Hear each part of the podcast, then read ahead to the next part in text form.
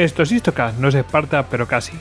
No es Limerick, no es Perth, no es Inverness, no es Glenshill, no es Derby y tampoco es Culloden. Pero de todos esos sitios vamos a hablar porque, como habréis supuesto, sobre todo con el último nombre, pues vamos a hablar eh, de Escocia, de Escocia y de esas revueltas o levantamientos jacobitas, de los cuales ya hemos hablado en algún podcast y o referenciado. Y la verdad es que es un tema súper interesante, porque empieza como un problema de religión, ¿no? Y termina siendo un problema político y ya es un problema regional. Eh, es una cosa bastante interesante. Y bueno, pues el que nos ha propuesto tratar este tema y que va a llevar el peso y mm, aquí le voy a hacer de sparring, pues es David, arroba David Nagan. ¿Qué tal, David? Pues nada, aquí voy a ver si esta noche toco un poco la gaita y sale bien el tema. pues genial. Eh, este tema se le ocurrió porque hizo un viaje a, Escocia que le encantó y bueno, pues eh, se sintió inspirado para pues para tratar esto nos dijo, bueno, tú tenlo en cuenta que lo vamos a hacer, lo vamos a hacer. Pues aquí está, aquí está, espero que le guste a los oyentes, ¿eh? Bueno, bueno eh, después te pregunto alguna cosa de Escocia, si viste pajarraco metálico volando entre aquellos valles. sí, no, y meteré, meteré referencias a lo largo del programa de mi viaje, ¿eh? que además iba, tenía ahí la, nuestra antena friki que tenemos los de Istocas preparada y buscando los campos de batalla y tal, y alguna sorpresa me llevé. ¿eh? bueno, además es una cosa muy, mm, fíjate, es una cosa bastante curiosa, porque puedes llegar a y eh, a verlos incluso por eh, los puedes seguir por fotos por el eh, Google Maps es decir puedes o sea puedes intentar recrear a través de la, de la de los cuadros que existen. Yo lo hice y busqué por ejemplo Glenshield y lo, encontré, encontré dónde estaba, con el, eh, con el, eh, ¿cómo se llama? El Street View pude ver dónde lo señalan y tal, y ver exactamente dónde era. No es exactamente en la carretera donde te, donde te lo señalan, es un poquito antes, pero vamos, está, está muy bien, es muy interesante, ¿eh? está, está genial, y o sea que no, no quiero imaginarme cómo, cómo lo viviste tú. Sí, además que, que, estas zonas, bueno, estos lugares de los que vamos a hablar, donde tuvieron, digamos, estos lugares tan históricos, donde tuvo lugar el levantamiento jacobita, Em, digamos que en Escocia tienen, vamos, el rango de templo, pues son, digamos, eh, lugares nacionales muy especiales y que, claro, además, eh, digamos que fueron luego eh, en el siglo XIX todavía mucho, digamos, les, les, dio mucha más importancia pues a través de, ese movimiento tan romántico y ese renacer de la, de la nación escocesa. Walter Scott y compañía, ¿no? Que hubo en, que hubo pues eso ya después de, los hechos de Culloden y demás. O sea que sí que, que para lo que es la cultura escocesa y demás eh, son lugares bastante importantes. Bueno también mm, eh, sí de ella hablaremos de, todo esto pero vamos em, por no alargar más ya el comienzo. Bueno, el que les habla, arroba gojix barra bajas al duero, eh, y ya sabéis que todos nosotros nos podéis encontrar a Istocas, ¿no? Lo podéis encontrar en Twitter, en Facebook, en Google Plus, en Pinterest y en el canal que tenemos en Telegram. Además, eh, si queréis escribirnos por correo electrónico, ya sabéis que nuestra dirección, nuestro email es info.istocast.com. Nuestra web, pues obviamente, istocast.com. Y en esa misma web, pues podéis dejar audios, eh, que los escuchamos todos, contestamos lo que podemos, aunque no sea en audio directamente pero vamos, si como queréis registrar con vuestro email, pues bueno, pues os, contestamos siempre que podemos.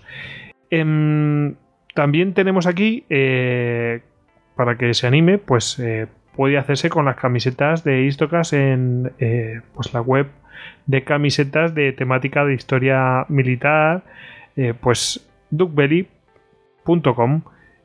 Y ya que estamos, vamos a dar un saludo, David, vamos a mandar un saludo, como no, a los que nos escuchen desde Escocia o a los escoceses que estén aquí, afincados en España o donde estén.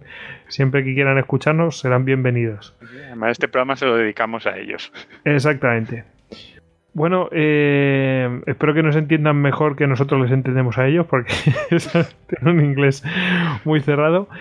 Y bueno, mm, ya sabéis que a todos nosotros, pues eh, si queréis escucharnos a través de, pues eso, la plataforma Android, tenemos una app que nos hizo nuestro compañero Nico Y bueno, pues si no tenéis eh, Android, tenéis Windows Phone o tenéis em, eh, Apple, pues siempre podéis entrar con la aplicación de iBox para ambas plataformas.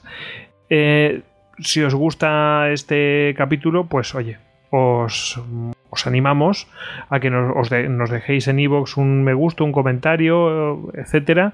Eh, y en eh, iTunes, pues lo mismo, un comentario, un 5 estrellas. Bueno, pues siempre lo agradeceremos porque eso nos sirve para pues, ganar visibilidad y, en definitiva, llegar a más gente.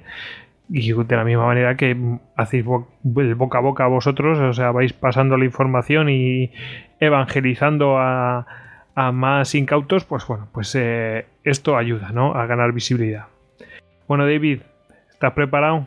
¿Tienes, eh, ¿Tienes la cerveza preparada? ¿Tu pinta? sí, sí, tengo aquí la pinta, el hacha, la espada, el escudo, tengo todo. Pero la faldita. bueno, pues nada, estamos entonces preparados ambos. Y bueno, pues eh, David, Vamos a empezar. Eh, ¿Por dónde tenemos que empezar aquí? De un tema que ya hablamos en un podcast, eh, creo que era el 119, en el Listocast 119, el cómo invadir Inglaterra, ¿no? Exactamente, además que en este podcast... Que lo hicimos con, los compañeros de divulgadores del misterio, que nos invitaron al Bar Negro, hicimos un directo allí con, conectados con... Muy divertido. Sí, sí. Y, tratamos este tema y aunque hablamos de esto, y pues, a lo mejor os, resulta repetitivo, yo de verdad que me parece una cosa bastante alucinante. Así que yo creo que es muy interesante que hablemos de esto porque es la causa de todo lo que va a venir después. Exactamente, o sea, es la causa de, incluso de, por qué vamos a tratar este programa y este, ¿dónde salen los jacobitas? Porque lo primero que piensas es, hay otra cosa que vamos a hablar, claro, de dónde salen estos tíos, estos los jacobitas, ¿quiénes son los jacobitas? ¿Eh? ¿Hacían el camino de Santiago o qué? No, eh, vamos a ver, eh, Vamos a ver de dónde vienen. Vamos a ver, nos tenemos que olvidar de William Wallace y compañía. Eh, vamos a ir al siglo XVII directamente. Exactamente. Finales del siglo XVII. Pues eh, David, todo tuyo. Ahí está, muy, muy bien ubicado. Y estamos concretamente, vamos a empezar nuestra historia en el año 1685, el día 6 de febrero. ¿Qué pasa? Que el rey Jacobo II, de aquí el nombre de los jacobitas, es coronado como rey de Inglaterra. Eh, era el heredero del, anterior rey, de Carlos II, y eran de la dinastía Estuardo. Eh, digamos, su nombre en inglés, para hacernos eh, una idea, es James Stuart, pero claro, la traducción de James al latino sería pues, Jacobus, lo que sería pues posteriormente conocido a sus seguidores como jacobitas. Oye, James Stuart me suena de algo, ¿no?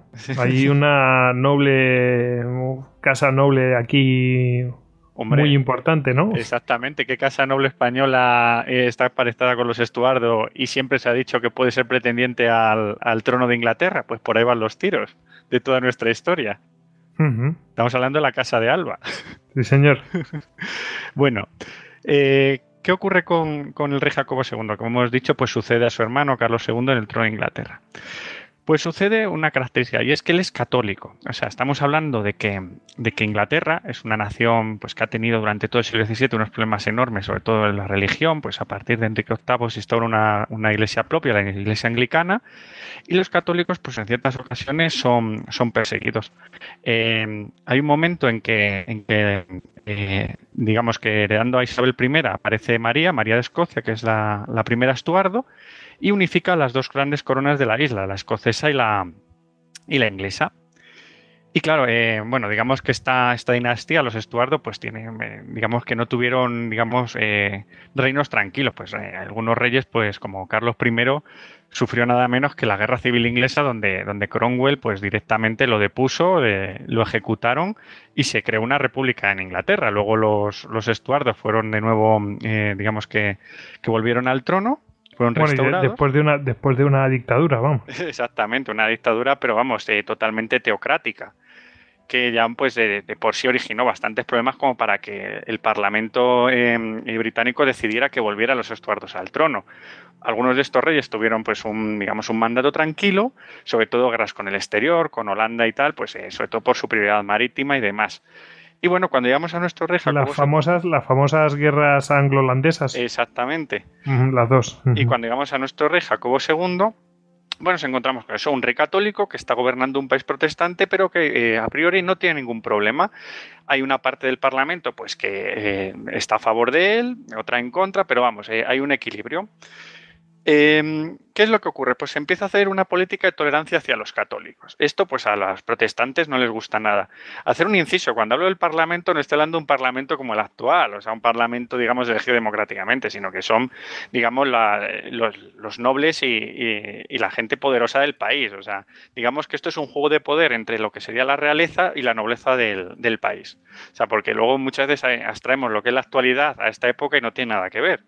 Pero bueno, eh, hecho este inciso, decir, eso que, que, bueno, él empieza con una política de libertad religiosa y esto molesta bastante pues a los, a los eh, nobles eh, eh, británicos. Hay que tener en cuenta eso, que también que, estos nobles tenían intereses, o sea, no es propiamente por una, una guerra de fe, sino que al, digamos, al, al, dar más libertades a la Iglesia Católica, la Iglesia Católica pues tenía unos derechos de tierras y demás que los, los nobles anglicanos pues se lo disputaban y eso pues estaba detrás de todo este conflicto.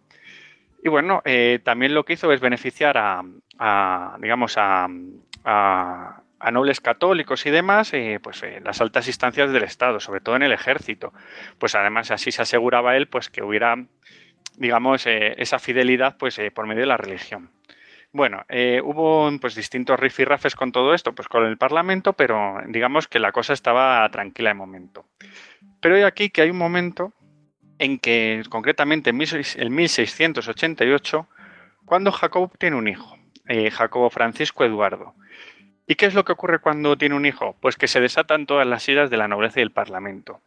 Porque, claro, ¿qué pasa? Que anteriormente el trono iba a pasar a una de sus hijas, María, que estaba casada con Guillermo Enrique de Orange y era protestante. Pero al tener un hijo, lo que se temía a los nobles es que se instaurara una dinastía totalmente católica en las islas, y esto por supuesto no lo iban a soportar. Y entonces aquí empieza lo que sería ya lo más gore de nuestra historia. Y es que, claro, ¿qué es lo que hacen los nobles ingleses? Porque aquí hay que recordar que el reino estaba constituido, pues, o sea, digamos que, que los estuardos gobernaban en varios reinos, gobernaban en lo que es Irlanda, lo que es Escocia y lo que es Inglaterra, que no estaban unidas, digamos, eh, como el Reino Unido, eso se haría más tarde, sino que cada reino estaba unido al otro simplemente porque, digamos, por una unión personal, por el rey.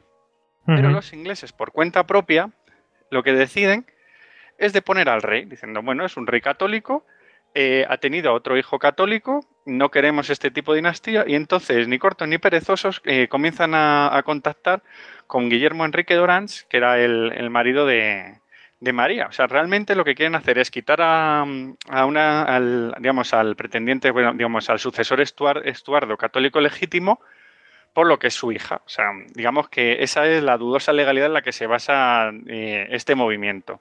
Sí, vamos, hay una pequeña justificación, pero en realidad te está saltando a la torera todo el sistema. Totalmente. O sea, el Parlamento por su cuenta decide quién va a gobernar y quién no. O sea, entonces lo que se hace es pues iniciar una correspondencia con, con Guillermo de Orange. ¿Qué es lo que ocurre? Pues básicamente dos problemas. Eh, Guillermo de Orange eh, no es inglés, es holandés, como su nombre indica, o sea, la famosa casa de Orange que hemos visto en tantas historias de los tercios de Flandes. Sí, sí. Y bueno, él era estatúter de, Holanda, que era algo así como el, digamos, el protector, el, primer ministro, el, el hombre al cargo. ¿Y qué pasa? Que los holandeses no veían con buenos ojos que Guillermo fuera el, rey de Inglaterra porque le daba un poder desmesurado sobre el resto de casas eh, de los Países Bajos. Mientras que en Inglaterra el problema era que cómo iban a poner a un, a un rey extranjero así por las buenas. Bueno, pues eh, digamos que em, empiezan a, planificar cómo hacerlo. Y bueno, eh, en esta planificación lo que empieza es una campaña brutal de acoso a los estuardos. O sea, esta es la época de la imprenta, empiezan a sacar folletos y demás, eh, pasquines, pues metiéndose con el rey, con la Iglesia Católica y demás, pues para intentar desprestigiarlo de cara al pueblo. Es muy curiosa esta campaña de, digamos, de acoso y derribo que se hizo contra la Casa Real. O sea, puro, puro eh, eh, pura propaganda y populismo, etcétera, etcétera. Exactamente, pero claro, así se generaba lo que era la justificación para quitar a esta casa real y poner pues lo que era realmente un rey extranjero. O sea, simplemente hacer un inciso. Eh, Jacobo II fue el último rey eh, británico que hubo en Inglaterra, o sea, el último rey de una dinastía británica. O sea, simplemente... para, para que la gente se haga la idea del del cambio que se iba a producir y, y, cuán antinatura era. Exactamente, o sea, es que Van Natrep directamente, eh, un holandés que habían estado en guerra, pues eh, digamos en, el reinado anterior con ellos tuvieron un par de guerras, o sea que, bueno, digamos que existían este par de dificultades que hemos comentado y todo esto se resuelve cuando en, en septiembre de 1688 Francia eh, se moviliza para la guerra contra los Países Bajos. Claro, los Países Bajos contra la Francia y Luis XIV no tenían absolutamente nada que hacer. Esta es la guerra que conocemos como la Guerra de los Nueve Años. Y es el momento en que los Países Bajos realmente dan permiso a Guillermo de Orange para, pues, para intentar hacerse con el trono de Inglaterra. Sí, para poderse aliar, ¿no? Claro, se, aliaban y Claro, para poder hacer frente a esa Francia tan poderosa. Exactamente. Eh, no es moco de pavo lo que van a hacer porque unían a las dos grandes potencias marítimas de ese momento, que eran eh, Holanda y Inglaterra. Y bueno, ¿cómo se hizo esto? Pues el asunto es que si, Guillermo desembarcaba con un ejército en, el, en Inglaterra, obviamente aquello iba a ver, se, iba a ver como una invasión. Entonces lo que se hizo es que, digamos, eh, nueve personas importantes del Parlamento británico le hicieron una invitación, una invitación a que ocupara él el trono de Inglaterra. Después de, claro, con la situación que estaban creando hacia, hacia Jacobo II Estuardo, de toda la campaña de acoso y derribo, pues lo justifican pues para hacer el, digamos, este llamamiento.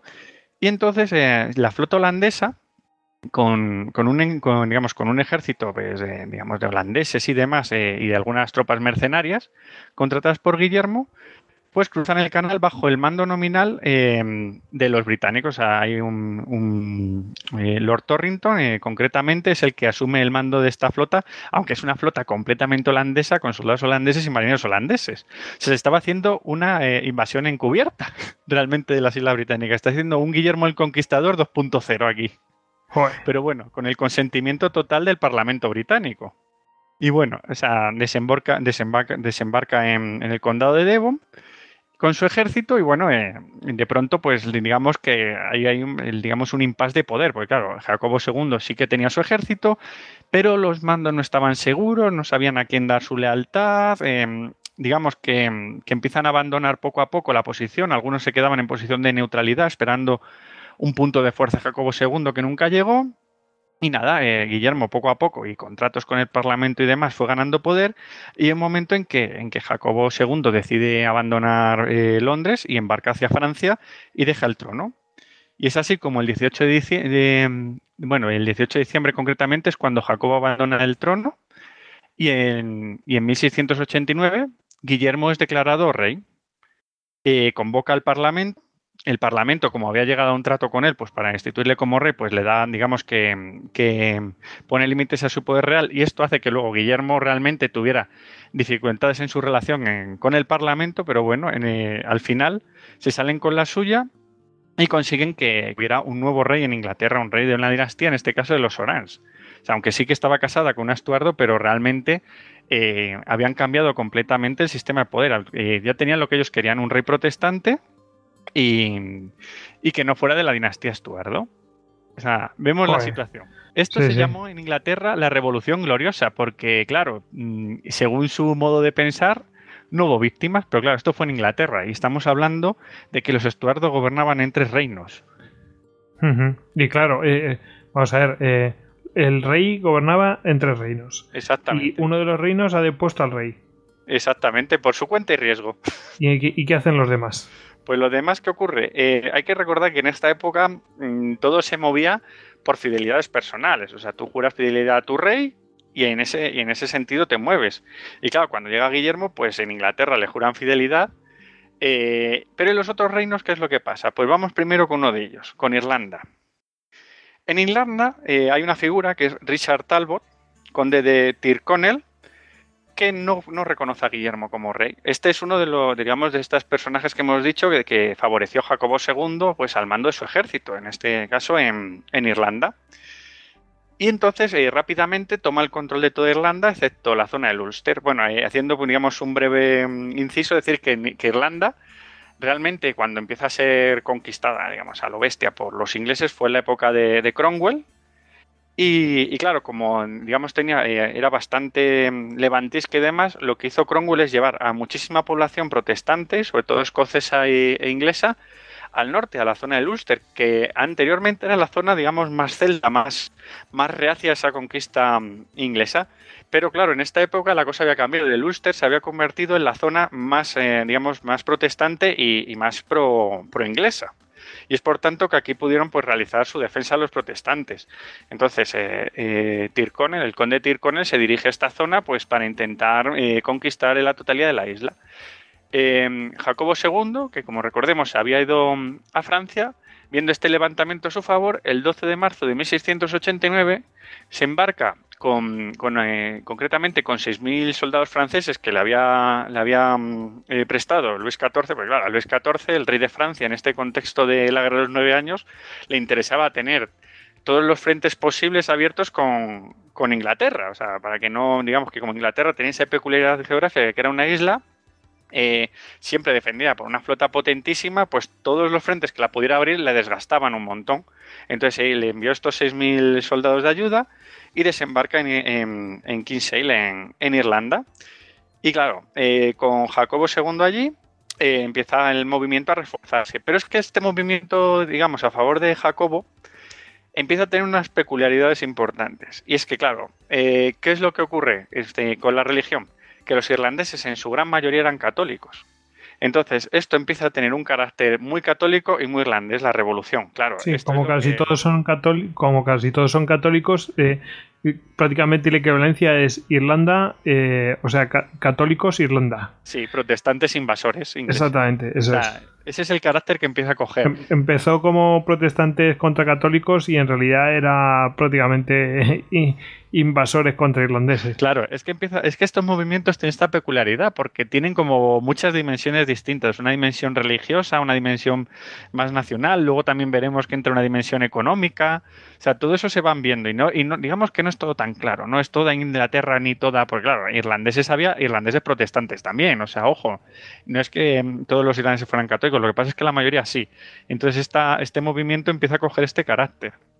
Y entonces el, asunto es que el 13 de agosto de 1689, pues al armado Guillermo, que claro, Guillermo se encontraba todo esto pues luchando contra Francia en el continente, em, envía al mariscal Schomberg que desembarque en el Ulster, en el condado de Down, para, socorrer a sus tropas. Y son bloqueados por los jacobitas. Entonces empieza pues una guerra pues, de posiciones donde ningún bando se define como ganador hasta que en 1690, ya liberado de sus obligaciones, el propio Guillermo desembarca en Irlanda con una, flota con 36.000 hombres. O sea, un gran ejército. Era prácticamente el ejército que tenía en el continente y que por sus tratados, por todos estos tratados que hay entre países a la, hora de hacer guerras, pues eh, incluía eh, daneses, holandeses, eh, y los propios británicos y demás. O sea, era prácticamente un ejército eh, de protestantes, o sea, de todas las naciones protestantes que en ese momento se estaban enfrentando contra la Francia de Luis XIV.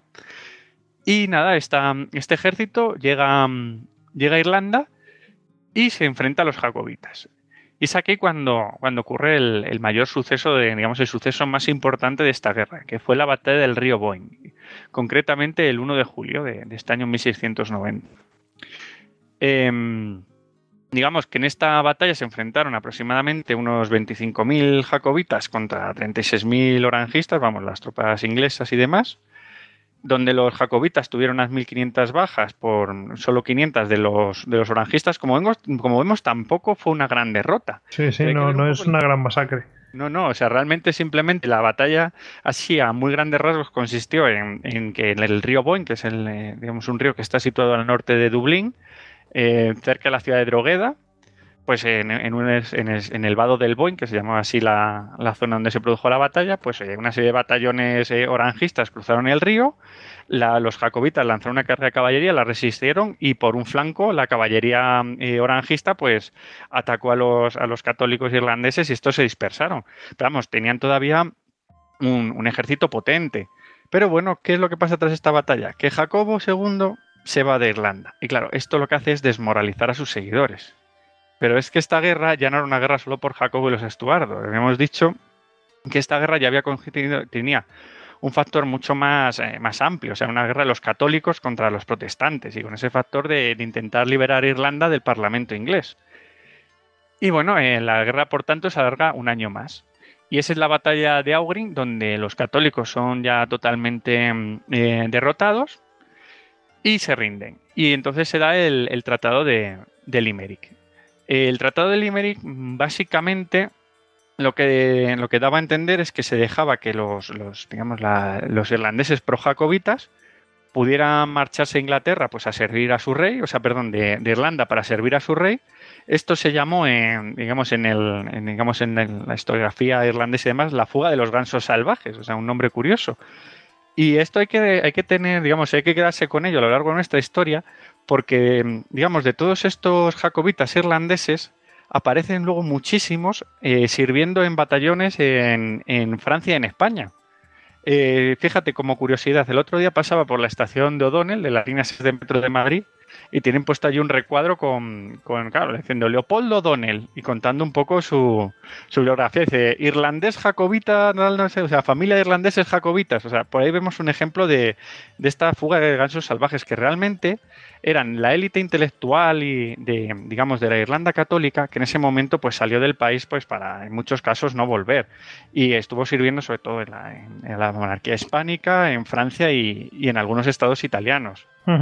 Pues fíjate, ahí tiene nuestro compañero José Carlos, hmm. que en Conmemore de un tambor sacó un podcast que se llama La vieja amiga Irlanda. Lo digo para el que quiera adentrarse en todo este mundillo de los irlandeses colaborando con la monarquía hispánica.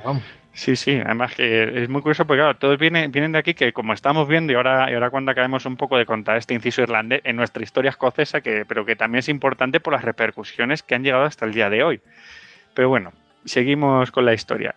Eh, y bueno, otra de las, de las claves de este tratado de Limerick es que mm, eh, hacían que sí, que bueno, que, que decían que si los, digamos, los jacobitas que quedaban en, en Irlanda juraban fidelidad a Guillermo, pues se respetaban sus propiedades y se les dejaba el derecho a llevar armas.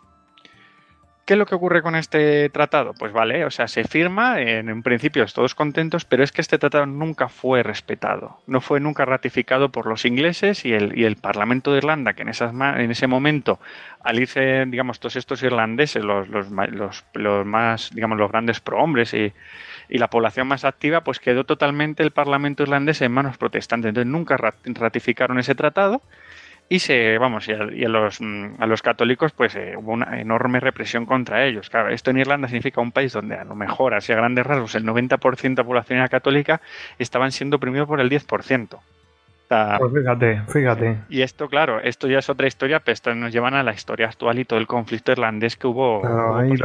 y, los odios y los rencores que, que, hay, vamos. Exactamente, o sea, y viene, viene todo, digamos, de este, de este momento, de ese cambio de régimen que hubo en Inglaterra por su cuenta y que afectó a los otros dos reinos que eran mucho más pequeños, estos reinos periféricos de Irlanda y Escocia, pero que, que claro, que también querían, digamos, Mm, tener su importancia en esta monarquía. Y bueno, hemos hablado de Irlanda, pero ahora vamos a hablar de Escocia, porque claro, en, si Irlanda, después de, la destitución de Jacobo II, pues eh, se rebeló, no iba a ser menos. Escocia me parece que también, ¿no? Exactamente, además, sabiendo que los estuardos eran una dinastía escocesa, porque eso es importante, la, digamos que, que la unión, la unión personal la inició una de, digamos que María de Escocia, o sea, realmente fueron los estuardos, una dinastía escocesa las que unieron las dos coronas, de Inglaterra y, Escocia. Y bueno, ¿qué es lo que pasa? Que los clanes escoceses de las tierras altas, eh, por su peculiar sentido de estructura y tal, Mm, habían jurado fidelidad a Jacobo II. Entonces, obviamente, lo que hacen es levantarse. Y es en abril de 1689, dirigidos por John Graham de Claverhouse, eh, vizconde de Dundee, cuando inician este levantamiento. Y bueno, al principio obtienen una serie de victorias contra el ejército guillermista. Pero bueno, al final eh, eh, Cleverhouse muere y los clanes son derrotados en la batalla de Crondale el 1 de mayo de 1690. Y bueno, aquí se acaba toda la resistencia y bueno, Guillermo II, para intentar cerrar este frente, estaban viendo que en Escocia, claro, digamos, tiene una geografía muy difícil y llevar una guerra aquí a fondo, pues no compensaba para nada. Entonces lo que hace es ofrecer un perdón a los clanes. Claro, el, perdón consistía básicamente en que le le juraran fidelidad antes del 1 de enero de 1692. Ahora hay que quedarse con esta fecha porque viene uno de los hechos que en Escocia es más conocido y que ha generado más leyendas. Y no solo en Escocia, sino que esa leyenda, pues, ha, digamos que ha, llegado por otros formatos a, lo que es nuestra, nuestra cultura general. Ahora, ahora comentamos todo esto. Y vamos a hablar de la masacre de Glencoe. Bueno, em, lo que ocurre es eso, que, se promulga, pues que haya, digamos, que los clanes em, eh, firmen, la, digamos, que, que, juren lealtad a Guillermo II. Y bueno, hay un clan, eh, concretamente el clan MacDonald de Glencoe, Glencoe hacer un inciso, como he contado, de mi viaje a Escocia es un sitio precioso. O sea, ¿os acordáis en El Señor de los Anillos Rivendell? Pues si ves a Glencoe verás que aquello existe. es, un paso de montaña precioso que hay para llegar a, la zona de Fort William y el Grand Glen. O sea, es, muy recomendable si, alguna vez viajáis a Escocia pasar por aquella zona. Y bueno, el jefe de este clan eh, era Alistair MacLean. Pues em, decide, bueno, retrasa la toma del juramento hasta el día 31 de diciembre de 1691. ¿Y por qué hizo esto? Porque, eh, eh, digamos que por la forma de pensar de los clanes, él no podía jurar lealtad a Guillermo sin pedir permiso a Jacobo II. Y entonces lo que hizo fue mandar una serie de notas a Jacobo II y este le dio permiso y cuando ya, digamos, organizó todo, pues llegó esta fecha, el 31 de diciembre de 1691, que es cuando se dirigió a Fort William, que está muy cerca de Glencoe, para realizar este juramento. Y claro, eh, ¿qué pasa? Que en Fort William no encontraron la autoridad competente para tomarle juramento. Y entonces, por, digamos, por una causa u otra, el juramento se demoró seis días. Y hasta el 6 de enero de 1692, pues no pudo jurarlo. Pero ¿qué es lo que ocurre? Eh, por otro lado, claro, entra aquí otro conflicto, es el conflicto entre clanes escoceses. O sea, los escoceses para nada eh, estaban en una fiesta perpetua entre ellos y demás, ¿no? O sea, desde prácticamente que existía este sistema de clanes, habían estado en guerra entre ellos y eran guerras muy agresivas. Entonces, eh, uno de los clanes, digamos, eh, enemigos de los, de los MacDonald de Glencoe, era el clan de los Campbell. Em, que era el clan Campbell, además que tenía el ducado de, Argyll, que vamos a ver que es uno de los ducados más fieles a Inglaterra que existe en Escocia. Y bueno, em, digamos que, los, Campbell llegan a, la zona de los, de los vamos a, digamos a Glencoe, digamos a las tierras de los McDonald, y les piden asilo y hospitalidad. Digamos que este del derecho de, de asilo y hospitalidad en Escocia es una de las tradiciones eh, que más celosamente guardan. O sea, Escocia es una tierra realmente dura para vivir. Entonces, mm, a pesar de sus rencillas y demás, cuando se pedía esto, pues digamos que había una serie de normas no escritas, de tradiciones, donde si tú pedías asilo y estabas bajo la, mm, digamos, bajo la tutela de otro clan y demás, pues tenías, digamos, ese mm, ese respeto y, esa señal de que, de que ahí no iba a ocurrir nada y demás. Bueno. Que, por cierto, Escocia es muy bonita. Dice, qué bonito Glencoe. Sí. sí, pero hace mucho frío. bueno, yo cuando estuve, lo único que no paraba de llover y te juro que caían cascadas de agua por las montañas, que parece de broma, pero es que era como, como el Rivendell de los elfos. No, no, el sitio es precioso, pero vamos, como no es lo mismo cogerlo un día bueno que un día malo, ¿eh? Bueno, pues fíjate cómo lo cogieron de malo los McDonald's, que estábamos en pleno, en pleno, bueno, a principios en invierno. Y cuando los Campbell llegan allí, el 13 de febrero de 1692 se acogen a esta, a esta ley tan, digamos, de tradición escocesa de, asilo y hospitalidad, cuando levantan la mano sobre la gente que les ha dado asilo. O sea, eh, hacen una masacre y matan a más de 100 McDonald's. esto en Escocia sienta fatal, han roto una de sus principales leyes. Claro, tú dices, puedes decir, pueden ser una rencilla entre clanes, pero claro, es que parece ser que, que detrás de todo esto estaba Sir John Dalrymple. No sé cómo se pronuncia realmente, Dalrymple o algo así será.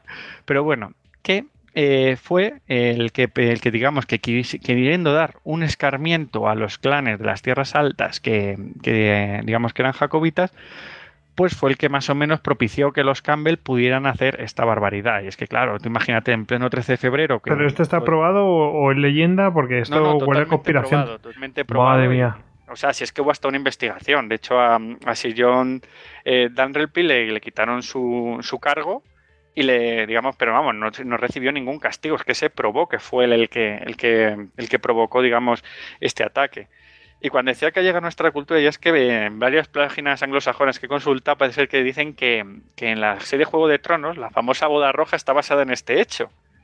Porque es el mismo tipo de traición. O sea, esta traición de, estar bajo, digamos, de, esa alianza, de, esa, de ese momento en que están, han jurado lealtad y demás, y, y se encuentran protegidos bajo el rey, y esa traición que nadie se esperaba. Y que los Campbell se prestaran a ellos también. Porque dice, eh, sí, este tío quiere que no sé qué, sí, pero te has prestado a ello, incumpliendo pues una de las cosas más profundas que tenéis dentro de los clanes de Escocia. Exactamente, o sea, es una ruptura, vamos, de, digamos, de la tradición escocesa brutal. Y esto lo que generó, bueno, además que, hablando un poco de la masacre, tú imagínate el 13 de febrero de 1692, en febrero en Escocia, que la poca gente que se pudo salvar, y Glencoe es una zona muy montañosa, pues acabaron muertos de frío por las montañas y, y campesinos y demás de la zona, pues encontraban muchos McDonald's muertos. O sea, era como, fue como algo terrorífico. Entonces, los escoceses lo que hicieron es empezar a recelar del nuevo régimen, de Guillermo. Sí, porque era muy, muy, eh, muy traicionero. Mm, esto suena a, por supuesto, a William Wallace y esa reunión de los padres que, ¿verdad? Sí, sí. O sea, si vemos de momento, o sea, todo lo que ha sido esta, esta revolución gloriosa, entre comillas, y las guerras posteriores en, en Escocia en Irlanda, se saldan en que en Inglaterra mm, realmente no ha pasado nada, mientras que en Escocia y en Irlanda ha habido dos traiciones muy duras. Por un lado, el Tratado de Limerick, que los ingleses traicionan no ratificándolo, y por otro, la masacre de Glencoe. Claro, con esos precedentes, a ver quién se fía de los ingleses, ¿no? Exactamente, o sea, que, la, digamos que las nuevas dinastías que iban a estar en las Islas Británicas ya, ya estaban pues con esa confianza entre los reinos bastante envenenada. Y bueno, vamos a hablar ahora un poco, vamos a salir un poco de tanta batalla, vamos a meternos en otra vez en todos estos líos de reyes y demás. Y es que, bueno, como hemos dicho, eh, Guillermo pues estaba reinando con, María Estuardo, pero hay un problema, es el problema que tienen muchos reyes en esta época, y es que no tienen hijos. Entonces, eh, María Estuardo muere en 1694 y lo que hacen, pues digamos que Guillermo hace un ofrecimiento a Jacobo II. Hay que tener en cuenta, claro, que aunque está Guillermo, que es eh, Guillermo Orange y demás, la dinastía, entre comillas, que es la, legítima heredera del trono británico, solo es Estuardo. El Estuardo, sí. Entonces lo que hace es un ofrecimiento a, Jacobo II para que su hijo, eh, Jacobo Francisco Eduardo Estuardo, el, niño este que había nacido en 1688, por el que se había provocado toda la Revolución Gloriosa, se convirtiera al protestantismo y fuera el próximo rey de Inglaterra. O sea, si por ejemplo él hubiera hecho esto, todo eso hubiera quedado en nada, porque realmente el rey que era legítimo volvía a reinar. O, el sucesor del rey legítimo, vamos. O sea... Exactamente, sí, hubiera, realmente hubiera habido como un inciso, un pequeño inciso, y de Jacobo II al final su hijo hubiera acabado reinando. Pero este se negó. Pero, es, genial porque el, el, el, yerno le pide al suegro al cual ha depuesto que, que, que, haga eso y tal. En fin. Sí, sí, pero vemos, vemos aquí el problema de fondo de todo esto, el problema religioso. en España no somos tan conscientes muchas de este problema, porque a lo mejor, claro, en nuestra historia no lo hemos tenido realmente. Pero en, otras naciones, sobre todo el norte de Europa, sí que ha existido y además ha sido bastante, bastante duro. O a lo mejor nos pilla lejos, porque eh, a lo mejor en la Edad Media, pues eh, unos se convertían, otros no, según conquistaban, etcétera. Bueno, también, sí. Pero claro, nos pilla muy lejos, pero es que esto ha sido hace dos siglos. Y es que estamos viendo que las consecuencias llegan a día de hoy, como hemos visto, por ejemplo, con Irlanda. Sí, sí. Y bueno, vale, hemos dicho esto, que le hace este ofrecimiento, pero, pero claro, Francisco Eduardo Estuardo, el hijo de, Jacobo II, pues, se niega, se niega completamente, no quiere ser protestante. Entonces, que, esa es su fe y que pasa de ser hereje. Exactamente. Eh, ¿Qué ocurre? Pues que el Parlamento inglés emite un acta y dice que los pretendientes al trono inglés solo pueden ser anglicanos. Aquí vemos otra vez la lucha entre el Parlamento y el rey. O sea, eh, si quieres ser rey de Inglaterra tienes que pasar por el Parlamento, por eso ganaron una guerra civil, está claro. Y entonces, ¿qué pasa? Que la, que la sucesora pasa a ser la reina Ana, que es otra hija de Jacobo II, hermana de, Jacobo Francisco Eduardo Estuardo, este hombre que le ofreció en el trono y no se quiso convertir, y de María, la, la esposa de Guillermo. Y esa es la famosa reina Ana. Y bueno, eh, pues ella eh, pasa a heredar el trono con su esposo Jorge de Dinamarca. Y nada, pues mm, lo, que, lo que ocurre es que a la muerte de la reina Ana, eh, digamos que, la, que tampoco muere sin hijos y demás. La siguiente en la línea de sucesión era una prima por ahí segunda llamada Sofía, que también muere. Y la protestante más cerca, y bueno, digamos que, el, que después de, Sofía, el siguiente era, era su hijo, Jorge, que pasó a ser eh, rey en 1714, entronizado como Jorge I de la dinastía Hanover. O sea, mira. Vamos, un alemán. Exactamente, pero es que Jorge I llegó a Inglaterra sin saber inglés. O sea, ah, pero es que, o sea, cualquier carambola total para que no para no pasar por el aro. Buah, tremendo. Pero bueno, eh, eran juegos de poderes en plan de no queremos injerencias extranjeras. Yo creo que tenían un poco miedo de eso. Pero al final están metiendo a un extranjero de rey. Exactamente, pero es que meten un extranjero de rey. Y si hemos dicho que Guillermo era marido de María, Estuardo, luego la reina Ana, que también era hija de Jacobo II, o sea que era entonces Estuardo, cuando entra eh, Jorge I, ¿qué es lo que ocurre? Que ya no hay, no hay Estuardos, o sea, los Estuardos se quedan totalmente fuera de la línea de sucesión ¿Y qué pasa? Que cuando que, esta, digamos, que este acta para, ser rey no es consultada al, Parlamento escocés. Y los escoceses obviamente se sienten bastante agraviados. Normal. Sé que los ingleses están haciendo lo que les da la gana y, sí que, y, toman decisiones sobre su, sobre su reino. Exacto, sobre todo los reinos realmente. O sea, pues, pero ahora vamos a ver un poco por qué también esta relación entre Escocia e Inglaterra. Y bueno, eh, también esto es lo que hace es que empiezan a crearse unas tensiones y se empieza a fortalecer la causa jacobita. Ahora los jacobitas ya no es que Jacobo II fuera católico, no, es que realmente era la dinastía mm, reinante que ha sido totalmente borrada de, la línea de sucesión. Entonces, claro, esto realmente pues, pues cabrea a bastantes eh, seguidores, sobre todo en estos reinos periféricos de Irlanda. Eh, y Escocia. Y claro, sirve como catalizador para muchos de los agravios que estaba haciendo el Reino de Inglaterra estos dos reinos. Y bueno, eh, otra de las cosas que ya acaba de, fastidiar la relación es que cuando, bueno, eh, anteriormente fue cuando, la, cuando Inglaterra también entró en la guerra de sucesión española, claro. Esto también lo hizo sin consultar a los escoceses, por lo que todavía acumula más agravio.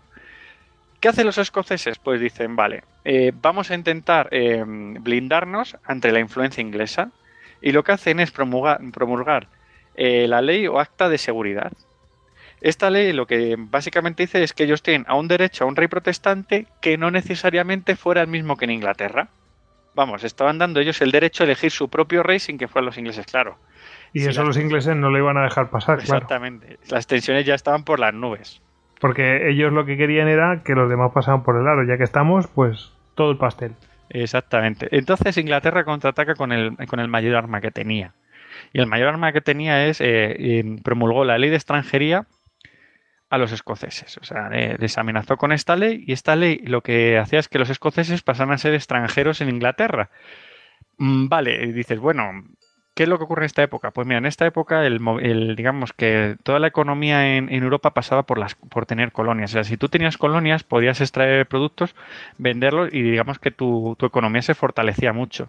Los escoceses intentaron pues, crear compañías comerciales, pues muchas veces ayudadas por los ingleses y demás, pero eh, casi todas habían fracasado. Sobre todo porque en América, que es donde más fueron, intentaron, por ejemplo, una en la zona del Darien, en la zona del actual Panamá y demás, pero que además en la tierra, tierra española y, los españoles se echaban, dijeron, ¿dónde vais? Entonces, claro, esto lo que generó es que los escoceses eh, mm, iban dependiendo más, más y más de la economía inglesa. Y esto en, Escocia, claro, si, si, te dan la ley de extranjería, donde tú eres extranjero, no puedes acceder a los mercados eh, coloniales ingleses. Y por tanto te quedas, vamos, eh, digamos que la nobleza escocesa perdería mucho dinero y por tanto mucho poder y por tanto eh, eh, ceden para que el básicamente los han comprado con una extorsión. Exactamente, lo que han hecho es hacerles un bloqueo comercial de toda la vida. Sí, les han hecho un bloqueo comercial y han dicho los nobles, eh, yo soy muy escocés, pero primero soy noble.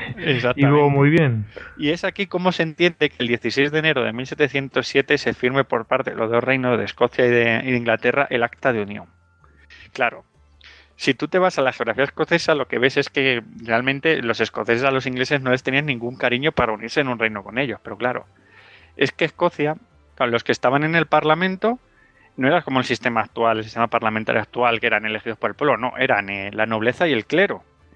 Y claro, eh, pues, obviamente votaron por, por, la unión con Inglaterra pues para acceder a, estos mercados coloniales.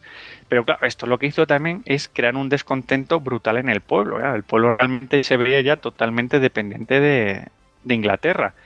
Y claro, esta acta lo que hacía es que abolía el Parlamento inglés y el Parlamento escocés y lo convertía en el Parlamento, digamos, de, de, la Gran Bretaña, el Reino Unido, que es el actual Parlamento de Westminster.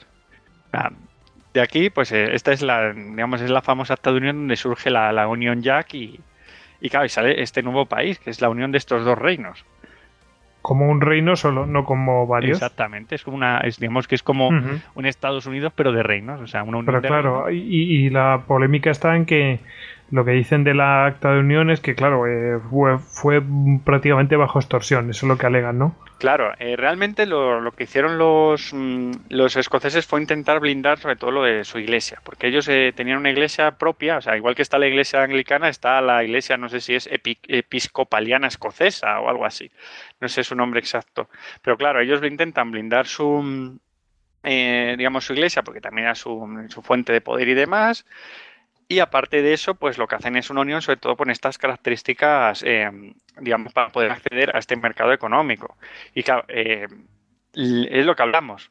Es un acta, se hizo la unión entre dos reinos en unas condiciones mm, muy precisas. Y ojo, que Escocia ha estado mucho tiempo sirviéndose de esta unión.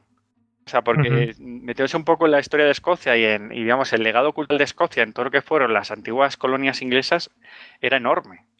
Pero bueno, de todas maneras decir que, que digamos que en este reino, en este nuevo Reino Unido, también estaba muy descompensado porque Inglaterra debía ser como una sexta, una séptima parte de, o sea, perdón, Escocia debía ser una, una sexta, una séptima parte de Inglaterra en tamaño, bueno, más que en tamaño, demográficamente, en, en economía y demás, o sea, que una parte muy muy pequeña en, la, relación a Inglaterra pero sí que, vamos, en, todo el periodo que ha estado el Imperio Británico ha sacado bastante, bastante beneficio de estar en esa unión, Escocia.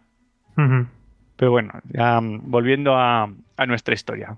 Entonces, tenemos el Acta de Unión en 1707.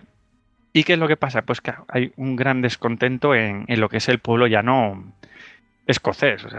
ellos ven que, su reino, su parlamento, eh, ya no existe, no tiene poder, y ahora los que tienen, digamos, emiten las leyes son los ingleses desde Westminster.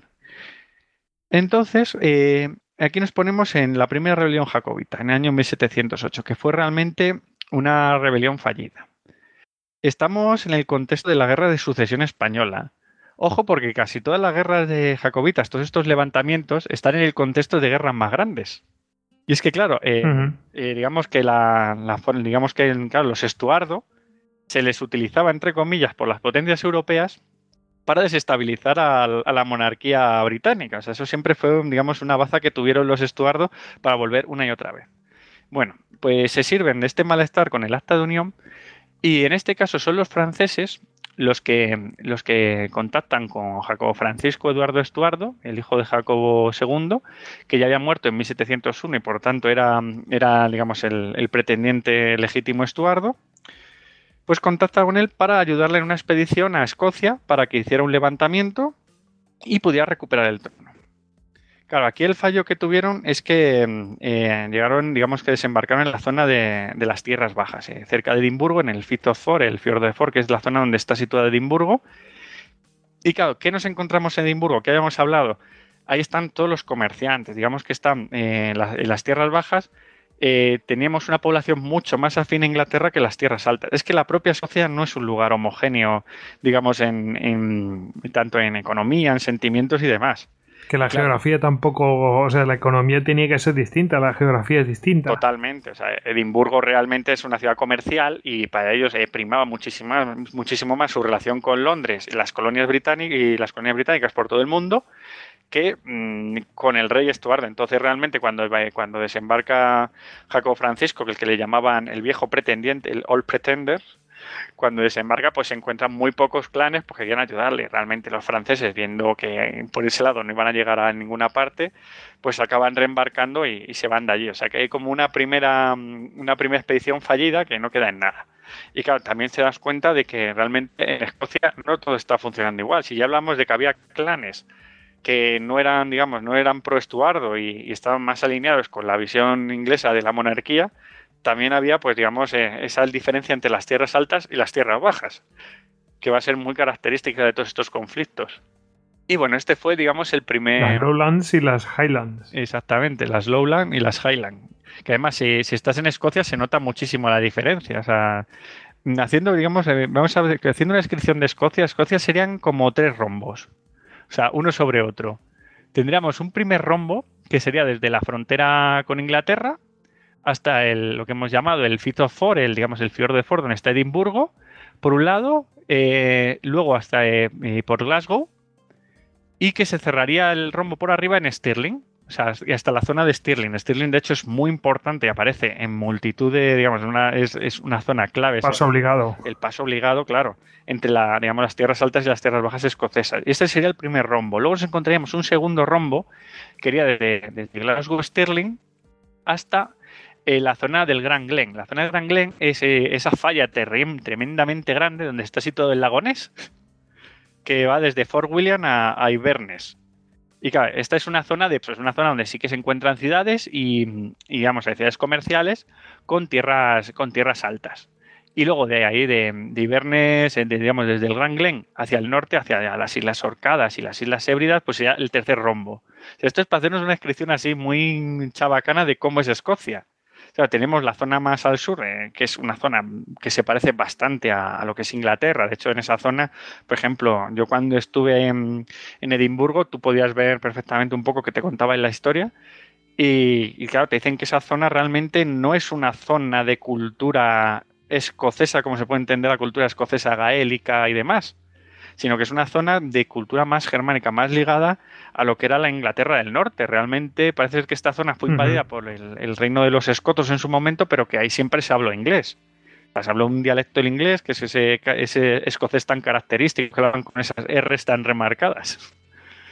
Y claro, esto también hace una diferencia cultural entre, entre la zona del norte y la zona del sur. Que, Escocia tampoco es un lugar homogéneo. O sea, eso hay que tenerlo en cuenta pues a la hora de ver que, realmente ni todos los escoceses iban a, rebelarse a la vez, ni iban a estar en un bando ni en otro. La verdad es que mm, tiene pinta de que Edimburgo tenía más de, por ejemplo, de se parecían más a, a Newcastle o una cosa así, del, norte de Inglaterra, que, que yo que sé, yo que sé, que Inverness, por decir algo. Sí, claro, ¿no? Y además son sobre todo las tradiciones de la población. O sea, actualmente todo eso está muchísimo más difuminado, pero en la época que estamos hablando, estamos hablando de, que la, zona del norte, o sea, las Highlands, el inglés no lo entendían. O sea, no sabían lo que estaban hablando.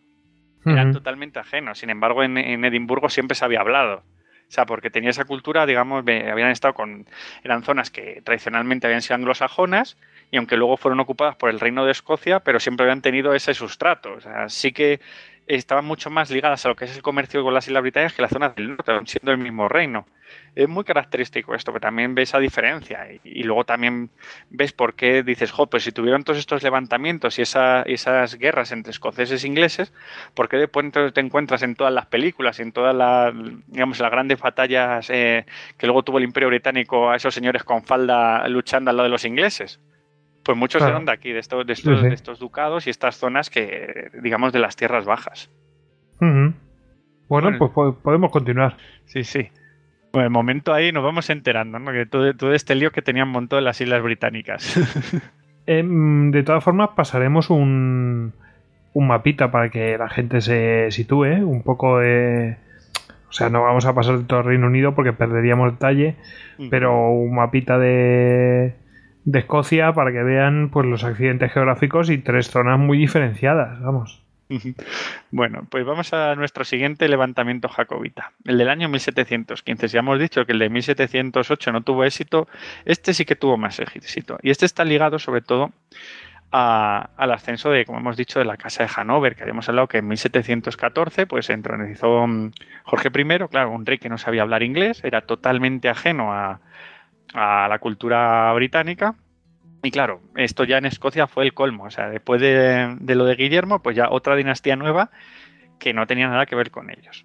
Entonces, en el año 1715, está ya una, sublevación de jacobitas y la, digamos que la capitanea el conde de Mar, o sea, se llama así, eh, de la zona de Braemar, o sea, tiene ahí un, nombre bastante, bastante curioso este, este conde. y nada, eh, comienza el 6 de septiembre de 1715 y al poco de comenzar la, revuelta toman la ciudad de Perth. Eh, la ciudad de Perth está situada en estos, digamos, en estos en esta especie de rombos que, más o menos he comentado, estaría en el segundo rombo. En la zona entre el. Eh, muy cerca, o sea, está bastante más cerca de lo que sería Edimburgo que del Gran Glen, que es la zona de Inverness y demás, pero estaría en esa zona de ciudades que, hay, digamos, en, el, en, ese, en esa zona de transición entre la, las, lo que son las tierras altas y las tierras bajas. Sí, está justo a, punto de entrar en las tierras altas. Está al norte de Edimburgo en línea recta, pero claro, es que hay que pasar eh, como no sé si llamarle fiordo ría. Ellos le llaman el, como el Ford, como el, fiordo del río Ford. sí, entonces bueno, ahora sí que se puede cruzar, hay un puente, de hecho es el primer puente cuando yo que está en Edimburgo, es el primer puente que te encuentras y está de, vamos, cuando vas a aterrizar con en el aeropuerto. Es un puente eh, precioso, Lo ves, sí, sí, es impresionante, es un puente... Eh, que yo lo recuerdo de estos metálicos y tales, ¿no? Sí, sí, es una de las grandes obras de ingeniería de la época victoriana. bueno, de hecho ahora, ahora tiene dos, ¿no? Está Fort Bridge. yo cuando fui y, estábamos cruzando por uno que iba paralelo a este puente y ahora están haciendo uno enorme, enorme, de estos tirantes así, súper bonitos, muy calatrava. Sí, sí, sí, sí. Pues yo, yo vi el otro, yo vi el otro, yo vi eh, uno que era rojillo y tal, o sea, pero, pero rollo industrial. sí. Ese, ese, es el, ese puente es una de las maravillas de la, de la, digamos, de la, de la época industrial victoriana. Es, es precioso, pero claro, si tú no tiene más de un kilómetro de, de, longitud. Sí, sí, es enorme. Y no es colgante, ¿eh? o sea que tiene su mérito. Y eso, pues, pues eso, que Perce estaba al norte de, o sea, está al norte en línea recta de, eh, de Edimburgo, pero claro, eh, imaginemos que entonces tenían que dar toda la vuelta para. tenían que ir y volver. Claro. ¿Y por dónde tienen que dar la vuelta? O sea, si tú ahora mismo tienes una revuelta en el norte, conquistas Per y quieres conquistar Edimburgo, ¿por dónde tienes que pasar siempre? Por Sterling. Por Stirling, Sterling está colocado en el único estrecho, digamos, en este rombo, en la punta más estrecha, donde se juntaría, digamos, está sobre el río Ford, este río que crea la ría, y por el otro lado ya estaría Glasgow y otra vez el mar y además, y además con, con, su con el tiene el río este que va a la ría mm. y está rodeado de, de montañas, con lo cual el paso decente es por ahí. Que no hay otra porque si no tienes que dar un rodeo tremendo. Además tiene un castillo comparable al castillo de Edimburgo. O sea, una de las grandes fortalezas escocesas es el castillo de Stirling. Entonces, cuando se hace este levantamiento, em, digamos que el, duque de Argyll, que, que, era el encargado de defender Escocia, que hace que ya estamos hablando de los, del duque de Argyll otra vez, ¿no? De, estos famosos Campbell. Pues lo que hace es concentrar sus tropas, obviamente, en el castillo de Stirling, sabiendo que si los concentras allí, tú tienes taponada la entrada a lo que sería la, zona económicamente más potente de Escocia, que es esta zona del sur de las tierras bajas. Y bueno, en, el mes de noviembre, de, estamos en, el año 1715, pues en el mes de noviembre se da la batalla de, Sheriff Moor entre el duque de Argyll y el conde de Mar. Y bueno, hay un resultado incierto, eh, no acaban de ganar ninguno de los bandos, pero bueno, eh, los jacobitas se desmoralizan porque ven que no pueden seguir avanzando hacia el sur. Entonces ya digamos que eh, en cierto modo han contenido la rebelión al norte. Y, bueno, en este, en este tesitura es cuando el 22 de diciembre de este año 1715 llega aquí nuestro All Pretender, Jacobo Francisco Eduardo Estuardo. Y nada, llega otra vez a Escocia, pero bueno, tampoco es que mejorara mucho la moral de, los ejércitos del conde de Mar, porque había llegado sin refuerzos franceses. Simplemente había llegado allí pues para animar un poco el cotarro, a ver si, si podían hacer algo. Y nada, pues eh, el conde de Argyll, perdón, el duque de Argyll, mientras tanto, sigue acumulando hombres y, y ya para 1716, para el 1716, contaba con 15.000 que era ya muy superior al, ejército escocés. Porque hay que decir que los ejércitos que levantaban los jacobitas no eran muy numerosos, o sea, raro es que contaran con más de 6.000 o 7.000 hombres. Y eso cuando podían, porque claro, no eran ejércitos fijos, no eran ejércitos regulares, sino que se debían a la lealtad de un clan. tú cuando el clan, el jefe de clan decidía que sí se iba a la guerra, pues a lo mejor añadía 500, 600 hombres más. Cuando decidía que no o tenía que, que atender otros asuntos, esos hombres desaparecían. O eran ejércitos muy regulares. Y bueno, Em, pues eso, eh, cuando ya tiene este ejército tan grande, el duque de Argyll, de 15.000 hombres, pues eh, empieza a atacar a los, a los jacobitas.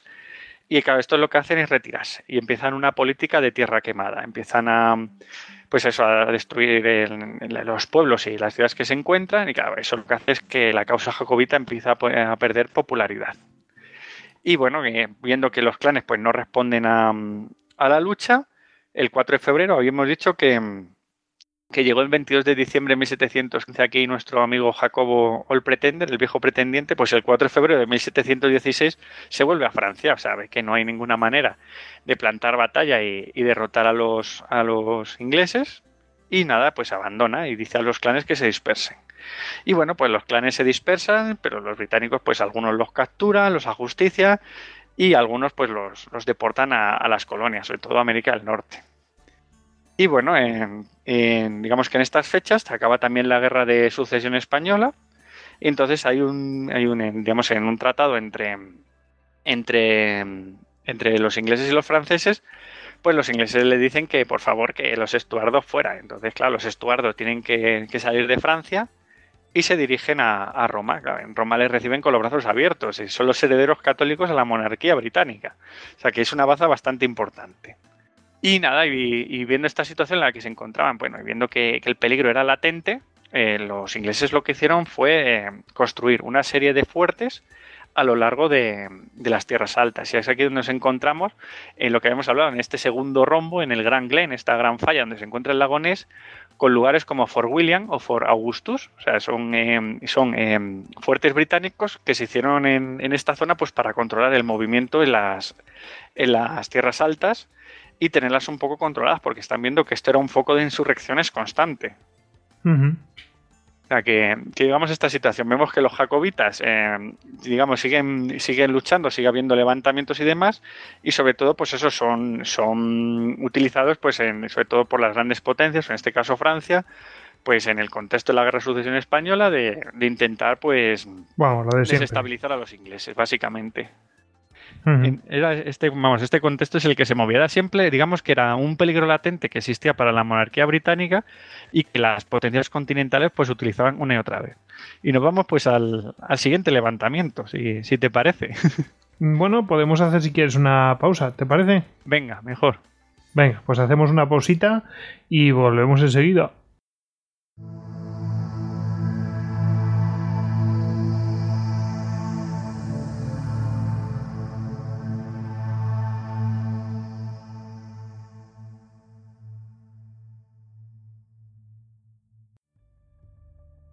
Entraste en istocast.com y descargaste todos nuestros podcasts de historia. Le contaste nuestras batallitas a tu reina. Nos compartiste con tus amigos y nos escuchas en insomnio hasta la muerte. Te recomendé suscribirte cuidadosamente, persa. Quizás deberías haberme hecho caso. Esto es un vicio. Esto es locura. ¡Locura! Esto es Istocast. No es Esparta pero casi.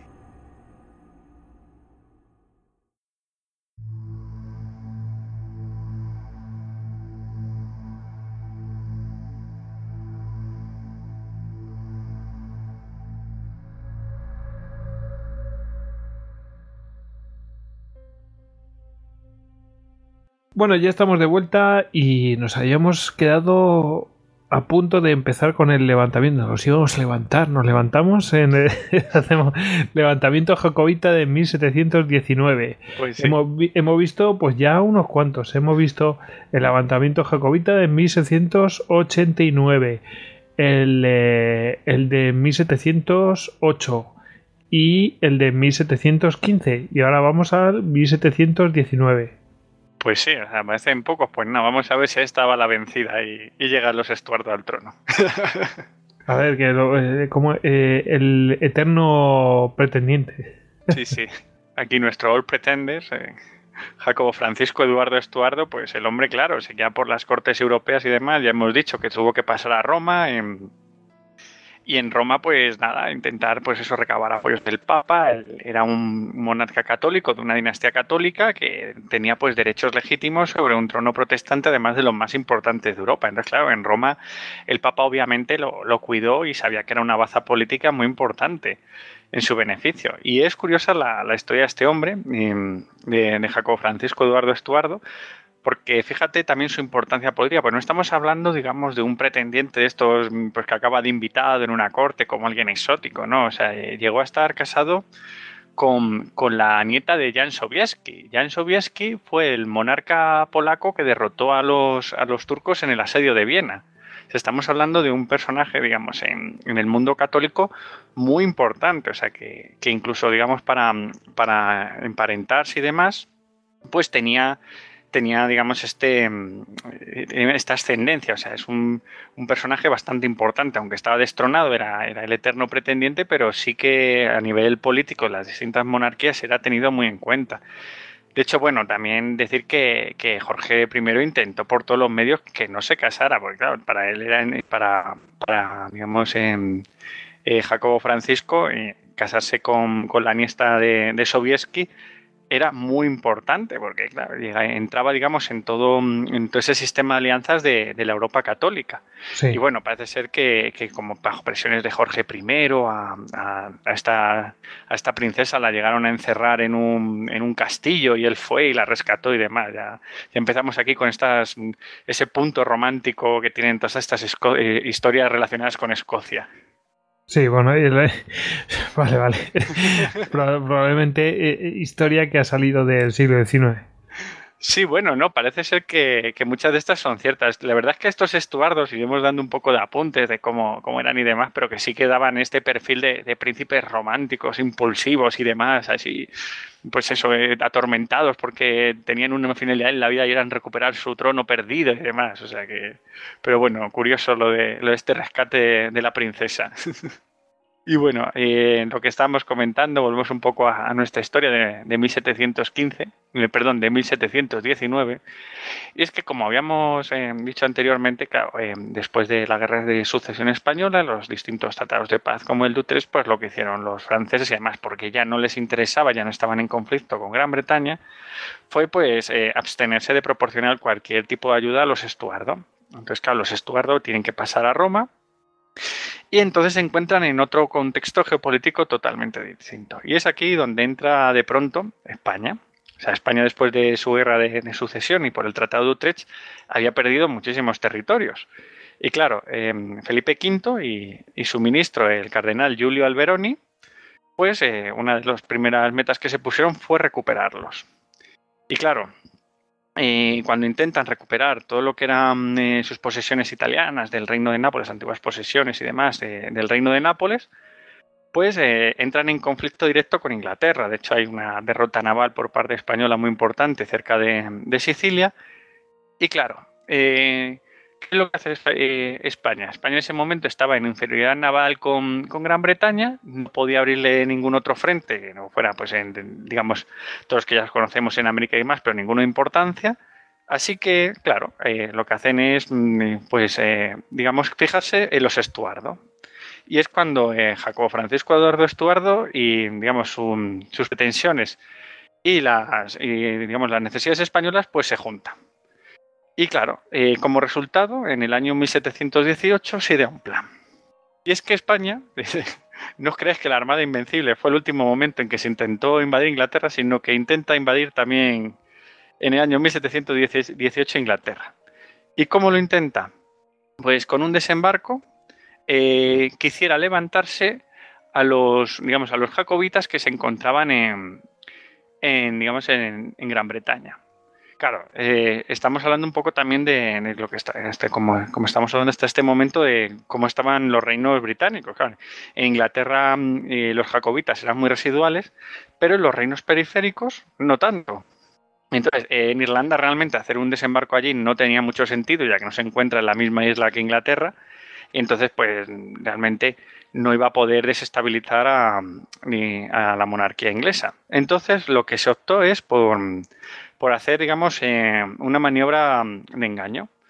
eh, se iba a enviar un primer contingente con 300 hombres de la Infantería Marina al norte de las Islas Británicas, a Escocia, para eh, iniciar un levantamiento jacobita y cuando las fuerzas británicas se movilizaran para intentar suprimirlo, llevar una fuerza mucho mayor de, de 7.000 soldados españoles para que apoyaran una revuelta en la zona de Gales. O sea, aquí entra un nuevo reino. Gales siempre ha estado mucho más supeditado a Inglaterra que el resto de reinos británicos. Pero bueno. Está más cerquita y es más accesible también. Sí, además desde mucho más antiguo había formado ya parte de, lo que era el, digamos, del reino de Inglaterra. Eran un reino compuesto y era mucho más pequeño lo que tú comentas y no tenía esa capacidad a lo mejor de rebelarse. Pero claro, entre, digamos, el, el, merchandising y demás que vendía los estuardos de que en cualquiera de estos reinos se va a encontrar un apoyo masivo y demás, y que los españoles pues les le compraron la idea, pues hicieron esto, o sea, intentar por un lado hacer una finta en el norte de mm, las Islas Británicas, en Escocia, y un gran desembarco en la zona de Gales. O sea, fíjate qué, qué maniobra a estas alturas, ¿eh? Intentando invadir Inglaterra. Sí, pero bueno, también los precedentes es que yo no sé cómo le compraban eso. Yo creo que era en plan de, bueno, cualquier excusa es buena para desestabilizar Inglaterra, porque es que si no, no lo entiendo. Exactamente, claro, claro, ¿no? Y, también el contexto geopolítico, o sea, en, las Islas Británicas no era todo paz y amor, no se llevan todos bien, claro, o sea tú los embajadores que tenían allí las distintas naciones pues reportaban todo el tiempo los, digamos los distintos levantamientos, las distintas crisis que había entre los reinos, o sea que se sabía que eh, además las guerras lo que provocaban eran unas crisis económicas bestiales y claro, podían ser aprovechadas pues para desestabilizar todavía más al enemigo. Pero bueno, eh, viendo este claro, lo que tú decías, le compramos la idea y nada, y para allá que fuimos. Entonces, en la fuerza española, la, principal fuerza que iba a ir a Gales, pues realmente nunca pudo llegar porque hubo un temporal enorme en el Atlántico y, los barcos pues no pudieron avanzar, no pudieron llegar a desembarcar en Gales y esta acción pues se suspendió. Pero la, pequeña fuerza de distracción de 300 soldados sí que llegó a la zona de, las Highlands, concretamente al noroeste de Escocia. Y nada, pues desembarcan allí y claro, los clanes escoceses cuando los ven llegar, pues empiezan a animar. Empiezan a animar viendo que pueden iniciar otro levantamiento contra la monarquía que, que tanto odian y nada, empiezan a, unirse a, los españoles. Los españoles eh, se basan en el castillo de Eileandonan. Ojo, este castillo. Este es el famoso, ¿no? muy, famoso. Eh, prácticamente es como el, símbolo de Escocia. Es este famoso castillo que hay sobre una isla y demás en un, en un lago. Es muy bonito. Yo, cuando estuve allí, eh, realmente el castillo se vende como el castillo de los inmortales, porque ¿dónde se rodó la película de los inmortales? Tú te sientas en la, en la cafetería debajo de la cara de, Christopher Lambert o de Sin Connery. muy curioso. De hecho, así un poco off topic, decir que este castillo, pues como todos los castillos escoceses, tiene, tiene historias de fantasmas. todos te van a llevar, tú vas cuando vas. Todos, ¿eh? Sí, sí, todos tienen De hecho, una cosa que me llamó la atención es que en Edimburgo hay una eh, yo no sé si es cosa de mi imaginación o qué, eh, de haberlo visto yo, o, pero sí sé no sé si lo vi yo en persona, pero sí sé que ahí en la universidad tienen como una carrera de parapsicología o una cosa de estas. Pues capaces porque viven prácticamente de ellos. Lo voy a averiguar mientras te escucho, ¿vale? Pero sí, sí, es curioso, sí. O sea, en Edimburgo una de las cosas que más, digamos, que más éxito tienen son todas las visitas a, ese mundo de fantasmas, a los famosos close, a esas, esos pasadizos subterráneos que tienen. Es que eso te iba a decir, es que como no van a tener eh, eh, vender eso, cuando realmente tienen una ciudad fantasma bajo los pies. Sí, sí, o sea, tienen la ciudad subterránea, tienen los famosos cementerios, todos llenos de fantasmas, el castillo, todo, todo. O sea, la verdad es que la relación con, Escocia, con el mundo paranormal es muy curiosa. Y bueno, lo que iba a decir como curiosidad es que en este castillo de Eileandona, el fantasma que tienen es de un soldado español. O sea, que, patrulla por las noches el, el castillo. O sea que también tenemos por ahí un soldado nuestro de, de fantasma escocés. Qué bien. y nada, pues eh, cuando. Bueno, Oye, te, lo confirmo, efectivamente hay una unidad de parapsicología en la Universidad de Edimburgo, ¿eh? No me extraña. Para nada. Pues nada, eso. Yo creo que, que los fantasmas son parte del PIB nacional escocés, ¿eh? Ya habéis tenido vuestra razón, razón de, de rollo misterio. bueno, pues nada, eh, eso que como retomamos nuestra historia, pues se basaron en los soldados españoles en este castillo Y claro, la, Armada Británica rápidamente reacciona. O sea, esto luego también, como curiosidad, se cuenta como la última invasión por una potencia extranjera a las Islas Británicas. Que esto es lo que, como bien comentas, eh, hablamos en, en ese programa de cómo invadir Inglaterra está registrada como la última invasión que hubo de las Islas Británicas por un país extranjero, que fuimos ahí nosotros, 300 marines que llegaron. Tenemos el récord, a ver quién nos lo supera ahora. Bueno. A ver. pues no sé. No, sé. no lo sé, no lo sé. Va a estar difícil. Bueno, total, que, claro, lo que, lo que hace es que la Armada Británica reacciona y rápidamente manda tres fragatas que bombardean el, este castillo de, de Ilian Donan, pues reduciéndolo prácticamente a nada, además con ello destruyen todas las reservas de pólvora y armas que habían llevado los españoles para, para levantar a los escoceses. Y bueno, mientras eso ocurría, el, el 10 de junio de 1719, los españoles avanzando ya por las tierras altas se encuentran con el ejército británico en Glenshill y se da la batalla, la famosa batalla de, de Esta batalla eh, que libraron el ejército inglés contra, contra los soldados españoles, estos pocos soldados que fueron, que fueron apoyados además por, por algunos clanes escoceses un poco locos, entre ellos el, el famoso mm, clan MacGregor, que estaba mm, capitaneado por un tal Robert Roy, que creo que todo el mundo le suena como Rob Roy, uno de, los, de, los, mitos de, estos grandes eh, de Walter Scott. Sí, sí, después inmortalizado por la novela de Walter Scott. Exactamente, sí, sí. Era un, tipo muy curioso. Estaba así leyendo un poco por encima de su historia y prácticamente pues es una especie de Robin Hood escocés. O sea, un, tío pues, eh, pues eso, él representa pues ese mundo de los clanes, ese mundo antiguo escocés, de, esas lealtades personales, siempre en lucha contra, contra la, nobleza, contra los duques y demás. Y pues eso, siempre hay con, con esas racias de ganado de que se hacen en aquella época, pues a un duque para dárselo a los pobres y demás. Bueno, es un, digamos que es una figura pues que, con ese romanticismo, cuando ya llega Walter Scott y es que sobre pues lo eleva, lo eleva a ese mundo de la mitología escocesa. Bueno, de hecho han hecho hasta películas de él.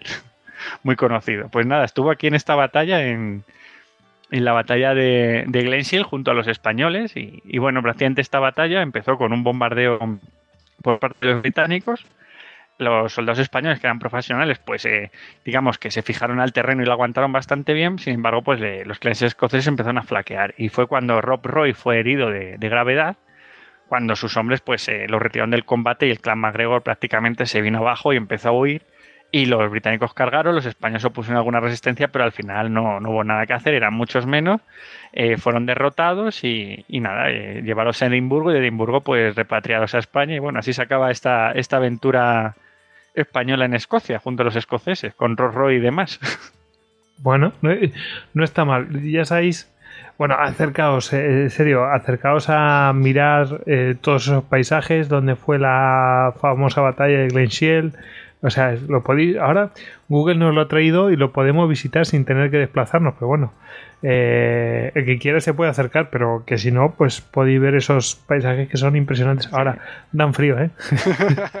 no, no, yo recomiendo a todo el mundo realmente que vaya, ¿eh? Pero de ir a las Highlands, o sea, de, encontrarte lo que son carreteras de un solo sentido con apartaderos, de, a lo mejor de con un coche de frente y darte marcha atrás 200 metros para poder quitarte. O sea, lo que es la Escocia profunda. Ríete tú. Donde las ovejas son a jala y las vacas tienen flequillo. Sí, sí. Por cierto, las, ovejas que, mm, Bueno, ya después de comentaré una cosa sobre las ovejas. Sigue para adelante. bueno, pues, vamos a la gorda, ¿no? Sí, sí. Y ahora vamos a, al gran levantamiento jacobita, el del año 1745. Después el famoso, este es el que se las trae, vamos. Exactamente. O sea, vemos también que ha pasado tiempo, ¿eh? desde el año 19 al año 45 y claro, pasa tanto tiempo que ya los protagonistas no son los mismos. Porque es que los otros, los otros, fíjate, el del em, el levantamiento jacobita de 1689 y luego ya pasan eh, 17 años, ¿no? Mm. Pero luego, eh, o sea, 17 años, 18. Y, y luego son o 6 y luego son 3. O sea, quiero decir, que van más seguidos, pero es que aquí ya han pasado una piedra de años, veintitantos años. Sí, pero también tienen, tienen, su relación. Si vemos todos los anteriores, están ligados a conflictos que han tenido, que ha tenido Inglaterra. Estamos hablando de la guerra de sucesión española, eh, la guerra que tiene España mm, eh, por el control del reino de Nápoles y la mm, y, y demás conflictos. O sea, luego ya la propia guerra de los nueve años y demás. O sea, están todos ligados a, conflictos europeos donde se, se, lanza un apoyo a los, a los Estuardo, y claro. Eh, en este periodo tan largo que pasa, ¿qué ocurre? Que Gran Bretaña está en paz. No está teniendo ninguna gran guerra contra ninguna potencia europea y es por ello que los jacobitas pues están ahí pues en stand-by. Ahí están en su corte en Roma tranquilamente esperando una nueva oportunidad. Y claro, eh, pasa tiempo y, nuestros protagonistas cambian. Estamos hablando que las anteriores, eh, digamos, las anteriores aventuras jacobitas habían sido pues a cargo del hijo de Jacobo II, de Jacobo Francisco Eduardo Estuardo, el Or Pretender, que ya hemos dicho que se había casado con la nieta de Jan Sobieski, que tengo por aquí ya el nombre, que todavía no había llegado, que se llama María, María Clementina Sobieska. Y bueno, de este matrimonio de esta princesa que había raptado y por fin se había podido casar con ella y vivían en Roma y tal, eh, intentando reclamar su lejano reino de Inglaterra, pues tuvo, tuvo un hijo al que llamó Carlos Eduardo Estuardo, que nació el 31 de diciembre de 1720. Eh, fue, por supuesto, bautizado como católico, además es que era obvio, estando en Roma, siendo la baza eh, política católica, es que estaba clarísimo. Y este, este mm, eh, Carlos Eduardo Estuardo sería conocido como de John Pretender, o sea, el joven pretendiente. Si, Jacobo Francisco era el Old Pretender, el viejo, pues este es el joven. Y sobre todo por su, su nombre mucho más famoso y mucho más familiar, de Bonnie Prince Charlie.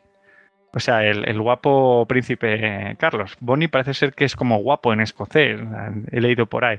Vamos, en, Escocia siempre se le, se le, conoce como Bonnie Prince Charlie. O sea, además le tenían ese cariño especial porque cuando nació fue como, como un gran milagro y insufló mucha esperanza en todas esas causas jacobitas. O sea, como vemos, los ingleses tenían bastantes enemigos. ¿eh? O sea, una cosa bueno, se les tenían ganas en todos lados, claro. Exactamente. Como se iban portando muy bien, tal, por, Irlanda, por, todos lados.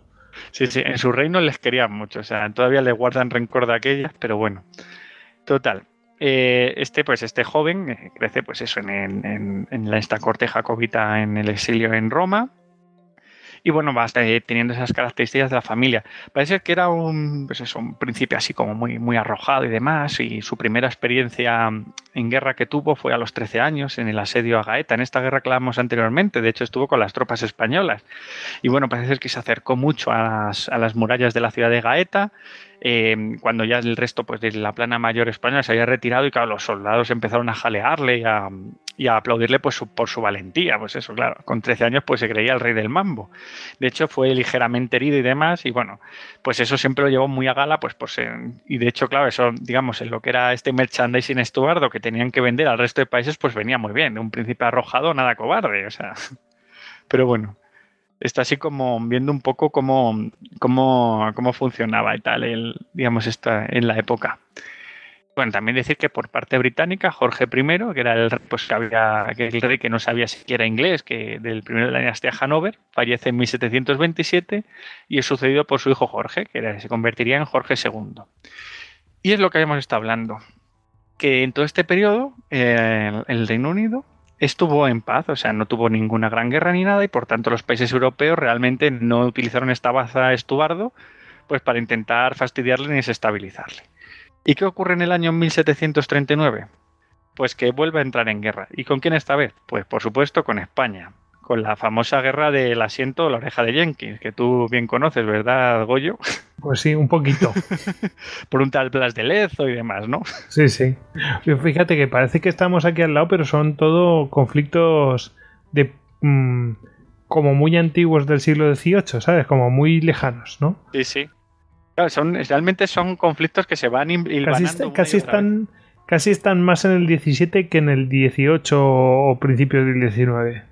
Sí, o sea, sería. O sea, es que ese, digamos que es la última época. O sea, fue yo creo que hasta 1700 y mucho, claro, fue, digamos, esa época de, ese siglo XVIII donde pues eran, todavía se mezclaban las guerras dinásticas con, las guerras de conquista y demás. O sea, y aquí, por ejemplo, vemos eso, que entran en guerra eh, España y Gran Bretaña, pero es que la cosa se complica todavía más, porque después de, de 1739, el año siguiente, en 1740, hay otro conflicto en Europa y de los gordos. Empieza la guerra de sucesión austriaca. Entonces, eh, Gran Bretaña vuelve a entrar en guerra y vuelve a entrar en guerra además al grande, o sea, contra Francia, contra España y un montón de frentes abiertos. Y claro, eh, ¿qué ocurre? Pues que los jacobitas vuelven a estar en la palestra y vuelven a ver su oportunidad de reclamar el trono. Eh, Jacobo, eh, perdón, Carlos, el, hijo de Jacobo, se traslada de, Roma a París. digamos que tiene contacto con los franceses y los franceses pues están predispuestos realmente a ayudarle pues a una nueva aventura pues para conquistar el trono. Y a tocarle las naricillas al otro. Exactamente. O sea, claro, desde el punto de vista europeo era clave esto. O sea, simplemente lo único que querían era poner eh, una rebelión en las Islas Británicas que retirara tropas del continente, eh, pues digamos, para, para aliviar los frentes y demás. Pero claro, para los estuardos les iba todo en ello, porque era recuperar su reino de los que eran, digamos, legítimos herederos. Y bueno, se intenta, se empieza a comenzar, se empieza mm, a preparar una nueva invasión de Gran Bretaña. Pero bueno, hay un primer intento, no sale del todo bien, los barcos no estaban preparados, hay, digamos que, pues, condiciones climatológicas y demás, y entonces eh, la cosa pues queda congelada, los estuardos pues siguen esa órbita francesa esperando su oportunidad, y esta empieza pues cuando se abren nuevos frentes en Europa, y es cuando, cuando eh, Cumberland, el hijo del rey, el duque de Cumberland, eh, invade Flandes. invade Flandes, entonces hay un gran ejército británico en el continente, Em, y claro, em, ¿qué pasa? Que, este ejército tiene una grave derrota contra los franceses en Fontenoy. Claro, al tener una derrota necesita mucho más refuerzos, necesita exprimir al máximo el, la maquinaria de, bélica inglesa y trae a muchos más refuerzos de, de, las islas británicas. Y claro, los franceses ven la oportunidad, es el momento de apoyar a los jacobitas y intentar atacar a los británicos en su propio territorio.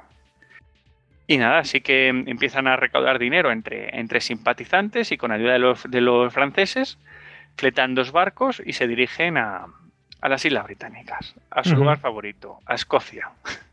Y es cuando el 25 de julio desembarcan en Loch Nach Uam, este bonito... Ojo que no, que no es poco el viaje, porque tiene que pasar, o sea, se supone que la flota inglesa es... Eh, digamos, más, o sea, es poderosa, ¿no? Es dominante, entonces... Sí, es poderosa. De hecho, el viaje no fue ninguna broma. O sea, iban en, dos barcos, uno más pequeño y otro más grande, digamos, el barco más grande. Ahora mismo no, no me acuerdo de los nombres, pero vamos, más o menos, eh, digamos que el, esquema fue ese, que eran dos barcos. El, digamos que Bonnie Prince Charles iba en el, en el barco mm, pequeño, pues con sus principales generales y valedores mientras que el barco grande iba pues con toda la carga de, fusiles y demás y de armas para, la rebelión y le servía de escolta y de hecho el, digamos que este barco más grande sí que tuvo bastantes encontronazos con barcos británicos y resultó dañado porque claro los británicos dominaban el mar y obviamente claro no, no iban a pasar fácilmente así como así y de hecho no lo hicieron, pero lo lograron. O sea, realmente no eran tampoco eh, bloqueos asfixiantes. Se podía pasar entre los barcos ingleses. Y bueno, eh, desembarcaron en, este, en este sitio de bonito nombre, Loch Nat que estaba en tierras de, del clan de los McDonald de Clan, clan Ranalds. ahí estamos. Eh, vaya, vaya nombrecitos. que son nombres gaélicos, porque estamos en las Highlands. O sea, las mira, pocos topónimos ingleses tienen. Estoy ahora mismo eh, viendo, mm, ¿cómo se llama esto? Eh, una serie que se llama Outlander y cuando hablan en gaélico es que no entienden, o sea, eh, no, es que tengas que entender, es que no hay manera.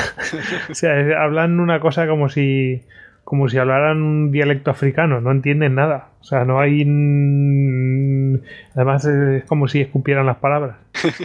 sí, ya es lo que comentamos. Si tú vas a Escocia, eh, los escoceses tienen un, acento inglés muy peculiar, o sea, resaltan muchísimo las R's, o sea, es una burrada, es a lo que hablan.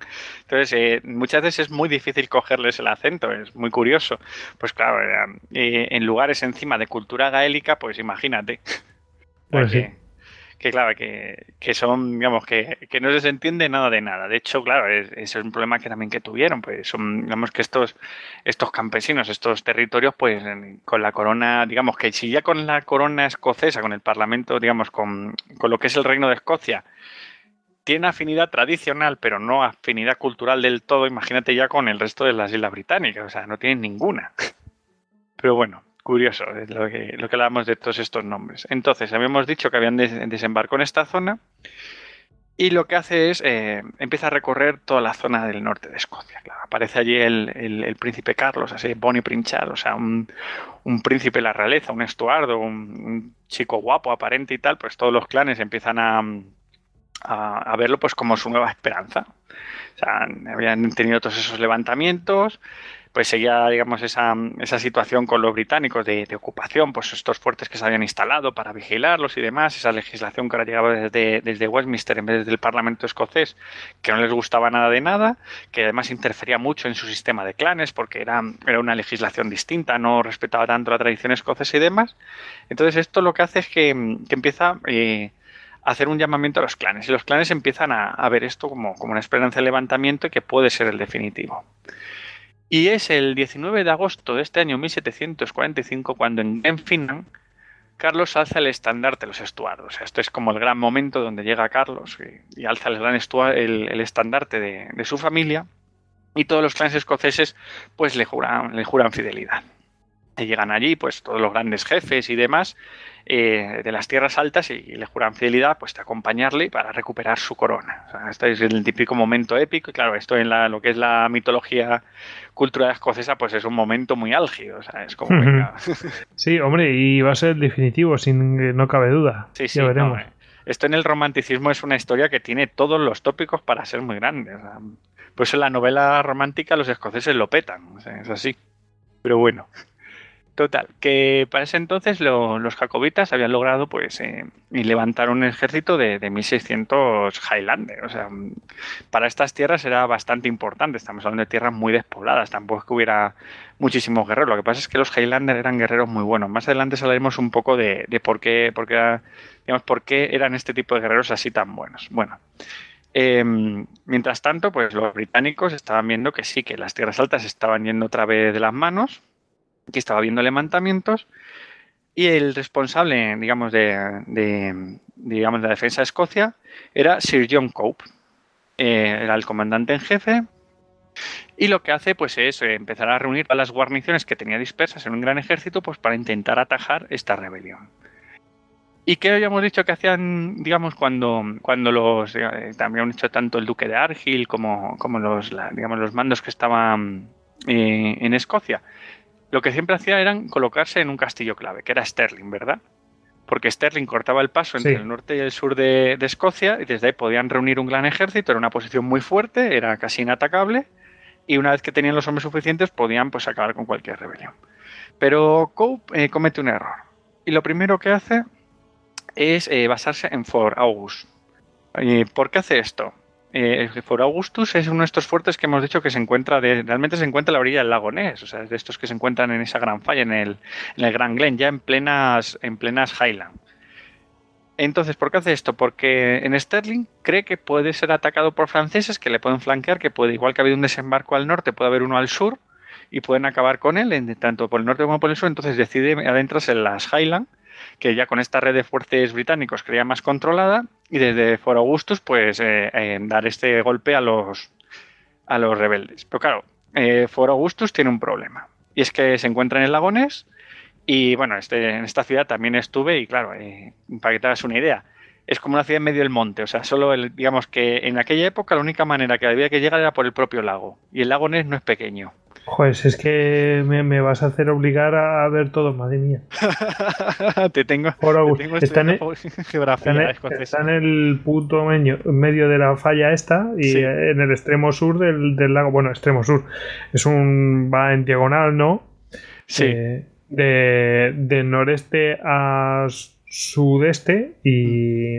a sudoeste, perdón. entonces, claro, está en el extremo sur Mm. Y es un paso inigualable para cruzar esta falla. Exacto. Bueno, y como curiosidad, cuando hablamos de una falla, no es que te decir, es un planteamiento muy geográfico y tal, pero es que es una falla de libro, porque es que For Augustus y el lago Ness están eh, a una altura bajo el nivel del mar.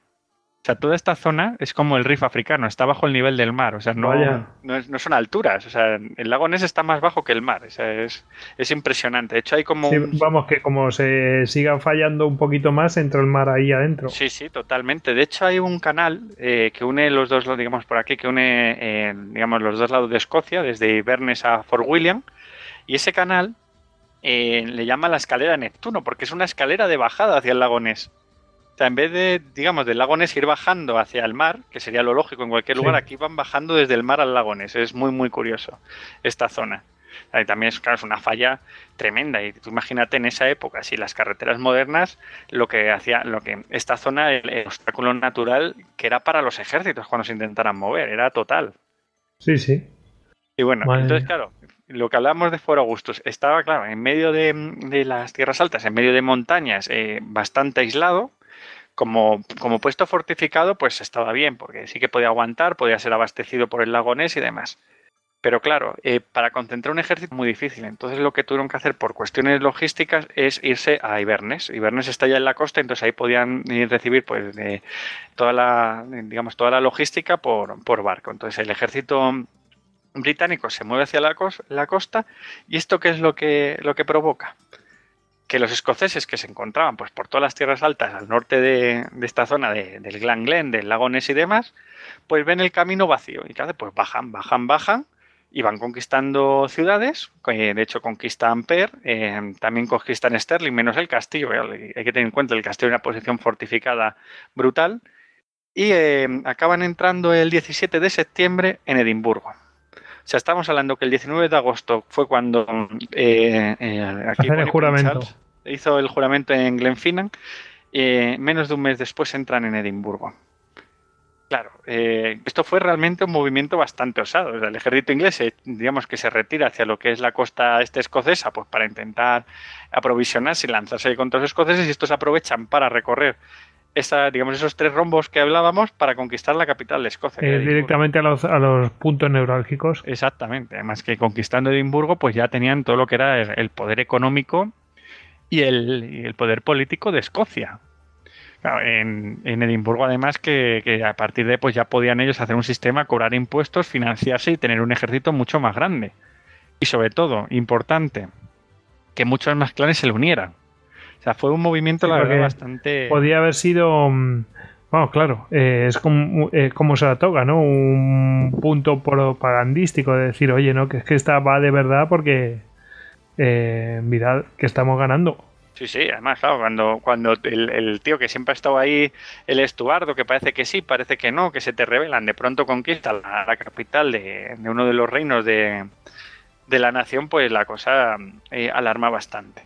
Pero bueno, eh, todavía, digamos que es una afrenta, pero los británicos todavía sabían que había un ejército en Escocia, el ejército de Cope, que se encontraba en Inverness, y bueno, una vez que se había capturado Edimburgo, pues claro, el ejército de, Cope tiene que actuar. Entonces, lo que hace eh, es embarcar a sus tropas en la ciudad de Inverness y desembarca en Dunbar. Dunbar está también en lo que es el Forth, este fiordo de, Ford, el río Ford, pero no como Edimburgo hacia dentro del fiordo, sino más hacia la costa pero en, digamos, en la misma, digamos, en la zona sur del fiordo. O sea, digamos que es una ciudad em, que se encuentra contigua a Edimburgo, pero más cerca de la costa.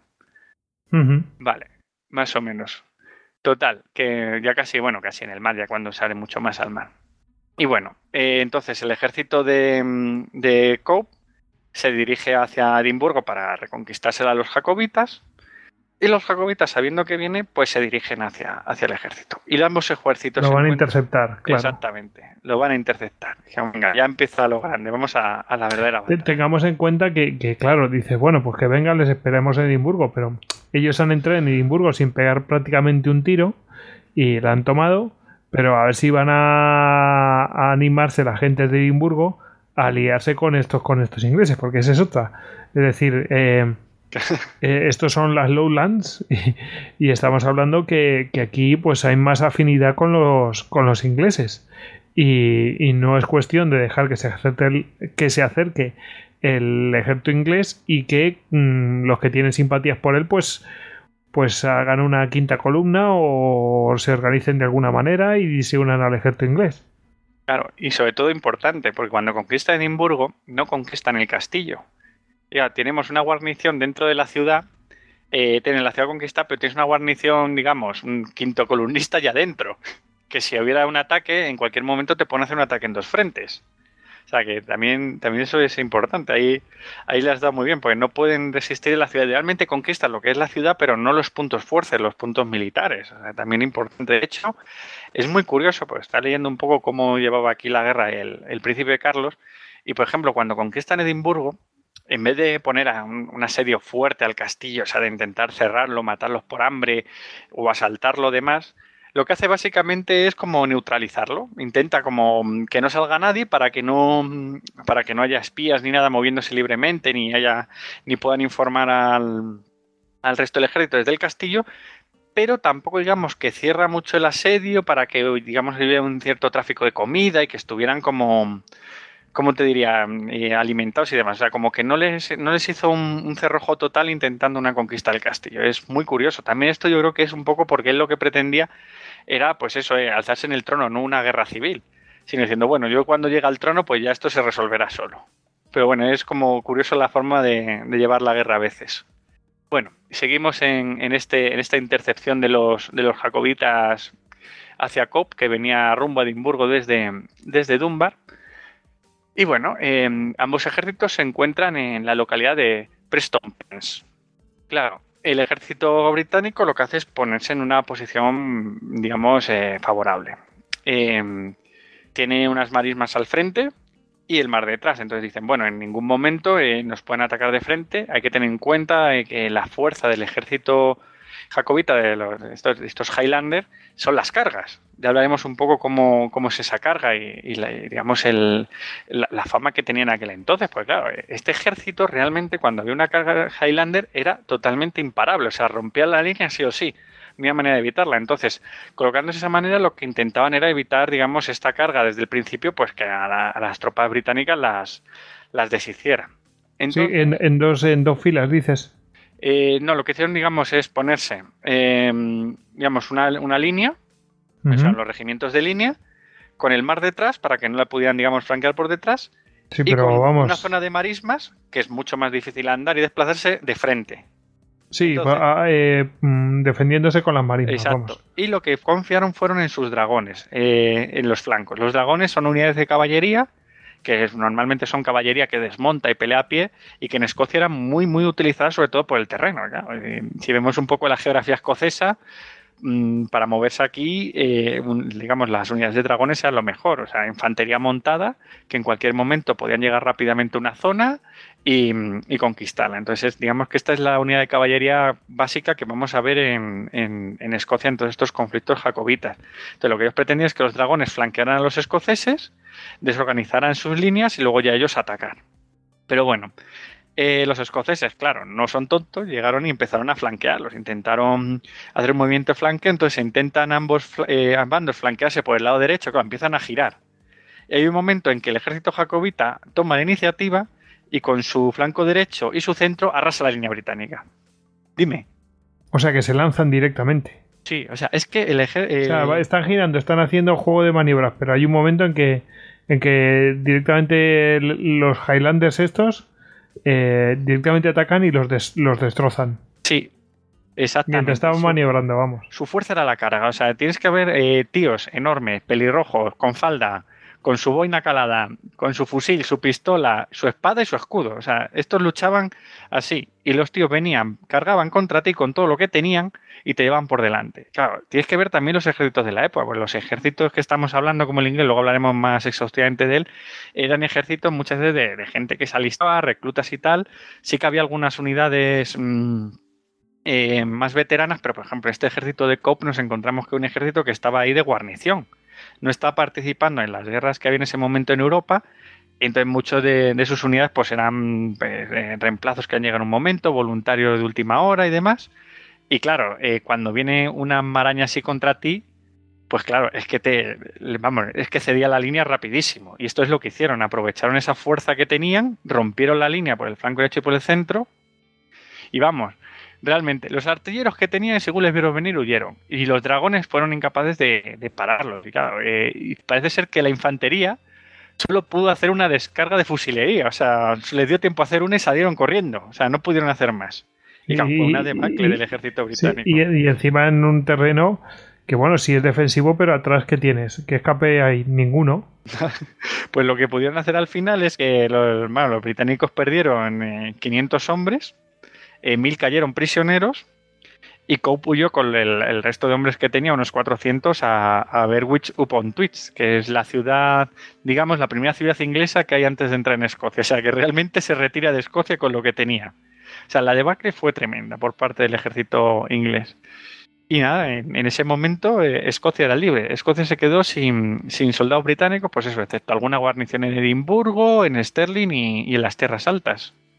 Sí, y la cuestión es vale, hemos librado Escocia de, los ingleses, etcétera, y ahora qué dices, ¿y ahora qué? O sea, ¿qué, ¿qué, va a pasar? Pues ahora qué pasa. Ahora fíjate, es curioso porque dice, bueno, si fuera un movimiento escocés o un movimiento de libertad de Escocia, de, la corona eh, inglesa, pues obviamente se organizaría, habría un parlamento escocés, declararían. Y, se organizarían algo más por, por si acaso hay un contraataque, intentarían parlamentar con los ingleses y, llegar a este status quo que hay ahora. Exactamente. Pero hay un factor aquí. Exactamente. El asunto es que si hubiera sido un movimiento solo escocés, hubieran logrado eso. Pues ya tenían Escocia. O sea, simplemente eh, levantar a los clanes, eh, crear un nuevo parlamento, que nombrara aquí a Bonnie Prince Charles eh, como rey y todos felices y los ingleses cabreados, ¿no? Pero no. claro, Carlos era un estuardo y él era el legítimo heredero de Inglaterra. Entonces lo que hizo fue invadir Inglaterra. O sea, hablamos de invadir Inglaterra, pues toma invasión de Inglaterra. sí, sí. Y nada, se acogió y bueno, a todo esto, mientras que los, jacobitas conquistaban Edimburgo y derrotaban al ejército eh, inglés en Escocia, claro, la situación en Londres pasó a ser de hay una pequeña molestia en el norte a ser muy alarmante. Eh, su ejército no estaba en, en las Islas Británicas, su ejército estaba luchando en el continente sí, porque recordé, eh, es verdad, eh, esto está enmarcado en... Em, en no sé si era la guerra de sucesión austríaca. Exactamente. O sea que tenían, tenían eso y además habían tenido antes, pues habían tenido todo aquello con Bladelezo, etcétera, etcétera, o sea, de Cartagena de Indias, que, que no eran pocos hombres los que desplazaron ahí. Exactamente. no, no estaban para muchas fiestas. O sea, fíjate el momento que eligieron los franceses para ayudar aquí a, los estuardos a, lanzarse a, la rebelión y por eso este éxito inicial de la rebelión tan fuerte. O sea, los, los ingleses no tenían nada con qué defenderse en ese momento. Y eso que los franceses intentaron llevar tropas ahí, pero no lo consiguieron. Es decir, que, que bueno, que, que al final solamente se contó prácticamente con eh, con los clanes y poco más. Claro, además, eh, después de ese merchandising que hacían los estuardos, de que cada vez que le decían algún rey y tal, bueno, sí, venga, si nos dan tropas, vamos a levantar a los a, todos nuestros seguidores en las islas, aquello va a ser una maravilla y tal. ya no se lo creían tanto, ahora pedían pruebas y las tuvieron. O sea que esta, esta vez sí que tuvo bastante éxito y realmente en este 1755 Escocia eh, se perdió del control inglés. O sea, no realmente lo consiguieron. Y claro, los ingleses estaban alarmados, o sea, lo que estaba ocurriendo no, no lo entendían, o sea, realmente, pues si sus ejércitos ya habían cobrado en la, en la batalla de Fontenoy y en, en, en, esta guerra de sucesión austriaca, pues nada, lo que tuvieron que hacer fue una situación de emergencia. Llamaron a 10 batallones de los, mejores que tenían eh, desde Flandes a, otra vez a las Islas Británicas para intentar hacer una fuerza de tapón contra este ejército. Y se levantaron milicias de voluntarios por toda Inglaterra, pues para frenar a, este ejército escocés que, se disponía a entrar en Inglaterra. Y también hicieron el, movimiento que fue el más clave de todo, que es llamar al duque de Cumberland. El duque de Cumberland, que era el hijo del rey, Em, y, uno de los grandes generales de su tiempo. Y además él venía con un montón de refuerzos holandeses, pues que, digamos, que, le ayudaban en, digamos, por ese tratado que tenían en la guerra de sucesión austríaca, o sea, de, ayudarle y demás. Y bueno, eh, con todas estas fuerzas en Inglaterra, eh, los jacobitas pues no, no se acobardaron y se lanzaron a la invasión de Inglaterra. Entonces, como habíamos hablado, eh, eh Cope se había retirado a, a Berwick upon Twitch, que estaría en la costa mm, este inglesa, Pero si seguimos la línea entre la frontera mm, inglesa y escocesa, nos encontramos otra ciudad en la costa opuesta, que sería la primera fortaleza que te encontrarías entrando desde Escocia a Inglaterra, que es Carlisle. Para buscarla en Google, Carlisle. y esta mm, y, este, y hacia, esa, hacia esa fortaleza se dirigen los, los jacobitas. En, línea, en línea recta hacia Manchester, ¿eh? Exacto, van, digamos que. han olvidado, han pasado directamente de los supervivientes que de, la, de la batalla esta que tuvieron con los ingleses, que se habían ido a Berwick upon Tweed. Exacto. Eh, han ido directamente así hacia el sur directamente, pum, pum, pum, pum, directamente hacia Manchester y claro, los siguientes Birmingham y luego Londres. Exacto, o sea, tú tienes dos caminos para ir desde Escocia, por una costa o por la otra, claro, tiene todo el sentido. Si tú vas por la costa este británica, o sea, por lo que sería el Mar del Norte, por la costa del Mar del Norte, te ibas a encontrar con todos los refuerzos que están llegando del continente. Claro, los estuardos no eran tontos, tenían su sistema de espías y sabían lo que se estaba moviendo, sabían que el golpe que habían dado era muy grande y, la dinastía Hanover no se iba a quedar quieta, iba a traer todo lo que tenía para pararlos.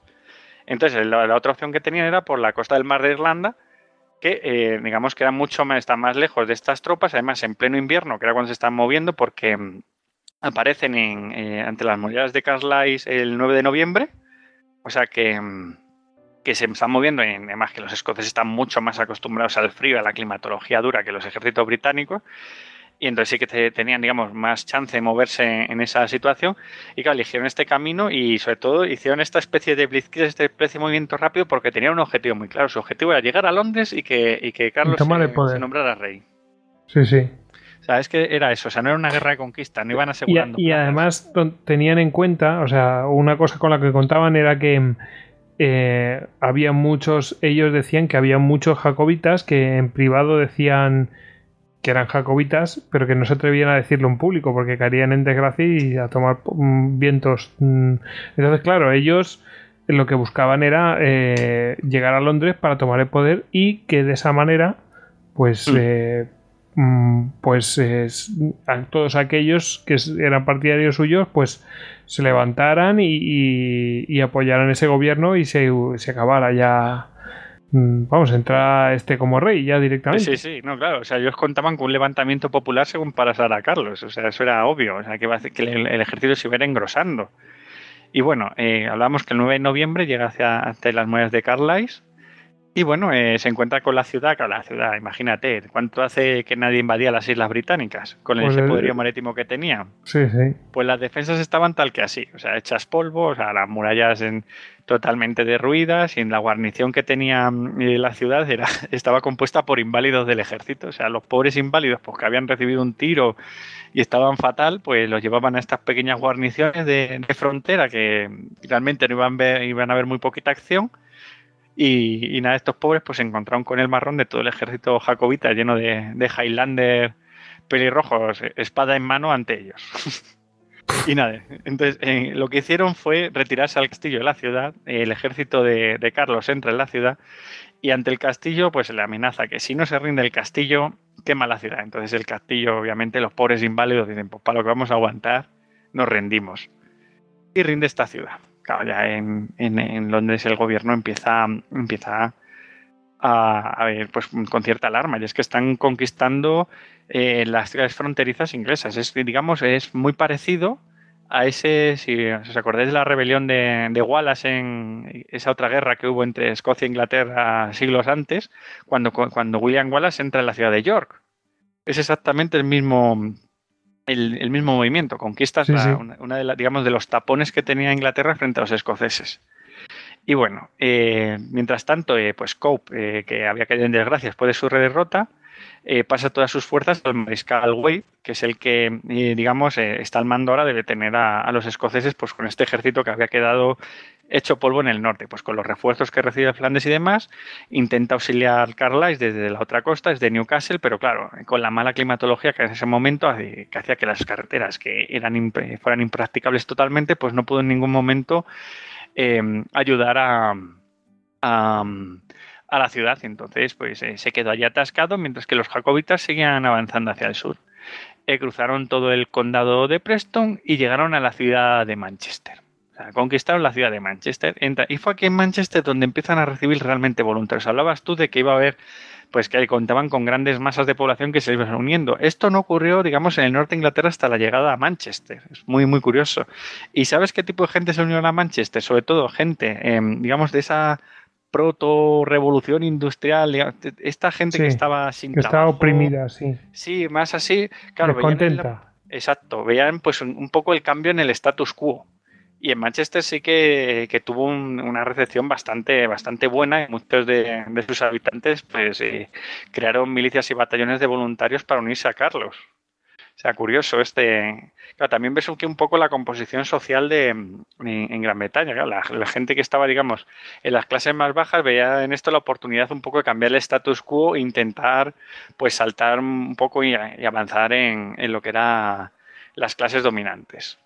Y bueno, entonces eh, Carlos, pues una vez que ha recibido a sus voluntarios de Manchester, se ha dado un, baño de multitudes, continúa al sur. O sea, su objetivo estaba claro, era Londres, quería conquistarlo.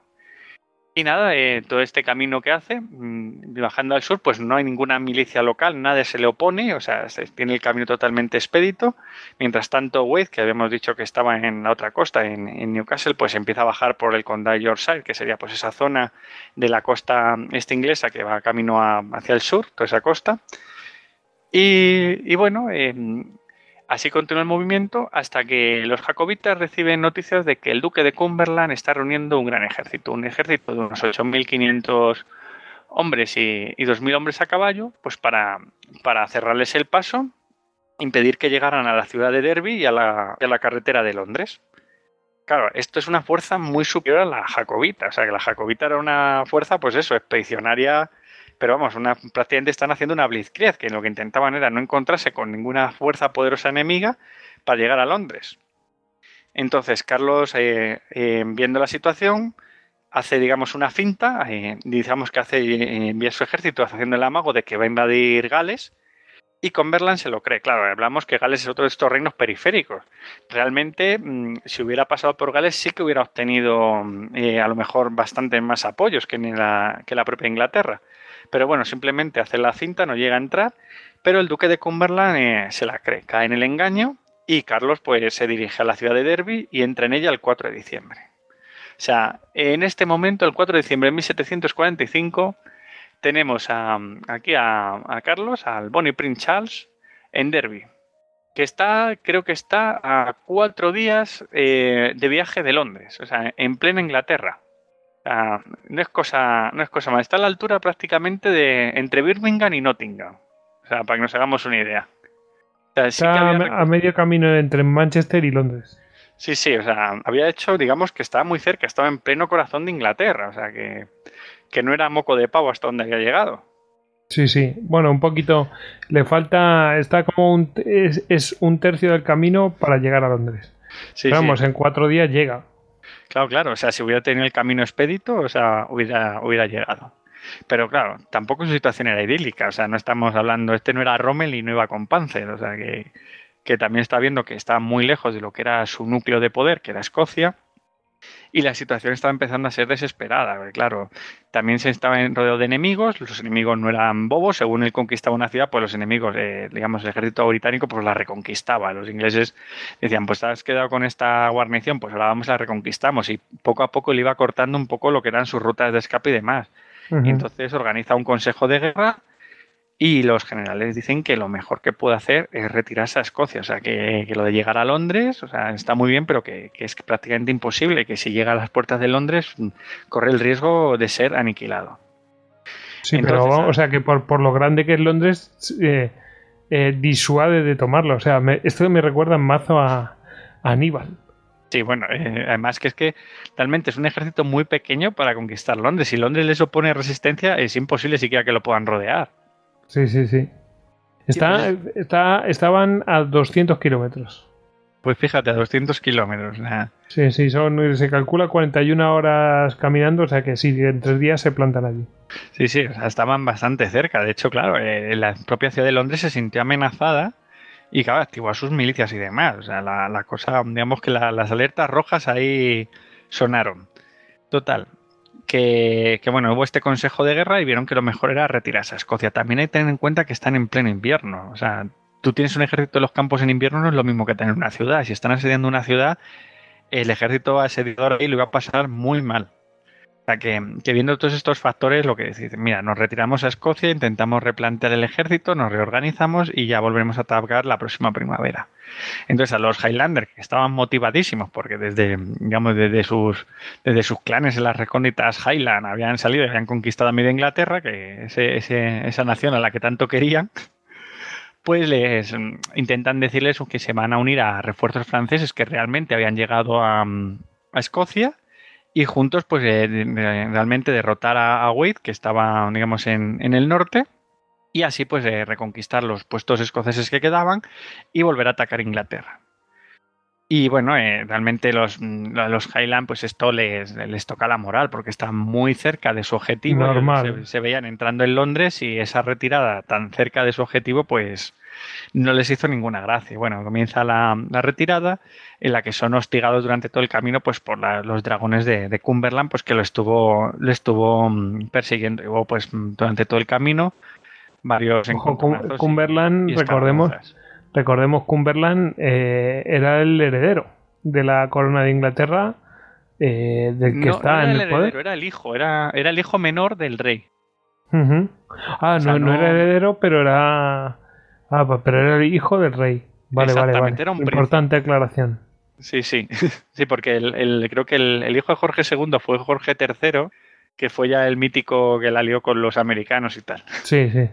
Bueno, eh, y nada, entonces el ejército jacobita, por tanto, vuelve a, su tierra segura, vuelve, vuelve a Escocia.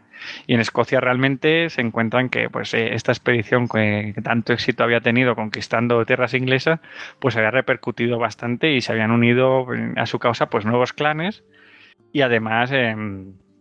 Habían, les habían llegado los refuerzos franceses, que estaban, digamos, que estaban principalmente constituidos por, ¿te acuerdas aquellos batallones que hablábamos de los, de los gansos salvajes?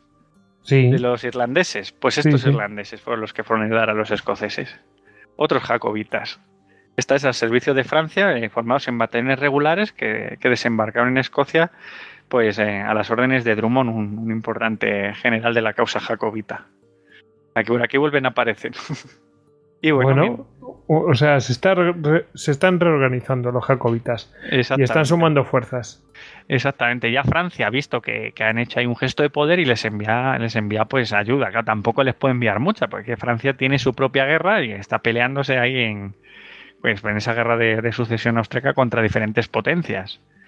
Y bueno, eh, mientras tanto, eh, el, mando británico recae en, en Henry Jauliu, porque el duque de Cumberland, pues viendo cómo había sido la situación en, Escocia, es requerido en Londres porque dicen, Holling, dice, si son capaces con, un simple tipo que, digamos, que haya levantado a, todo un, reino contra nosotros, eh, le requieren en Londres porque temen una invasión francesa, temen realmente que batallones regulares franceses sean capaces de desembarcar en el sur y conquistar Londres. O sea, esta es, digamos, es la, ellos temen la misma finta que en la rebelión anterior les intentó hacer España, o sea, la de, mm, digamos, hacer un levantamiento al norte para concentrar tropas, mientras que en el sur podría haber una invasión. Y realmente eh, puede ser que si, si Cumberland y el ejército británico que había levantado se dirigieran contra los jacobitas en el norte, hubiera dejado eh, sin protección todo el sur de Inglaterra. Idealmente podría haber sido invadido. O sea que no es ninguna tontería este movimiento intentar, en, digamos,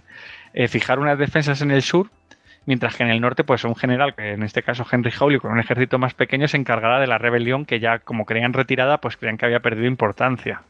Y bueno, como, estamos eh, contando, mientras que los japoneses pues, se encontraban por tierras inglesas, la ciudad de Edimburgo, Stirling y los fuertes de la Highland pues habían sido ocupados por el ejército británico que no había estado pues nadie viéndolas pasar, o sea que las principales plazas habían sido reocupadas.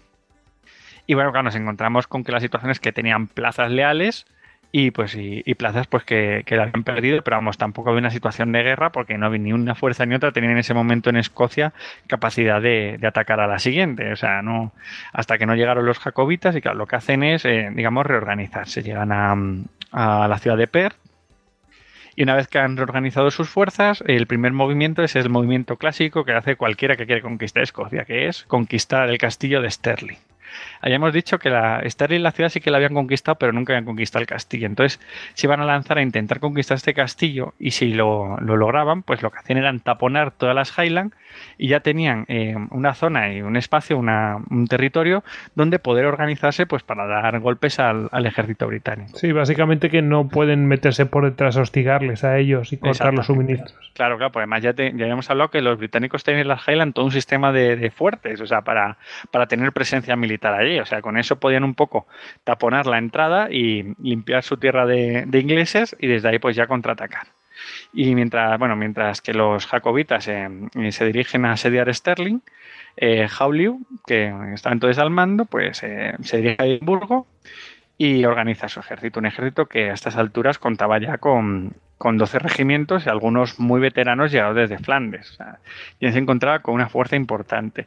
Hay que tener en cuenta que, cuando, cuando estaba en el norte, eh, y se encontraban todavía los jacobitas en, territorio británico, eh, hay un momento en que desembarcan tropas francesas, en, como habíamos dicho, en Escocia. Entonces, eh, dices, ¿por qué Jaulius no ataca esas tropas, las disuelve y no, impide que las dos, em, digamos, eh, perdona, no era Jaulius, era Wade? ¿Por qué Wade no, no ataca esas tropas francesas que han desembarcado y evita que se junten los dos ejércitos y sea más poderosa? Pues porque los regimientos que tenía Wade, estos que ahora, que ahora, tenía, que ahora hereda Jaulius, estos regimientos estaban en Inglaterra porque se habían rendido en, en, en Flandes y, habían sido liberados bajo juramento de no volver a levantar las, armas contra el, contra el rey de Francia. Y claro, como estos irlandeses y franceses se eran eh, súbditos de Francia, no podían atacarlo. Es curioso también este, este sistema, que era muy, muy común lo de, lo de, para no tener prisioneros y demás, tomar juramento a regimientos enteros de que no podían levantar las armas y eran cumplidos, ¿eh? Sí, sí. Bueno, es que si no los cumplen, los pasan a todos a cuchillo. Exactamente, pero bueno, es, digamos, es esa civilización que hay a veces dentro de la guerra que, parece que, se cumple. y bueno, con este ejército de Jaulio ya, mm, pues ya, digamos, formado, pues lo que hace es eh, que el 16 de enero decide entrar en acción. Decide, ya estamos en el año 1746, y decide que, tiene que ir a levantar el, asedio de, de Sterling, del castillo. Entonces se dirige con 8.000 hombres y se mm, posiciona en Falkirk. Falkirk es una ciudad que se encuentra también muy cerca de Sterling. También aparece en muchas, vemos que son estas ciudades muy recurrentes a la hora de dar nombre a batallas, en, en lo que fue la época medieval escocesa. Creo que aquí también estuvieron Robert Bruce y William Wallace y compañía. O sea, también pues, digamos que es la zona de paso entre estas Highland y, las tierras bajas. Y bueno, efectivamente, es que eh, vamos a ver, es que aquí hay una serie de, eh, mira, en, pocos kilómetros, ¿eh? O sea, están eh, eh, al sur de al sur de Stirling y Stirling está pues eh, entre Glasgow y, y, Edimburgo, un poquito más al norte y cerrando el tapón, como has dicho. Y es que está Stirling, está Bannockburn y está Falkirk. Es que son siempre están peleando en los mismos sitios, continuamente. Es que es la, la, zona geográfica precisa, es el nudo de Escocia, eso, esa zona. O sea, quien la conquista, quien la posee, puede atacar, digamos, o las tierras altas o las tierras bajas. Desde, la, desde ahí es donde, donde tienen que, partir todo. es, que ya, es que ya lo, ya lo supones, es decir, tú ves el mapa y dices, es que mm, aquí hay un cuello de botella y tal. Pero luego ves el detalle, eh, es que mm, no hay más, tiene que pasar por ahí. Exactamente, es que, es que es lo que hay. Entonces ahí es donde se dirige obviamente Howley. Pues, vamos a intentar liberar el asedio de Sterling y ya desde Sterling eh, volvernos a organizar, las tierras bajas quedan aseguradas y empezamos a actuar contra estos rebeldes jacobitas que llevan ya tiempo dando guerra. Y bueno, em, eh, los, jacobitas los ven, que, se, están en Falcon, entonces lo que hacen es eh, desplaza Murray, que era uno de los comandantes, además el de los más importantes de, aquí del príncipe Carlos y además de, los mejores generales que tenía, pues desplaza su ejército a, a Plainmoor, también una de estas zonas cercanas. Y hay un momento en que, en que Murray pues, se intenta coger ventaja en el campo de batalla y envía dos columnas de, de Highlander pues, a tomar, eh, una de, las colinas, de las colinas que se encuentra sobre Falk. digo, pues así tener la, digamos, ocupar las tierras altas, pues en el caso de que los ingleses quieran plantar batalla, pues tener ventaja. Y bueno, eh, eh, no conocía el movimiento porque debido a que se encontraba, eh, entre comillas, conferenciando con la condesa de Kilmarnock conferenciando, desayunándose, bueno, ya sabes cómo son estos aristócratas. Sí, sí. Había visto a la condesa y no pude evitar hacer una, visita a la señora condesa de Kilmarnock. Y bueno, mientras él estaba tomando su desayuno, los Highlanders estaban dedicándose a lo que se tenían que dedicar, es a tomar posiciones. Y bueno, eh, ya en ese día a la tarde, pues eh, se dio cuenta y, claro, tuvo que movilizar a sus tropas rápidamente. Y claro, cuando movilizas a las tropas rápidamente, pues hay cierto descontrol. Y sobre todo esto pasó con la artillería, que quedó atascada porque es que además hubo en ese momento una tormenta. en Escocia en invierno que te, que te llevas lo más normal. Y claro, eh, esto empieza a empapar los caminos, los dos ejércitos y, y claro, la artillería queda atascada. Y bueno, eh, llega un momento en que sí que, que Julio llega cerca del ejército jacobita y empieza, empieza a distribuir a sus fuerzas. Y prácticamente lo que hace es poner a la infantería en el centro y en su flanco izquierdo a sus dragones de la caballería. Y que viendo que la posición jacobita, pues habían llegado unos Highlander y tal, todavía se estaba formando, lo que hace es intenta mandar eh, con una carga de, dragones romper la línea rápidamente, pues para acabar con, la situación. Pero claro, los escoceses, según ven llegar a los dragones, hacen una descarga de fusilería tan brutal que en la primera derriban 80 de ellos y el resto, pues lo que hacen es volver grupas y largarse de allí. No querían saber más de la batalla. Y es cuando mm, el centro escocés pues se prepara para, iniciar el fuego. Pero claro, eh, ¿qué estaba pasando? Estaba lloviendo y, muchos de los, de los Highlander tenían los cartuchos mojados por la lluvia. O sea, sí que en el flanco habían podido disparar, deberían llevarlos mejor cuidados o demás, o, los habían cogido secos de, los carruajes de, logísticos y demás, pero los que estaban en el centro no los tenían mojados y no pudieron utilizarlos. Entonces directamente tiraron al suelo los fusiles y las pistolas, cogieron las espadas y los escudos y se lanzaron a la carga. Eh, claro, los ingleses le vieron, les vieron llegar, hicieron eh, pues, su mítico movimiento, dieron, soltaron una carga al azar, la única que les dio tiempo y salieron corriendo. Y claro, los escoceses les pillaron bien y le, volvieron a hacer, volvieron a hacer pedazos. Y no fue más la cosa porque el lado derecho, o sea, las tropas que se encuentran en el flanco derecho eh, inglés más o menos aguantaron el tipo y pudieron hacer algunas cargas más y frenarlos un poco, mientras que el centro y los dragones huían. Pero bueno, al final la línea inglesa se desmoronó y salió corriendo de allí. Al final el ejército británico en esta batalla sufrió 350 bajas y 300 prisioneros por 50 muertos y 80 heridos del lado jacobita. Bueno, vemos, eh, como habíamos visto en Preston Pans, o sea, ¿cuál es la táctica escocesa para luchar? O sea, la carga frontal, o sea, no tiene más sentido. Las batallas, estamos hablando de batallas que duraban 20 minutos. O sea, llegaban y cuando se daba la orden de carga, adiós, o sea, recorrían el terreno que había entre, entre los dos ejércitos, rompían la línea y se acababa la batalla.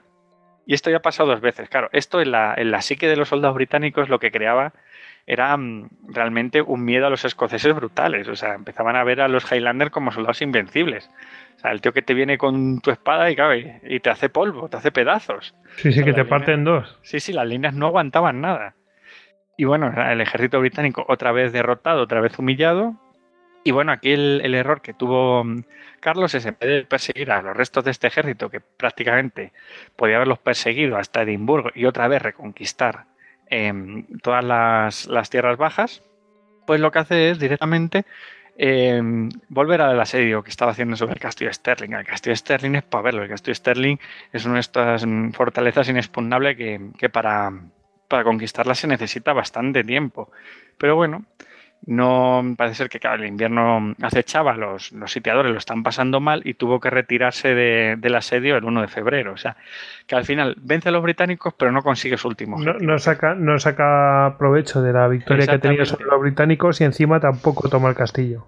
Exactamente, no, no, no logra capturar el castillo. Entonces simplemente se, digamos que se retira los cuarteles de invierno y lo deja así la situación. Y claro, esto le da bastante aire a los ingleses. Claro, una vez derrotado Jaulio, pues mm, tuvo que encargarse el propio duque de Cumberland del asunto. Y se dirige a Escocia. Eh, ya teniendo Sterling en su poder, empieza mm, a tantear las tierras altas, eh, De hecho, captura la ciudad de Perth, que era una, uno de los principales bastiones jacobitas.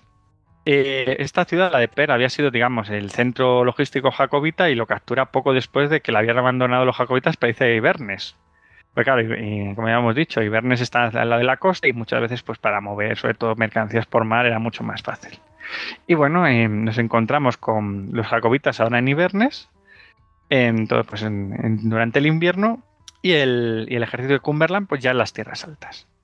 Entonces, los jacobitas no se quedan quietos, o sea, desde desde Ibernes se empiezan a lanzar racias y ataques rápidos a toda la zona británica, bueno, a los puestos británicos de la zona del Gran Glen, que es donde, digamos que son las orillas del, lago Ness, en toda esta, esta gran falla que, comentábamos. Incluso llegan a capturar Fuerte, Fort Augustus, o sea que, la verdad es que eran movimientos bastante fuertes y vigorosos.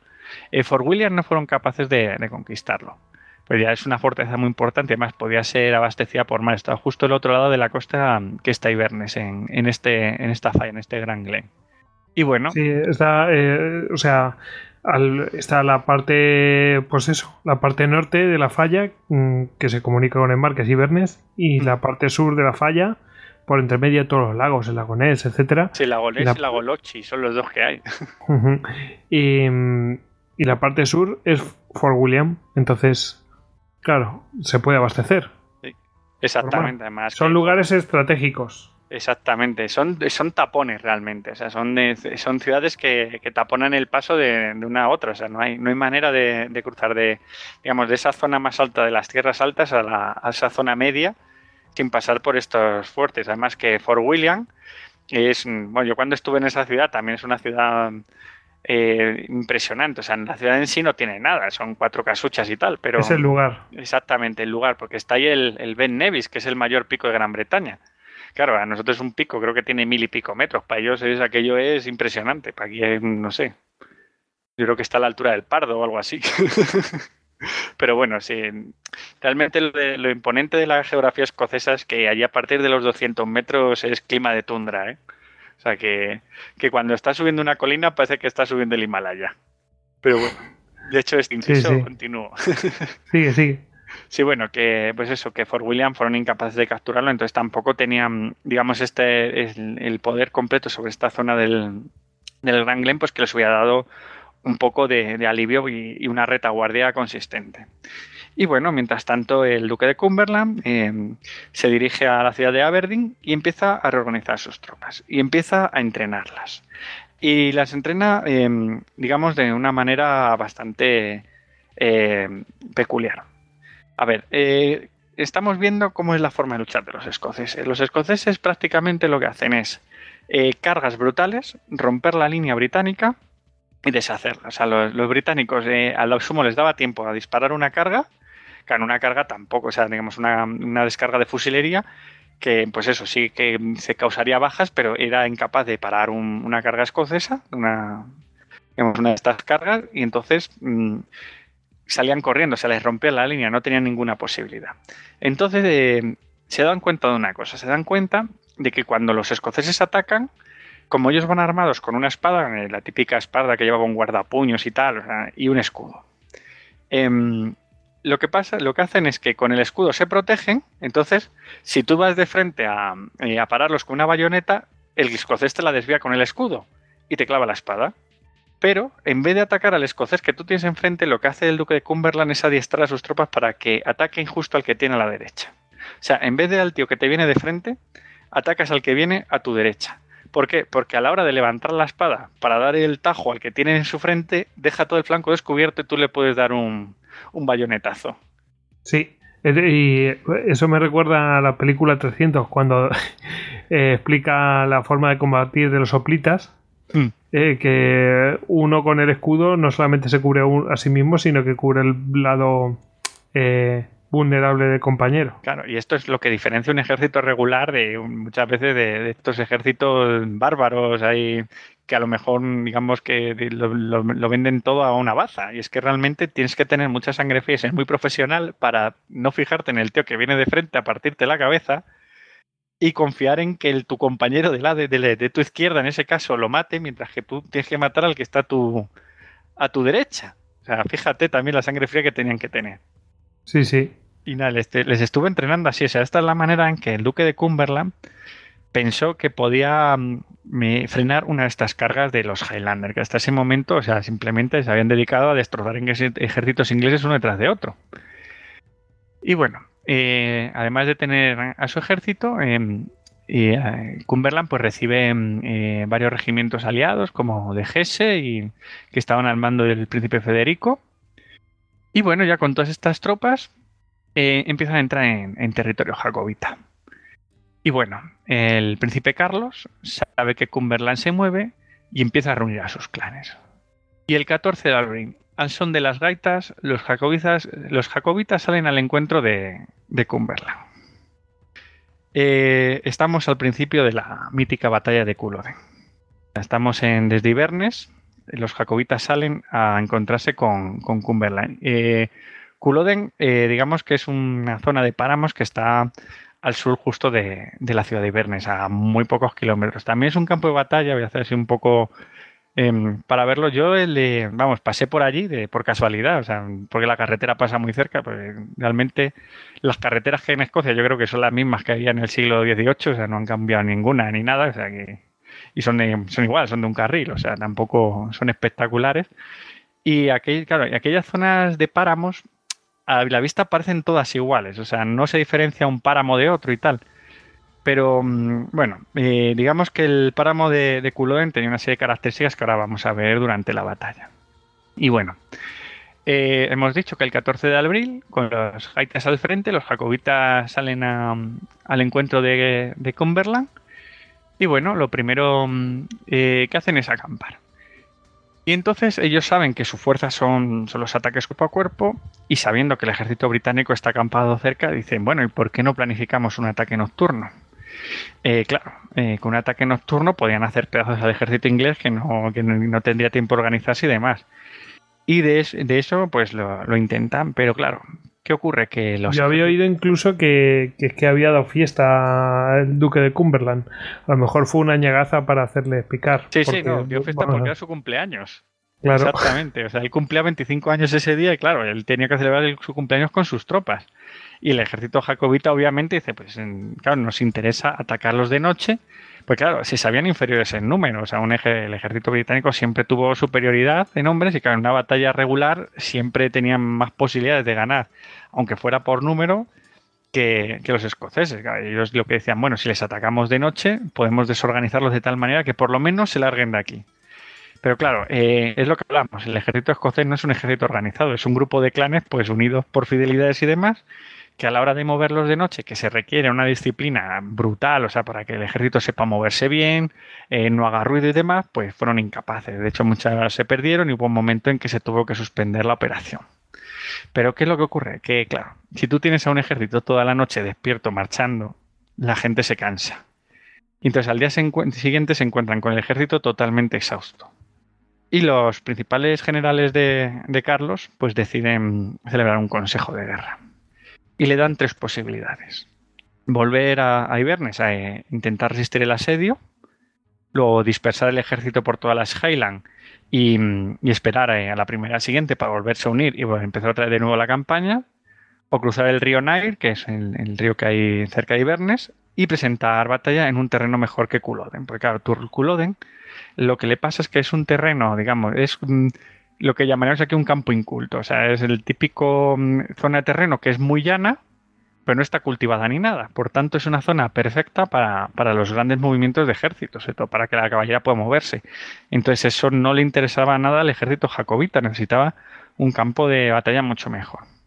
Pero claro, eh, aquí el Bonnie Prince Charles, que estaba encantado con sus tropas y sus grandes cargas que están destrozando el ejército inglés, desestimó todas, se creía totalmente invencible. Y bueno, el día 16 de abril, eh, eh, Cumberland despliega sus tropas en, en el páramo de Culloden. Y claro, los, eh, obviamente los jacobitas tuvieron que hacer lo mismo, y es que ya era bastante tarde para evitar la batalla. Y aquí es donde vamos a empezar ya, digamos, el, el último capítulo de nuestra historia, la batalla de Culloden. Pues sí, ¿quieres que hagamos una posita y la hacemos? Venga, una pausita. Porque esta batalla tiene, y veremos después las consecuencias, que no tiene poco, vamos. No, no. Las, las consecuencias fueron duras, sí. Sí, sí. Bueno, pues venimos en nada.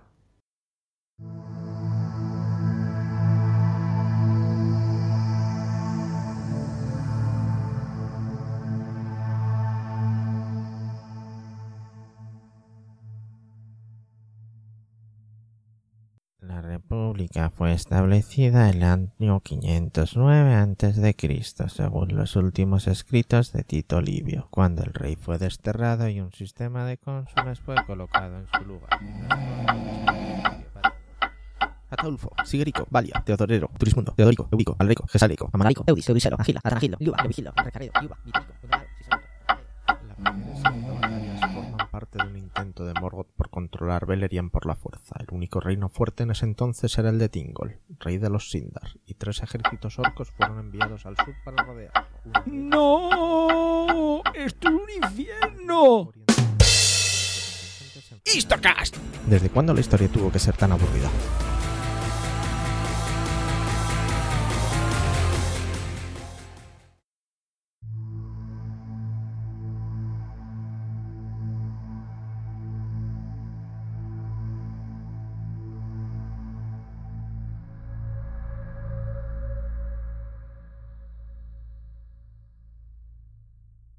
Bueno, pues ya estamos de vuelta y como prometimos, estamos en los prolegómenos de la batalla de Culloden. Hemos descrito un poquito dónde iba a ser, el campo de batalla, un lugar amplio, eh, que no era muy recomendable para los eh, Highlanders, para, por, sobre todo porque mm, era un campo abierto, era fácil para la artillería eh, inglesa, para la caballería también. O sea que no es un sitio ideal, aunque sí es cierto que a los... Hombre, les conviene tener un terreno medianamente llano a los Highlanders para poder hacer una carga de vida, ¿no? Pero bueno, eh, mm, obviamente tan abierto el espacio no era demasiado bueno. Exactamente. O sea, era un campo de batalla que beneficiaba claramente mucho más al ejército británico que, que al ejército jacobita. Yo había escuchado incluso que había tenido problemas porque dice, joder, ¿cómo se dispusieron ahí, no? Y hablaban de que Carlos y tal y cual, que había rivalidades entre los... Había dos facciones dentro del ejército jacobita y, y había uno que era que realmente sabía y había otro que no sabía tanto y, y Carlos se inclinó por el que no sabía tanto. Exactamente, sí, de todo eso vamos, vamos a hablar. Además que, que fue muy obvio todo lo que pasó, porque hablábamos de Lord Murray, que era ese hombre que sabía tanto, que, en este caso, eh, pues eh, no, no pudo, digamos, eh, convencer a Carlos de que se retirara y, eligió pues otra opción que, que le llevó pues a, a la consecuencia, el resultado que vamos a ver ahora. Pero si te parece, antes de empezar en la batalla, vamos a hacer una pequeña introducción para ver el tipo de ejércitos que se enfrentan, porque hemos estado hablando de todas esas cargas y demás, pero claro, Sí, vamos pero no sabemos la forma de combatir, vamos. Exactamente, por qué hacían esas cosas, cómo se movían, cómo era. Pues vamos a hablar un poquito, así levemente, de, de ambos ejércitos. Y bueno, vamos a empezar con el británico. Claro, el ejército británico realmente, pues como todos los ejércitos, era un ejemplo a escala de, de la sociedad, o sea, de esa sociedad inglesa. Y claro, tenemos a una oficialidad eh, formada por grandes aristócratas y soldados, pues que realmente eran pues gente del pueblo llano, que eran reclutados, pues, eh, sobre todo en las temporadas de, de invierno o después de la cosecha, cuando muchos de ellos se quedaban sin trabajo y no tenían otra manera de ganarse la vida y acababan, pues, en el ejército. Para ser soldado británico, el único así requerimiento mm, que tenían era medir más de unos 70 y luego además jurarse protestantes, eh, prometer que no tenían hernias ni ningún tipo de ataque. O sea, cuando tú prometías eso, medías uno de más de un metro setenta, ya podías ser ser soldado del ejército británico. Bueno, el ejército británico, su unidad, digamos, eh, básica era el regimiento y al completo pues tenía aproximadamente unos 815 hombres, eh, formados en unas 10 compañías de 70 hombres, pues más toda esa oficialidad que tenía cada regimiento. Pero claro, esto era sobre el papel. Eh, en Culloden, pues muchos de los regimientos alcanzaban 400 hombres y gracias.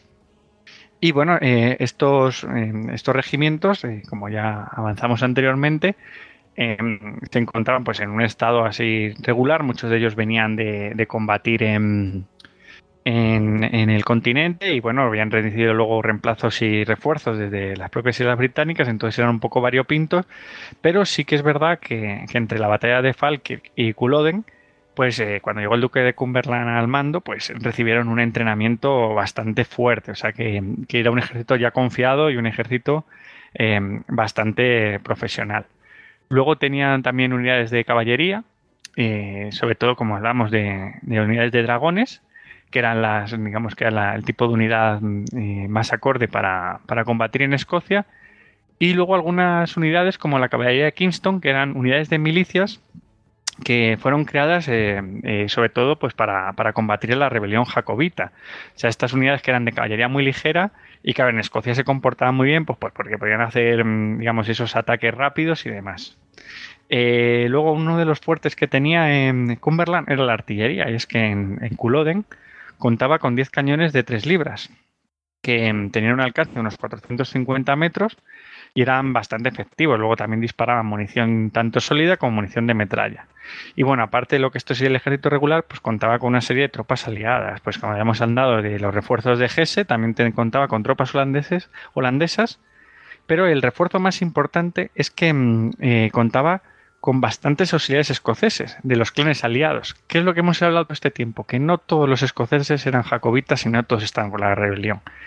Eh, concretamente, el duque de Argyll había um, organizado una milicia muy grande de escoceses a favor de la, de la, causa inglesa. Era tan grande que había más escoceses en el bando de Cumberland que en el bando de, de Jacobo. Simplemente para ver un poco eh, uh -huh. que en muchos casos el Culloden eh, y esta, este levantamiento jacobita de 1745 tenía también el carácter de guerra civil. O sea, muchas uh -huh. veces y ojo, aquí la religión también tiene que bastante que ver porque mmm, si es cierto que en Irlanda había un 90% de mmm, católicos, en Escocia no está en esa proporción. ¿eh? O sea, ahí hay, ahí hay, mucho protestante, por supuesto que hay mucho católico, pero, pero no es un 90-10. No, no, para nada. Además que eh, estaba el factor, como dices, el factor religioso, estaba el factor económico, porque si yo soy de un clan que tiene unas relaciones comerciales con Inglaterra fluidas y en la rebelión jacobita me las estoy rompiendo, mi sistema de lealtades, aunque mi hermano eh, se haya casado con una de un clan que es jacobita, yo voy a estar luchando con el clan al que debo fidelidad. O sea, ese sistema de, de lealtades tan complicado, pues aquí se veía eh, digamos, totalmente a, a, flor de piel. O sea, muchos, eh, digamos, eh, parientes eh, pues que habían jurado lealtad a un otro clan, pues estaban situados a uno u otro lado de la línea de batalla. Esto era así. O sea, que uh -huh. también hay que ver ese componente, que muchas veces Culloden, sobre todo de parte escocesa, pues se vende. De hecho, claro, tú entras al campo de batalla de Culloden con sus banderas, con la cruz de San Andrés, como ese gran templo escocés, pero realmente eh, lucharon más escoceses del lado inglés que del, que del lado jacobita. O sea, también hay que tener ese componente de que no era tan homogéneo el movimiento como a lo mejor parece o, o se intenta hacer ver. Es, curioso esto. Y bueno, eh, digamos que este era el ejército británico en esencia. Bueno, ahora vamos a ver el ejército jacobita, que ya hemos hecho algunos avances de cómo, de cómo era de cómo, y de cómo luchaba. Bueno, el ejército estaba constituido principalmente por clanes, o sea, clanes como los Cameron, los MacDonald o los MacPherson. Eh, luego, además de clanes, había levas feudales, o sea, eh, un señor mmm, cogía a la gente que, digamos, eh, que estaba en sus tierras, a sus siervos y tal, como este sistema de clanes pues era mucho más, digamos, no había llegado a modernizarse como a lo mejor podía haber pasado en otras naciones europeas, pues cogía, digamos, esto, a estos siervos, a esta gente que tenía eh, cultivando tierras y tal a su servicio y los agrupaba en milicias, en milicias feudales. O sea, por ejemplo, un ejemplo de esto es la brigada Atol que luchó en Culloden. Y bueno, hay que decir que también hay una falta de profesionalidad en muchos jacobitas. O sea, eh, también vemos a, digamos, a, a guerreros, pues a tíos, digamos, que son profesionales de la guerra, pues que aparte de, luchar en todas estas revueltas en, su día a día, pues eh, tenían riñas con otros clanes y demás, pues sí que eran, digamos, más profesionales, pero luego encontramos también a mucha gente, pues que eran simplemente pescadores, eh, agricultores y demás, que pues por estas lealtades personales eh, o, por, o por servir a un otro señor se veían envueltos en la batalla. Y esto era, pues eso, digamos que era un ejército muy variopinto y que, y que muchos de los, de los eh, digamos de los escoceses jacobitas no rendían realmente, o sea, no, no debían lealtad a, a Carlos, a, al príncipe Carlos, sino que ellos eh, solamente tenían lealtad al que era su, digamos, su jefe de clan. Que luego su jefe de clan podía jurar lealtad a otro clan, si era un clan secundario demás, o eh, jurar lealtad a, al príncipe Carlos. O sea que este, pues este sistema muchas veces el, sistema para dar órdenes eh, desde que llegaran desde el Estado Mayor de Carlos a los distintos clanes era muy difícil, porque claro, mm, digamos que las unidades más pequeñas no recibían órdenes si no era de su propio jefe de clan. Era, eh, digamos, un ejército mm, con ese perfil más medieval que, ya los ejércitos modernos europeos. Sí, que a ver, no le daba tal movilidad y tal velocidad de movimientos, porque ya la velocidad de movimientos era fundamental. ¿eh? Exactamente. Claro, por eso estamos viendo su método de lucha. Su método de lucha era el más sencillo. Una carga frontal y con eso acababan con todo. como en el medievo, vamos. Exactamente, no en cualquiera de las batallas que hemos visto, en ninguna hemos visto que los escoceses hayan, hayan hecho movimientos muy complicados ni nada, o sea, no han hecho ni fintas ni grandes movimientos de, flanqueo ni nada, o sea, simplemente se, se limitan a, aguantar y en el momento dado saltar todos a la vez y, destrozar la línea británica. Ojo que hasta el momento les había dado éxitos totales, era un método sencillo pero muy muy eficaz. O sea que, tampoco hay que, hay que desdeñarlo. Bueno, eh, ver un poco el armamento que llevaban los jacobitas y es que eh, luchaban principalmente con, una espada y un escudo que se denominaba tarje y además tenían armas de fuego. Normalmente llevaban un fusil, eh, un mosquete, vamos, y una pistola. Y algunos de ellos llevaban incluso hachas tradicionales escocesas, que se llaman el Yoshaver, que son ya, esto es una referencia muy medieval, son como estas hachas así largas de los orcos y demás. Que bueno, no es que sean muy útiles en la batalla, pero seguro que si venía un tío con un hacha de esta de frente, eh, a los ingleses les asustaba. Y bueno, vamos a hablar un poco también de, su, de su maniobra estrella, que es el método de carga que tenía. Y es que el, escocés para cargar hacía una cosa. Lo primero que hacía es calarse su boina, porque hay que decir que, casi todos los escoceses llevaban una boina pues, con un pequeño pompón y tal, que es además muy clásica. También la vemos ahora en lo que es el, traje mm, eh, tradicional escocés. Eh, pues hacían eso, se calaban su boina, echaban para atrás su plais, que es esa especie de manta escocesa que se cruzaban muchas veces sobre el pecho, y comienzan a correr hacia el enemigo protegidos por su escudo. Cuando están a unos 50 pasos, lo que hacen es que disparan el fusil y lo tiran al suelo y siguen corriendo. Y cuando están a solo 12 pasos del enemigo, lo que hacen es disparar la pistola que llevan y se la arrojan a la cabeza al enemigo. O sea, las pistolas que llevan muchos de ellos estaban con el mango, lo, lo tenían eh, con acero en forma de garra y hacían como cuando los romanos con el pilum, pero con la pistola. La disparaban y luego se la tiraban a la cabeza al inglés. O sea, tú imagínate la lluvia de pistolas. Sí, hombre, pero, está bien porque mientras. ¿A, cuánto distancia era eso? 12 pasos deben de ser 12 pasos, pues 8, 9, 10 metros por ahí, pero, es mucho. Pero vamos, que le disparan y después se lanzan y le lanzan la, la, la pistola. Los los desorientan, no, no es que los desorienten, pero joder, eh, no hace falta que les den, simplemente lo distraen y, ya viene el otro con, la espada en alto, el sable. Exactamente, si tú ahora mismo te, viene una pistola a la cabeza, lo primero que haces es intentar esquivarla, no disparar al escocés, ¿no? te puede, vamos, te puede descalabrar la pistola. Entonces sí que no, el, método está totalmente probado. O sea, claro, tú imagínate una lluvia de pistolas, eso, que te cae sobre la cabeza a la primera línea, claro, ellos intentarán esquivarlas y en ese momento es cuando cogen, sacan la, espada y se lanzan a por los a por la primera línea británica. Claro, este, este método de carga había sido hasta ahora infalible. Tú imagínate cuando 700, 800 tíos te vienen así, o sea, la que te lían es parda.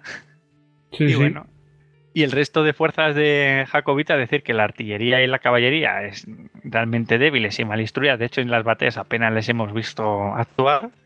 Y luego, pues eso, tenían de refuerzo estos contingentes eh, de irlandeses al servicio de Francia y de franceses. O sea, que les había enviado el, rey Luis XV pues para, para, apoyar la causa jacobita. Y estas eran las únicas tropas que en ese momento en Culloden se encontraban, que eran tropas regulares del lado del príncipe Carlos, que también tendrán importancia en la batalla. Y bueno, después de hacer un poco la presentación de los ejércitos, vamos allá con la batalla. Entonces teníamos a los dos ejércitos frente a frente en el de pero, pero mm, digamos que... Mm, vale, eh, pon los, los dos ejércitos y ahora te cuento. Vale, tenemos a los dos ejércitos. Por un lado, el ejército jacobita, eh, mandado por Carlos, con 5.000 hombres. Y por otro, el ejército eh, inglés de, de Cumberland, con 8.000. Y entonces eh, empieza la disposición de los ejércitos. Eh, una cosa que quería Murray, después de que le negara a Carlos eh, retirarse y demás, las opciones que dijimos que le dio era hacer un reconocimiento previo, pues para, digamos, hacer una disposición del ejército correcta. Pero Carlos se la negó. O sea, eh, aquí el amigo Bonnie Prince Charles eh, decidió que esta batalla le iba a ganar porque sí. O sea, realmente lo que puso muchísimas objeciones a, digamos, a los consejos que, que le daba, le daba Murray, que era realmente el- la persona que conocía el, el arte militar y el que, el que había ganado batallas para él, en Prestospan y en, y en Falkir. Y bueno, eh, al final, eh, digamos que el, el otro, digamos, el- la otra persona que tenía, que tenía a Carlos, eh, que era un irlandés, que ahora mismo el nombre, no sé si lo tengo por ahí, que me suena que era eh, O'Neill o, o algo así, es que ahora mismo no, no recuerdo. Bueno, no pasa nada. Ah, bueno, bueno, sí. bueno, pues eso, que simplemente se dejó, se dejó influir por él porque también tenía un carácter optimista que decía que eso lo tenían ganado. Y nada, simplemente pues eh, fue el que organizó el ejército. Y lo organizó con las tropas de John Drummond, el Lord John Drummond, el que había venido con todos los refuerzos franceses en el centro, el duque de Perth a la izquierda y Murray y sus tropas a la derecha. ¿Qué es lo que ocurre con esta disposición aquí de los amigos? Pues que los clanes eh, no estaban de acuerdo. Y tenemos al clan McDonald que dice que por qué ellos tenían que estar a la izquierda cuando su lado tradicional en la batalla pues, era la derecha. Y eso creó un malestar en las líneas del principio, claro. Era como, mm, ¿pero qué hacen los clanes? Eh, reclamándole cosas al mando. Eso en plena batalla. O sea, es que es un poco un sinsentido, que es lo que tú comentabas, claro. Realmente eh, su sistema de, de pensar, su sistema de guerra es totalmente distinto a la guerra moderna. Entonces ellos reclaman un lugar en la batalla, aunque las condiciones tácticas mm, sean otras. Era, era así de, de curioso. Bueno, mientras esta era la disposición del ejército escocés, el ejército mm, inglés, lo que hizo siendo muchos más hombres, se dispuso en, en tres líneas de combate, eh, frente a frente. Y bueno, eh, simplemente hacer un apunte, y es que el, páramo de Culloden, donde se iba a producir la batalla, habíamos dicho que era un páramo muy liso y demás, pero tenía una peculiaridad, y es que había una serie de cercas, o sea, pues los típicos cercados eh, con cultivos o para el ganado y demás, eh, en los lados, sobre todo en lo que era el lado derecho escocés, donde estaba Murray, se encontraban dos, dos de estos cercados que, bueno, en un principio los, los jacobitas, y sobre todo mm, Carlos, no les dio mm, importancia, eh, pensando que eso era, pues eso, que era infranclave por ahí, pues porque estaban esos muros. Pero claro, Murray decía, bueno, pero es que estos muros eh, se pueden saltar o tienen entradas de alguna manera. Pero bueno, dejemos ese, ese punto ahí y, y continuemos con la batalla. Bueno, no sé si me querías tú comentar algo, que me has dicho que, que hablara de que ibas a hablar después del despliegue y demás. No, no, no, está por ahora bien, luego te comento. Vale. Y bueno, eh, ya están, tenemos a los dos ejércitos frente a frente, totalmente desplegados, y empieza la batalla.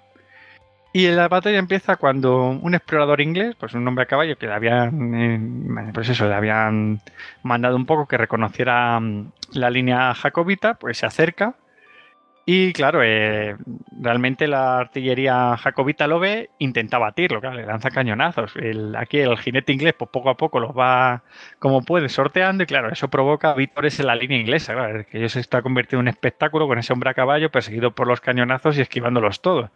Claro, esto empieza, mm, digamos, a cabrear un poco a los escoceses.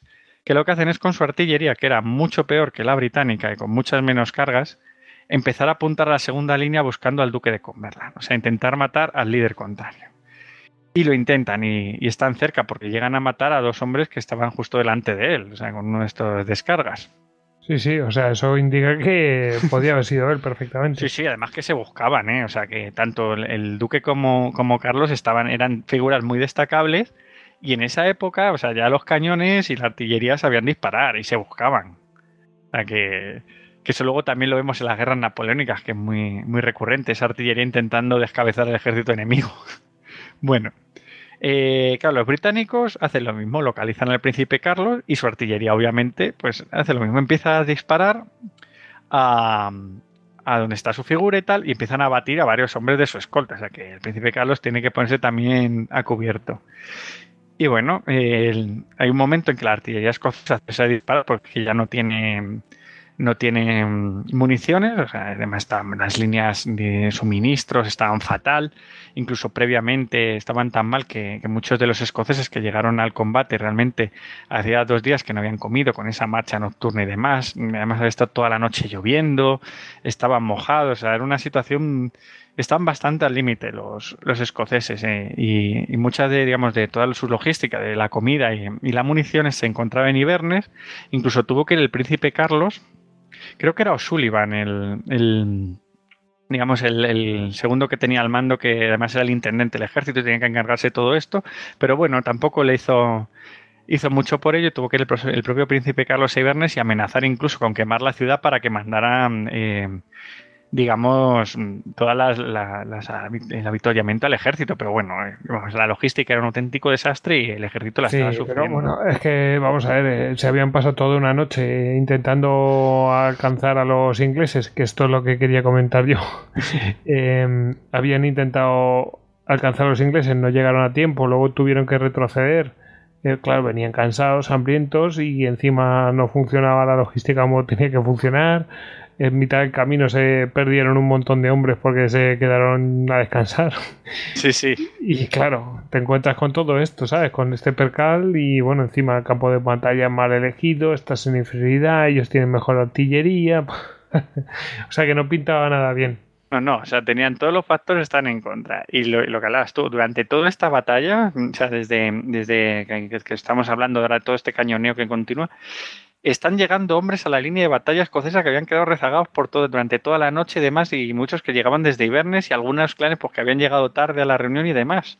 O sea, que realmente no estaba todo el ejército formado desde el principio, era pues eso, un poco desorganización, un poco ejército de Pancho Villa.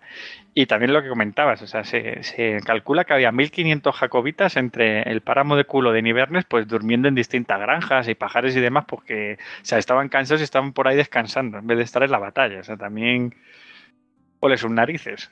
Pero bueno. bueno, Total, después de este, de este duelo artillero intentando alcanzar al comandante contrario, los escoceses pues se quedan sin municiones, pero los, los ingleses no.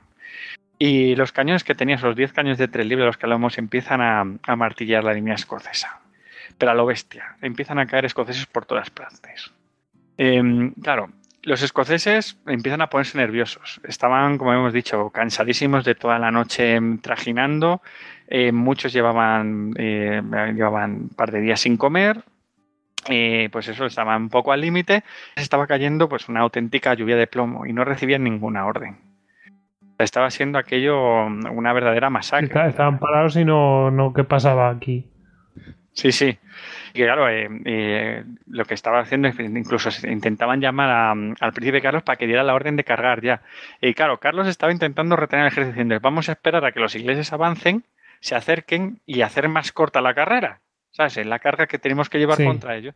Pero claro, todo ese tiempo de espera. Pero los ingleses no se dejan, vamos. Ah, es que eh, los ingleses no estaban ahí haciendo el tonto, simplemente están dejando que su artillería, que tenían bastante preparada, masacrara a los escoceses y lo estaba haciendo a conciencia estaba, haciendo unos agujeros en la línea brutales. Estaba siendo aquello una verdadera masacre. Y hay un momento, o sea, todo esto el, tiempo empieza a empeorar, incluso llega a haber una tormenta de granizo. Hay un momento en que O'Sullivan, que era el, este irlandés, eh, que digamos que, que, había encargado el príncipe Carlos el, orden de batalla, que estuvo luchando con Murray y demás a ver cómo, cómo distribuían la línea, pues vio que no había más remedio que dar la orden de ataque porque simplemente iban a acabar todos los escoceses muertos en, su línea. O sea, aquello iba a ser tremendo. Y bueno, a la una y media da, la orden de, que los clanes ataquen. Y esta iba a ser la, que se conoce como la última gran carga de los Highlanders. Ahí estaban todos los clanes prestos y dispuestos a atacar. Entonces, em, el ataque, hay que ver que la línea, eh, hacer un inciso, es que la línea mm, eh, jacobita no estaba, digamos, frente a frente, eh, digamos, en paralelo a la línea británica, sino que estaba torcida, encima se habían colocado mal. Por lo que el flanco derecho, el flanco donde estaba Murray, estaba más cerca de la línea británica que el flanco donde estaba el duque de, vamos, donde estaba el mando el duque de Per de los McDonald's, que estaba más alejado. Entonces la carga empieza por este flanco derecho y, y Murray ataca, ataca con todo lo que tiene Em, y, va hacia los ingleses pues, eh, pues una gran carga. Eh, claro, cuando ataca el flanco derecho se da la orden que ataque todo el ejército. Y bueno, cuando llega la orden a, digamos, al, flanco izquierdo, donde están los McDonald, los McDonald, pues claro, como estaban cabreados porque no se habían puesto donde querían ellos, pues eh, se niegan a cumplir la orden. Y simplemente lo que hacen es andar un poco y adelantarse a su línea digamos, adelantar la línea de, pues para hacerla más, digamos, más perpendicular a los ingleses e intentar provocarles para que los ingleses atacaran. Mientras tanto, en el centro, pues eh, otros clanes, eh, como los Macintosh de Chatham, eh, los Atolls y los Cameron, pues se lanzan, se lanzan con todo. Y bueno, la carga ya era por pura desesperación. Están siendo tan machacados por la artillería que es que se lanzan para adelante para intentar salir de aquel infierno. Y bueno, claro, cuando se acercan al, ejército inglés, eh, la, artillería lo que hace es cambiar sus, digamos, las balas macizas que tenía, que las que está haciendo pedazo a los escoceses. La bala roja la cambian por sacos de metralla, ¿no? Exactamente, por sacos de metralla, claro. Eh, las cargas escocesas que hemos visto hasta ese momento eran contra la línea de infantería eh, inglesa. O sea, que eran contra infantes, que al final era hombre contra hombre y ya está. Pero que aquí estaban contra, contra cañones con metralla, claro. Y los agujeros que hizo la línea escocesa fueron terroríficos. O sea, estaban cayendo Highlander por todas partes, haciéndoles polvo. Y bueno, eh, ¿qué es lo que ocurre? Que el páramo de Culloden, eh, claro, al ser una zona eso de campo inculto, no está cultivado ni nada, pues eh, era un campo muy regular. Entonces, por ejemplo, los Macintosh que estaban en la derecha, en la zona de Murray, empiezan, por las características del campo de Culloden, empiezan a girarse sobre su derecha. O sea, empiezan como a pretujarse todos hacia más a la derecha, dejando un hueco entre el centro y el a la derecha. Y esto lo que hace es que, eh, además, que, bueno, además hacen esto porque así evitan todo el fuego que estaba saliendo desde el centro británico, que les estaba haciendo pedazos. Entonces se apiñan y muchos de los escoceses que habían quedado en el medio de esa piña no tienen más remedio que tirar sus fusiles y sus pistolas. Pues claro, no les van a servir para disparar porque tienen un nido de escoceses delante. O sea, no van a herir a sus propios compañeros. Entonces, claro, están perdiendo poder de fuego.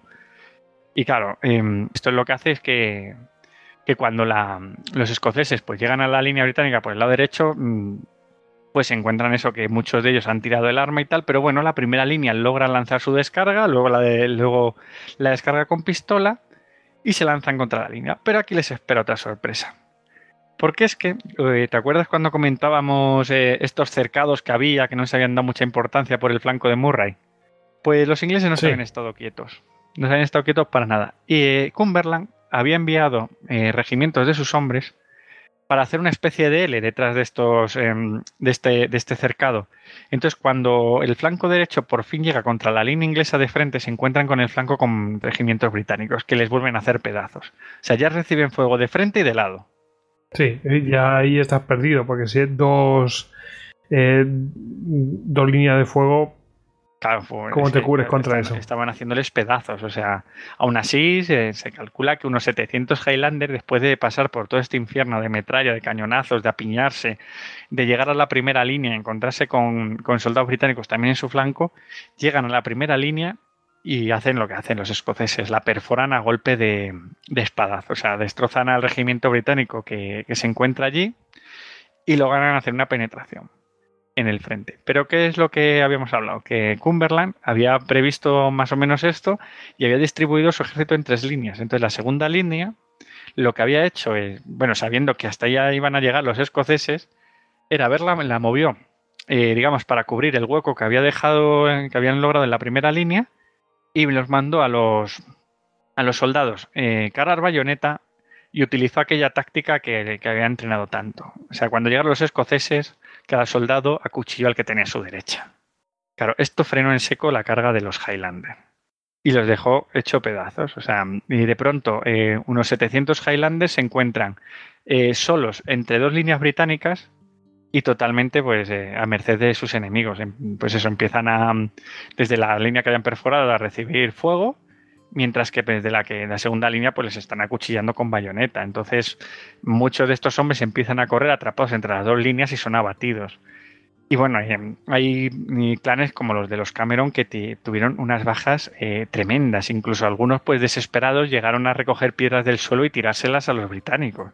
O sea, mientras que Cumberland viendo eso, pues ya lo único que hizo fue partirse de risa porque estaba viendo que, que la batalla estaba prácticamente ganada.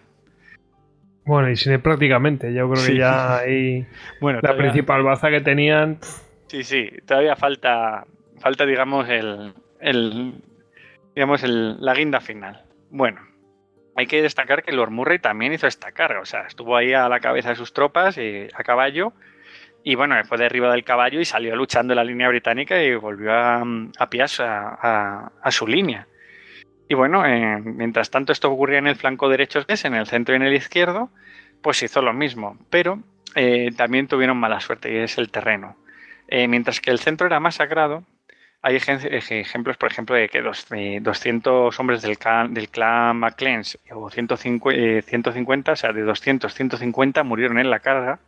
O sea, una cosa terrorífica. Y la mayoría murió pues eh, por la fusilería británica. Claro, atacar el centro británico, ya un centro bastante confiado que no iba a ceder porque habían logrado destrozar una carga de los Highlander, pues eh, de- digamos que, que, al- que por el centro tampoco lograron una penetración. Y por el lado izquierdo, que fueron los McDonald, eh, tuvieron la mala suerte de que cuando ya atacaron en serio, después de estar provocando y, y en- diciendo que sí que no atacaban, pues la, la mala suerte que tuvieron es que eh, en esta zona el páramo estaba inundado. Claro, había sido una noche que había estado lloviendo, había estado, estaba digamos, lloviendo durante toda la batalla. Entonces eh, hubo zonas donde les llegaba el agua a la cintura. Entonces simplemente pues quedaron totalmente eh, paralizados y lo que hicieron los ingleses fue pues a placer dispararlos y mandar a la, a la caballería, sobre todo a las unidades de la caballería de Kingston, esta que hablábamos que hicieron em, digamos eh, es profeso para, para la rebelión jacobita, a masacrarlos. Y bueno, en la cosa estaba, estaba pintada fatal para los, para los escoceses, o sea, con, con el centro y los dos flancos eh, totalmente frenados y en retirada. Y bueno, el duque de Cumberland... Aclaremos para los Highlanders escoceses, sí. Exacto, para los Highlanders. Y bueno, eh, para el duque de Cumberland mm, las cosas pues ya estaban prácticamente vendidas. Pero bueno, él, él había sido previsor. Cuando comenzó el bombardeo lo que había hecho era eh, mandar a los milicianos del duque de Argyll, a todos estos soldados escoceses a sus órdenes, a desmontar estas, eh, estos cercados de piedra que había en los flancos de- del páramo de Culloden. Y detrás de ellos, en una carretera así con, con terraplenes y tal, ocultas a la vista, se encontraba la caballería de los dragones británicos. Y entonces, eh, una vez que la milicia de Argyll había desmontado las, eh, las vallas, la caballería eh, pues hizo lo que tuvo que hacer. Flanqueó al ejército escocés y cuando se estaba retirando el flanco derecho ven aparecer pues por detrás de los cercados a la caballería. Esto ya era el fin. El remate, eso Exactamente. es la muerte directamente. Sí, sí, o sea, me quiere decir que la caballería fue descubierta por piquetes que se encontraban en- así un poco vigilando este, mm, esto- estos cercados, pero por una serie de órdenes y contraórdenes, pues en, no hubo un momento, en- vamos, en ningún momento pensaron en interceptarlo. Y, bueno, eh, los únicos que tuvieron que encargarse fue la, caballería jacobita, que habíamos dicho que tampoco era muy destacable, y además había estado cansada de toda la noche, mm, eh, digamos, de marcha, eh, además con la lluvia y demás, y bueno, era imposible que cabalgara, pero bueno, prestaron un poco de, de apoyo para intentar que el, que el flanco derecho se retirara y no fuera masacrado, y más o menos aguantaron a los dragones, o sea, por aquí por lo menos intentaron que, que, no, que no les masacraran según se retiraban. Mientras que en el ala izquierda, la retirada de los McDonald y, y demás era perseguida por la, la caballería de Kingston, que sí que estaba haciendo una verdadera masacre. Y bueno, los, los escoceses empezaron a retirarse y, y la verdad es que lo, lo que les pudo salvar eran aquellos batallones de los que había mandado el rey de Francia de irlandeses. Eh, estos batallones irlandeses, eh, pues eso, calaron bayonetas y lograron frenar a, la caballería inglesa y a los regimientos ingleses que avanzaban detrás de los escoceses y dieron tiempo a que estos pudieran por lo menos retirarse y no los masacraran en el, en el terreno. Y bueno, ya con, todo el pescado vendido, hay un momento en que en que pues eso la, eh, aquí el eh, O'Sullivan creo que se llamaba el aquí el, digamos el comandante de Carlos pues dice que tiene que huir que tiene que salir de allí que le van a capturar y, Carlos pues totalmente desmoralizado, casi llorando, viendo que, su ejército estaba hecho pedazos, incluso agarrando a algunos Highlander e intentando obligarles a que fueran a la batalla, pues realmente tuvo que salir de allí, huyó y bueno, el, el asunto es que ya el ejército británico empezó a avanzar y estaba todo totalmente vendido. Y, y, el ejército escocés entró ya en pánico y se disolvió. Y este fue prácticamente con esta batalla acabó pues toda la digamos todo el, el sueño de los Estuardo de volver al trono de Inglaterra. Oye, ahí también hay ¿cómo se llama esto? Eh, mmm, versiones que dicen que el príncipe Carlos a la primera se piró en Sí, plan bueno. cobardemente. Sí, sí, no, además sin dar gracias a nadie. O sea, simplemente él. mm, Realmente, a ver, hay que ver un poco con sus ojos. Él no era un, comandante, realmente no tenía idea de cómo, de cómo se mandaba un ejército. El que tenía idea era Murray.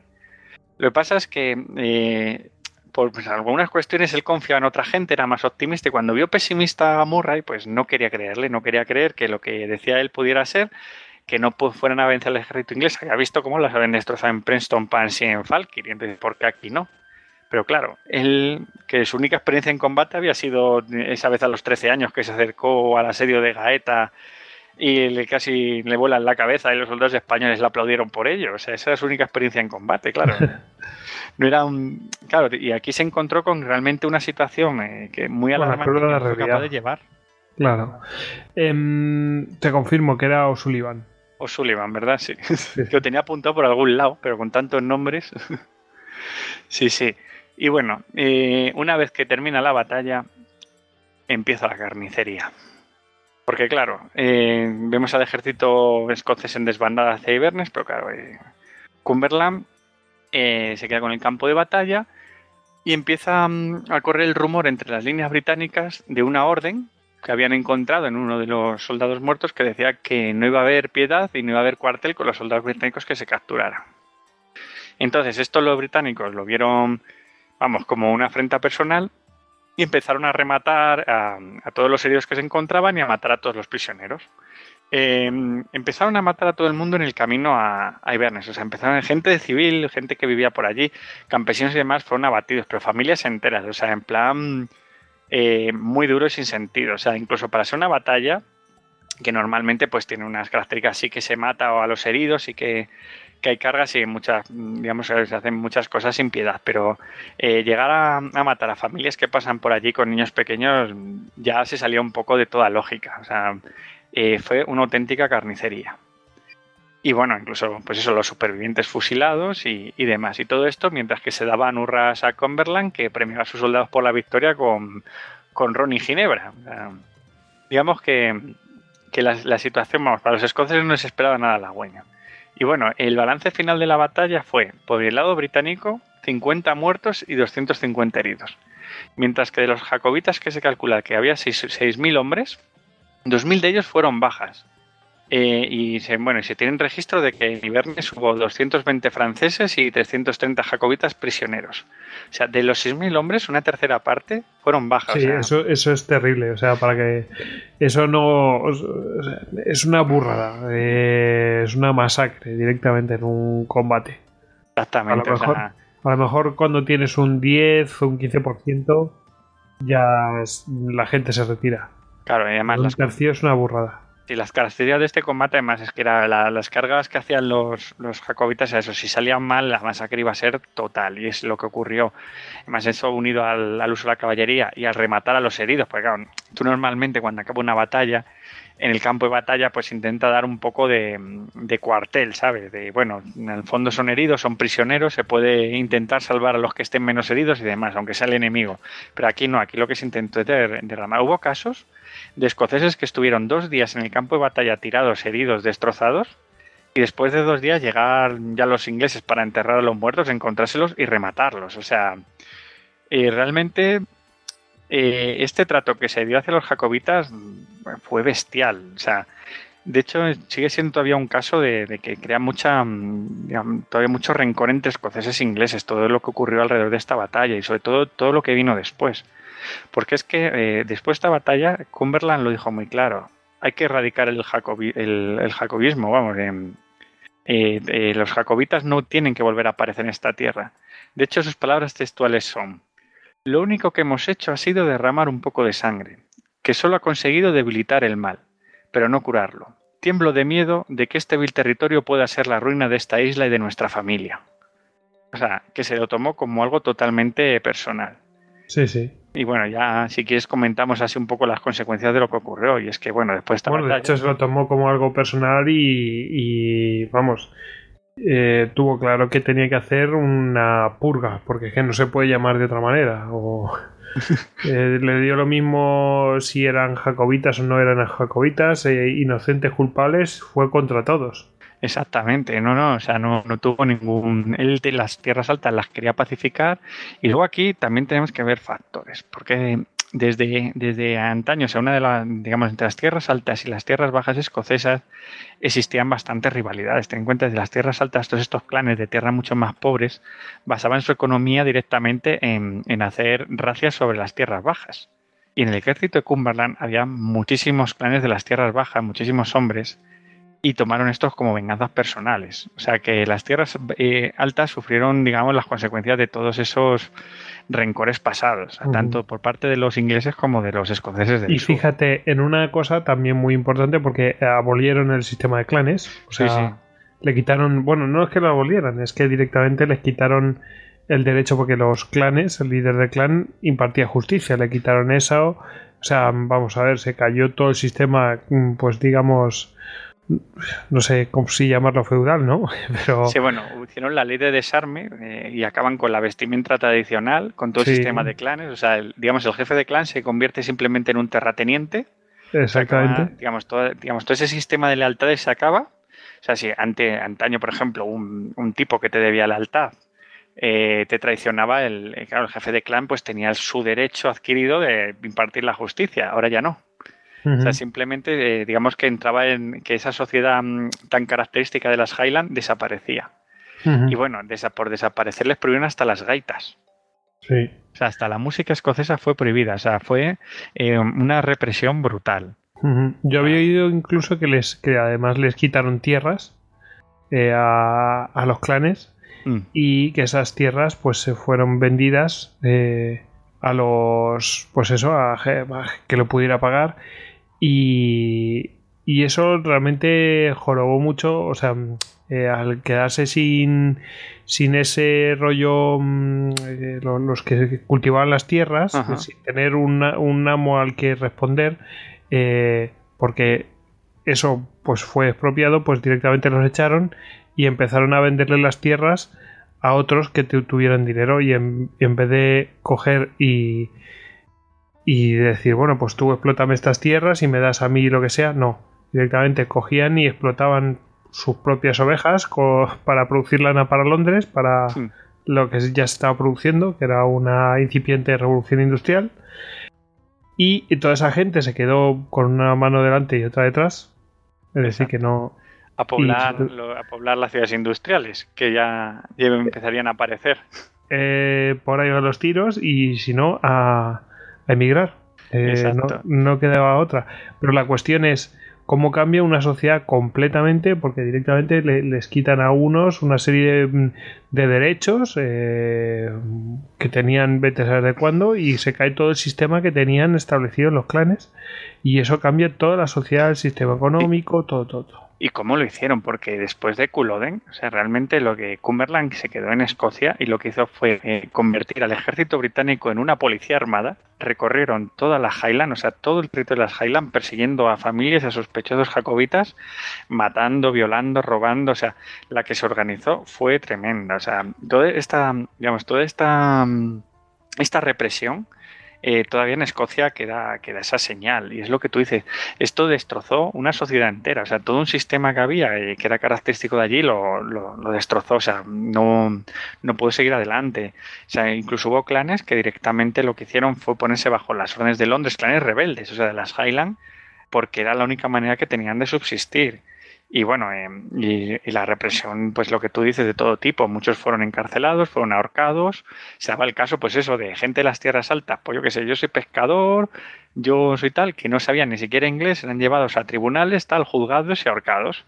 Y muchísimos de ellos, pues, mm, sobre todo, pues fueron, fueron deportados a las colonias. Cuando hacemos deportar a una colonia, no es me monto en el barco, llego a, llego a América y nada, me, gano allí la vida de trampero. No, no, o sea, están, digamos que es en un régimen de esclavitud. O sea, llevados a una colonia como esclavos prácticamente para, para, para redimir allí su pena y todos estos escoceses, muchísimos acabaron en, todas estas colonias muchos Terminarían, muchos terminarían como comentamos en el de piratas, que, que sí, que los transportan allí, a los, mm, vamos, los deportan y luego tienen que pagar durante años con intereses el transporte. Exactamente. y, y los tenían en un régimen de semi-esclavitud. Totalmente, claro. Y esto lo que hizo fue que, el club de fans del rey de Inglaterra en, lo que serían las colonias americanas pues aumentara eh, exponencialmente. Sí, sí, sí, sí. O sea, mm, eh, lo que es una decisión mal tomada. Exactamente. Y además que, todo este... Luego es curioso porque toda esta diáspora escocesa, hay pueblos que les ha ocurrido lo mismo y, y acabaron desapareciendo, pero sin embargo los escoceses siempre han mantenido su cultura incluso la han exportado, porque si ahora mismo tú vas en Estados Unidos, es muy curioso, ciudades como Boston, eh, incluso tienen esa, esa, digamos, esas reminiscencias de cultura escocesa, con eh, bandas de música, con, con los kills y tal, así, con las gaitas y demás, entonces las zonas de Nueva Inglaterra, eh, muchas vienen de esos escoceses que en ese momento, pues, muchos huyeron, ojo, no, no todos son, son digamos, de represaliados, muchos simplemente fueron allá a ganarse la vida y otros muchos que eran jacobitas acabaron las órdenes de Francia y acabaron en el otro lado de, la frontera americana, en Canadá, luchando para los para los franceses contra los ingleses. que, tampoco le fue muy bien. su guerra. que decía que tampoco le fue muy bien. No, no, tampoco le fue muy bien. Pero bueno. Unos, cuantos años después, pues la guerra de los siete años, que por cierto explicamos en la. así brevemente en las guerras indias. Exacto. El primer capítulo de las guerras indias. Sí, sí, ya hemos explicado muchas cosas. sí, sí. Eh, no sé, de consecuencias más así. Bueno, voy a eh, comentar una cosita. Es que, por ejemplo, a hombres como a Murray sí que, sí que pidieron el perdón y se les dio el perdón, juró fidelidad a, la dinastía Hanover y, fueron perdonados, no tuvo más problemas y que sufrió prisión y tal. Y luego, sobre todo, una cosa muy curiosa y es que eh, Culloden, eh, realmente quedó como una mancha en el ejército británico, o sea, una vergüenza eterna. Y es mm, curioso porque ningún regimiento que participó, eh, que participó reclama en, su bandera la batalla. Ya, sí, pero lo hicieron. ¿Eh? Exactamente, pero no, digamos, no lo, no es, no fue una gloria para ellos. Eh. Vemos que yo qué sé, yo por ejemplo creo que has estado como yo en el castillo de Edimburgo y has visto los regimientos escoceses que tienen allí todas sus banderas de batalla. Sí, sí, sí. Con batallas como por ejemplo me, hizo mucha gracia la de Almaraz, que está por ahí por Extremadura, que sería un enfrentamiento así de en la guerra de independencia española un poco residual, pero lo reclaman esta batalla, que fue bastante importante, sí que, no la tiene. Y es que realmente Culloden es una herida abierta entre Escocia e Inglaterra. ¿eh? O sea, todo lo que, lo que degeneró desde, desde el comportamiento del ejército inglés en esa batalla al comportamiento posterior, a toda esa represión que hubo brutal, esa destrucción prácticamente de la cultura escocesa, que la cultura escocesa que vemos ahora resurge prácticamente en el siglo XIX y es sobre todo folclórica, o sea, no tiene nada que ver con lo que eran mm. realmente sí, sí, porque antes eran más. Em, mucho más gaélico, digamos. Eh, sí, exactamente. Más céltico. O sea, eh, las tierras altas y las bajas tenían eh, era una diferencia mucho más acentuada. O sea, era una, cultura propia que ha estado muchos años en aquella zona que fue completamente destruida. Y bueno, ahora lo que De hecho, dicen que hay más gente hablando, hablando gaélico en Estados Unidos que en la propia Escocia. Posiblemente. Yo cuando estuve en Escocia, fíjate como curiosidad, y además que estuve con, amigos que vivían allí, que llevaban tres años viviendo allí, me dijeron que ellos nunca se habían encontrado con nadie que, hablara gaélico. simplemente así por curiosidad. A verlos hay, lo seguro. O sea, las tierras altas ya te digo yo, hay seguro que hay pueblos que todavía no saben ni que existen, pero bueno. bueno, luego lo menciono en la bibliografía. Em, eh, mm, la verdad es que para Escocia fue, fue, tremendo porque, fijaos, les hacen desaparecer prácticamente pues cosas que eran del día a día de ellos. eh, lo de las gaitas y tal. O sea, realmente lo que quisieron es acabar con el espíritu de los clanes y ya está. Sí. La verdad es que era cuestión de tiempo que desaparecieran porque, a ver, eh, es el choque de, de una forma de ver la vida contra otra forma de ver la vida que, que se está viniendo, que da de la- una revolución industrial y de una manera de, de- de comportarse que no tiene nada que ver con ese rollo eh, tan... Sí, sí, es que lo que, lo que tan feudal es que es un poco así, porque es que mm, sus comportamientos, sus tradiciones podían haberse dado perfectamente en la Edad. Media. Era, era otro mundo. O sea, yo, mira, simplemente como curiosidad, yo cuando estaba allí en, en Escocia, yo digo, va, que Escocia, yo qué sé, te esperas encontrarte a gente, yo sé, a Rob Roy, a gente como Rob Roy, como William Wallace, y luego lo que te encuentras es gente como los de Trainspotting. o sea, que, Madre mía. que realmente sí que, que se ha ido un poco, un poco abajo la, la cultura escocesa en este aspecto, no, hombre. Simplemente eso, que, que es lo que dices, o sea, sí que estaba un poco destinada a desaparecer, pero fíjate que por cierta parte per- permaneció eh, mucha, digamos, muchas de estas culturas tierras altas en las tierras bajas y sobre todo por, por el ejército británico, porque claro, el ejército británico dice, madre mía, el potencial que tenemos aquí con estos tíos. Sí, sí, porque oye, eran buenos combatientes. Jolín, o sea, es que eran, es que eh, rompían la línea siempre, aguantaban todo y claro. Y obviamente con muchos de estos escoceses empobrecidos, eh, sin tierras, con todo su sistema económico alterado, muchos de ellos acabaron en el ejército británico enrolados.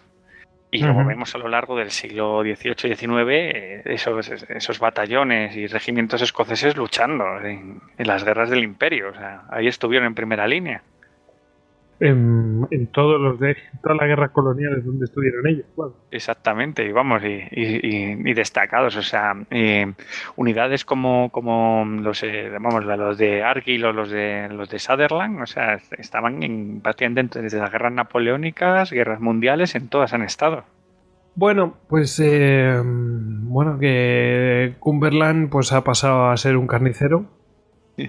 Bueno, Cumberland además que después de, claro, que, que realmente Culloden Sí, además bien ganado, gran- ¿eh? su gran batalla, sí, no, además eh, llaman carnicero carnicero Cumberland. De hecho, en Inglaterra pasó a ser un héroe, o sea, de hecho le hicieron una ópera, incluso le pusieron eh, su nombre a una flor que encontraron, eh, no sé qué de Cumberland, no sé si el lirio, el no sé qué de Cumberland. Ver, Y en Escocia se lo pusieron a una mala hierba. Sí, muy bien. Pero no, en serio. eh, eh, pero eh, este sí, es- vamos a ver. eh, yo es que veo dos diferencias. Por ejemplo, eh, el- el- el- este hombre Sherman, Mm. en, en la guerra de secesión, por ejemplo, Sí, eh, se, se le acusa de todo la vida y por haber.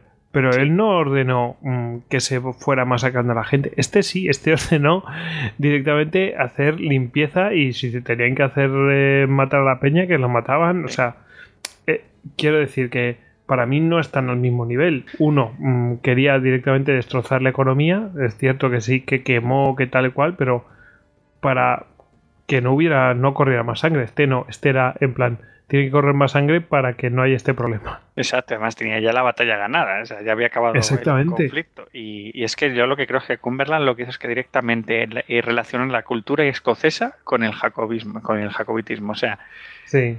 Si no hay cultura escocesa, no hay jacobitas. Hizo eso, o sea, entonces se la cargó. Al menos, por lo menos el- la cultura Highlander, ¿no? Exactamente, toda la cultura Highlander, o sea, la, la destrozó. Sabía que, que era, también es que era el germen, pues ya por su sistema de lealtades era mucho más fácil que jurar lealtad a un, a un estuardo que, pues que a, su, a, a los hanoverianos. Pero bueno, yo creo que después de Culloden eh, no hubiera sido necesario porque es que ya los estuardos no tenían más recorrido, o sea, ya bastante habían hecho, que habían estado... Ni crédito para eso. Sí, sí, habían estado casi 60 años mm, fastidiando a, a las dinastías británicas en el trono, ¿eh? O sea, también tienen mérito. Aún así, el, el, el príncipe Carlos, pues, Mm.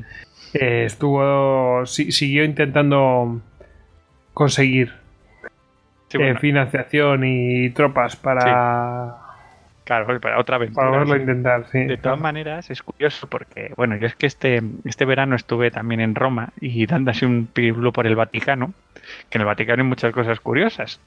Y en San Pedro del Vaticano, en una de las columnas que tiene, de pronto me paro y veo, digo, ahí va, ¿y esto? Y veo una columna que pone Jane Stewart. Digo, ¿qué? Están allí enterrados los Estuardo. Eh. Está Jacobo II y, y todo su, su estirpe. Pero creo que aquí el amigo Carlos no está. Me suena que este debe ser un poco mujeriego y la Murió y- alcoholizado y, y andaba con una y con otra. Sí, sí, creo y, yo. Y creo que, que en el Vaticano dijeron, tú aquí no te entierras. Pero vamos, que está allí, están allí enterrados todos en, en San Pedro del Vaticano. Con los papas. Para ver que también era una, una, digamos, una estirpe bastante importante a nivel europeo. O sea, que no eran unos cualquieras. Bueno, pues eh, no sé si quieres comentar algo más. Pues no sé, yo creo que consecuencias. yo creo que hasta aquí hemos llegado, ¿no? Pues no está mal, ¿eh? No está mal. Yo creo que llevamos casi tres horas y... Oye, no- Pues anda que- sí, los escoceses. Sí, sí, no, no está mal. Bueno, ¿te parece que pasemos a la bibliografía? Venga, va a ser Venga. cortita. ¿eh? Sí, no hay mucho.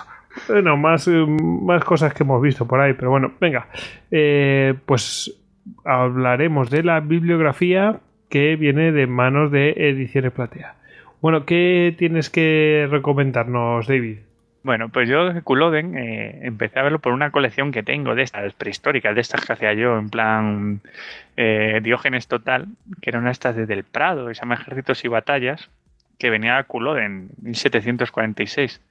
La última carga de los clanes de las Highlands, o sea, y con ese título, y la verdad es que aquí me empecé a aficionar mucho al tema escocés por este libro, que es de Peter Harrington, pero vamos, es el típico libro súper técnico, explica muy por encima lo que fueron las, los antecedentes y sobre todo lo que hacen es que se basan en un estudio de la batalla, o sea, sobre todo viendo la batalla, no cuentan tanto la, la historia que hay detrás de todo esto.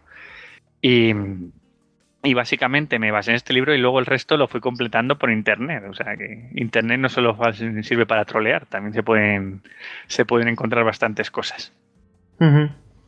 Es Hombre, que páginas no sé decirte, más o menos siempre- he estado tirando de, sobre todo de fuentes eso de, de turismo de Escocia, de que me llevaban un enlace a otro, intento Ujú. comprobarlos todos. Em, también, eh, por, por, eh, digo, porque habrá gente que le guste meterse en estos eh, en estos temas, ¿no? Mm. Eh, mm, adentrarse en estos mundillos y tal. Bueno, pues, eh, hombre, tenemos eh, las novelas de Walter Scott.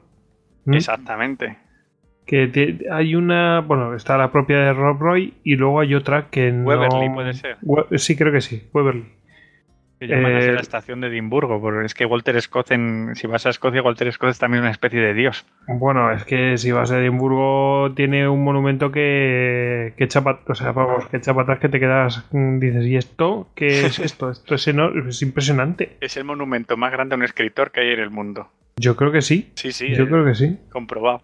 Y luego eh, también, eh, ahora que lo dices, Stevenson, el de la Isla del Tesoro, que también es escocés, tiene algunas novelas de aventuras mm, eh, basadas en Escocia. Creo que una de ellas es El secuestro de Kidnap, que además hicieron una, pre- una película, eh, y, vamos, para estas de para televisión y que también está basada en este periodo, con esta, digamos, mm, eh, después de Culloden y demás. No lo sé exactamente, lo tengo así un poco en el aire ahora que me lo has recordado, pero sí, o sea, la, literatura escocesa es muy dada, sobre todo del siglo XIX, a, a todo esto, a todos estos que, vamos, era su, su historia viva. Por supuesto, la peli de Rob Roy, si quieren meterse ahí, que bueno, es la adaptación de, em, de, lo- de la novela. Y eh, yo ahora mismo, aunque ya lo he mencionado, estoy viendo. A ver, no tiene. No llega a la chicha. Pero bueno, está ambientada en, en esa época. Es lo interesante. A mí lo que me llamó la atención es. eh, es cómo ambienta, cómo, cómo era la sociedad entonces. eh, eh, pues eso, mm, básicamente la sociedad del siglo XVIII en Escocia.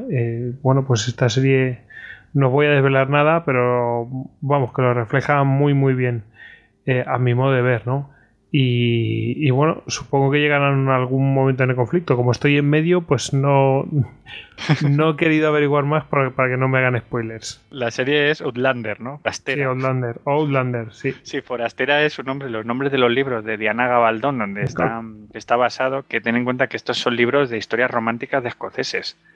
Que si tú vas ahora mismo a una es muy común, o sea, es muy común en la literatura romántica esta que tú puedes ver en las secciones de muchas librerías, si echas un ojo a las portadas casi todas son de escoceses en falda con el torso al aire, que son de estos escoceses que no- hablamos nosotros. Sí, sí, sí, pero Es que es la figura romántica por autonomasia. Es Sí, escocés torturado ahí en, en- en pos de, de una aventura imposible, de, de una causa perdida y tal. Claro, eh, mucha esta novela viene de, de- sobre todo de, de autoras inglesas, que claro, eso ya, vamos, el escocés ahí salvaje del norte y con su causa, claro, es, para ellas, vamos, es lo máximo. Sí, sí, sí. Em, pues nada, Outla- Outlander, que no me acuerdo cómo era en, en gaélico, era como eh, Sagatash o algo así. No, Sassenach. Eso, Sassenach. Sajona, vamos. sí, Sajona. Eso es. Eh, nada, a mí, vamos, me está gustando bastante. Y. mm, mm, mm, y no sé qué más. eh, Tenía una en la Me cabeza, gusta la pero. Catriona, la Catriona Bale, la protagonista. Ah, claro. ¿Qué te parece? Bueno, bueno, tremenda. No, no, hombre. eh, Está bien.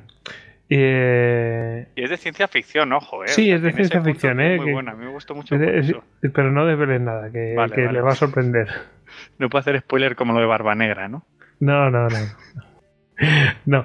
Y mm, qué más. Eh, bueno, pues eh, bueno, pues eso, que está ambientado, pues eh, sobre todo con son novelas románticas, ese tipo de cosas. Y como curiosidad, esto es lo que quería comentar.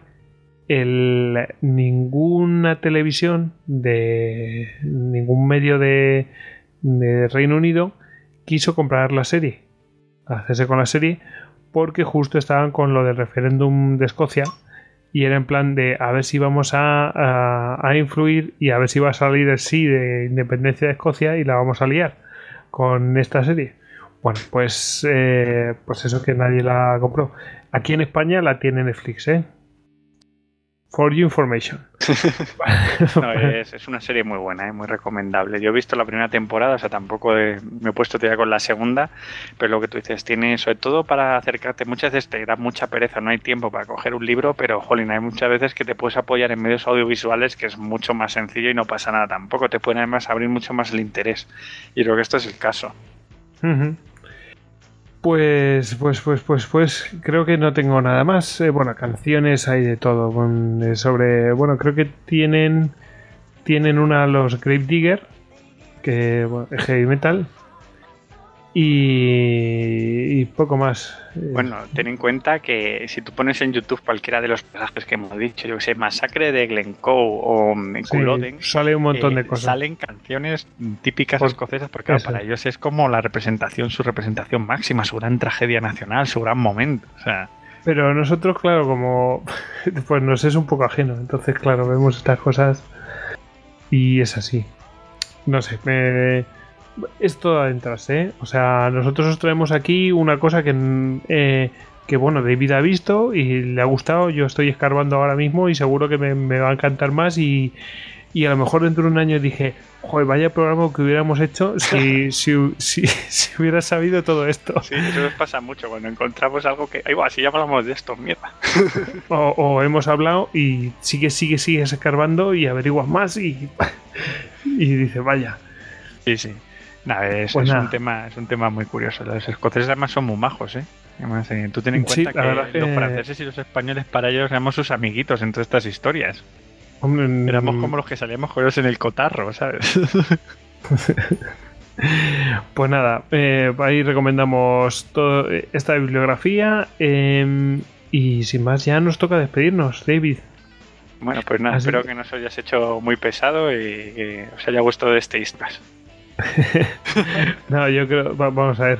Em, yo creo que no, que, que no puede ser pesado. Estamos viendo hay religión, levantamientos, pretendientes, em, hay de todo, macho, y, y- está muy aderezado. Mm, Estamos viendo una cultura que es di- totalmente diferente a, a la nuestra, incluso a la inglesa. Bueno, Es una historia Eh, con todos está genial. elementos. Sí, sí, exactamente.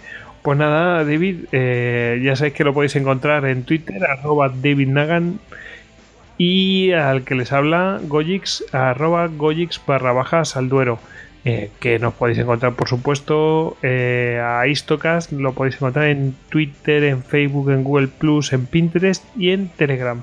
Cualquier cosa en istocast.com, esa es nuestra web. Y sin más, Da- David, nos despedimos. Venga, Venga, hasta luego, si os quiere. venga, hasta luego. Semper Fidelis.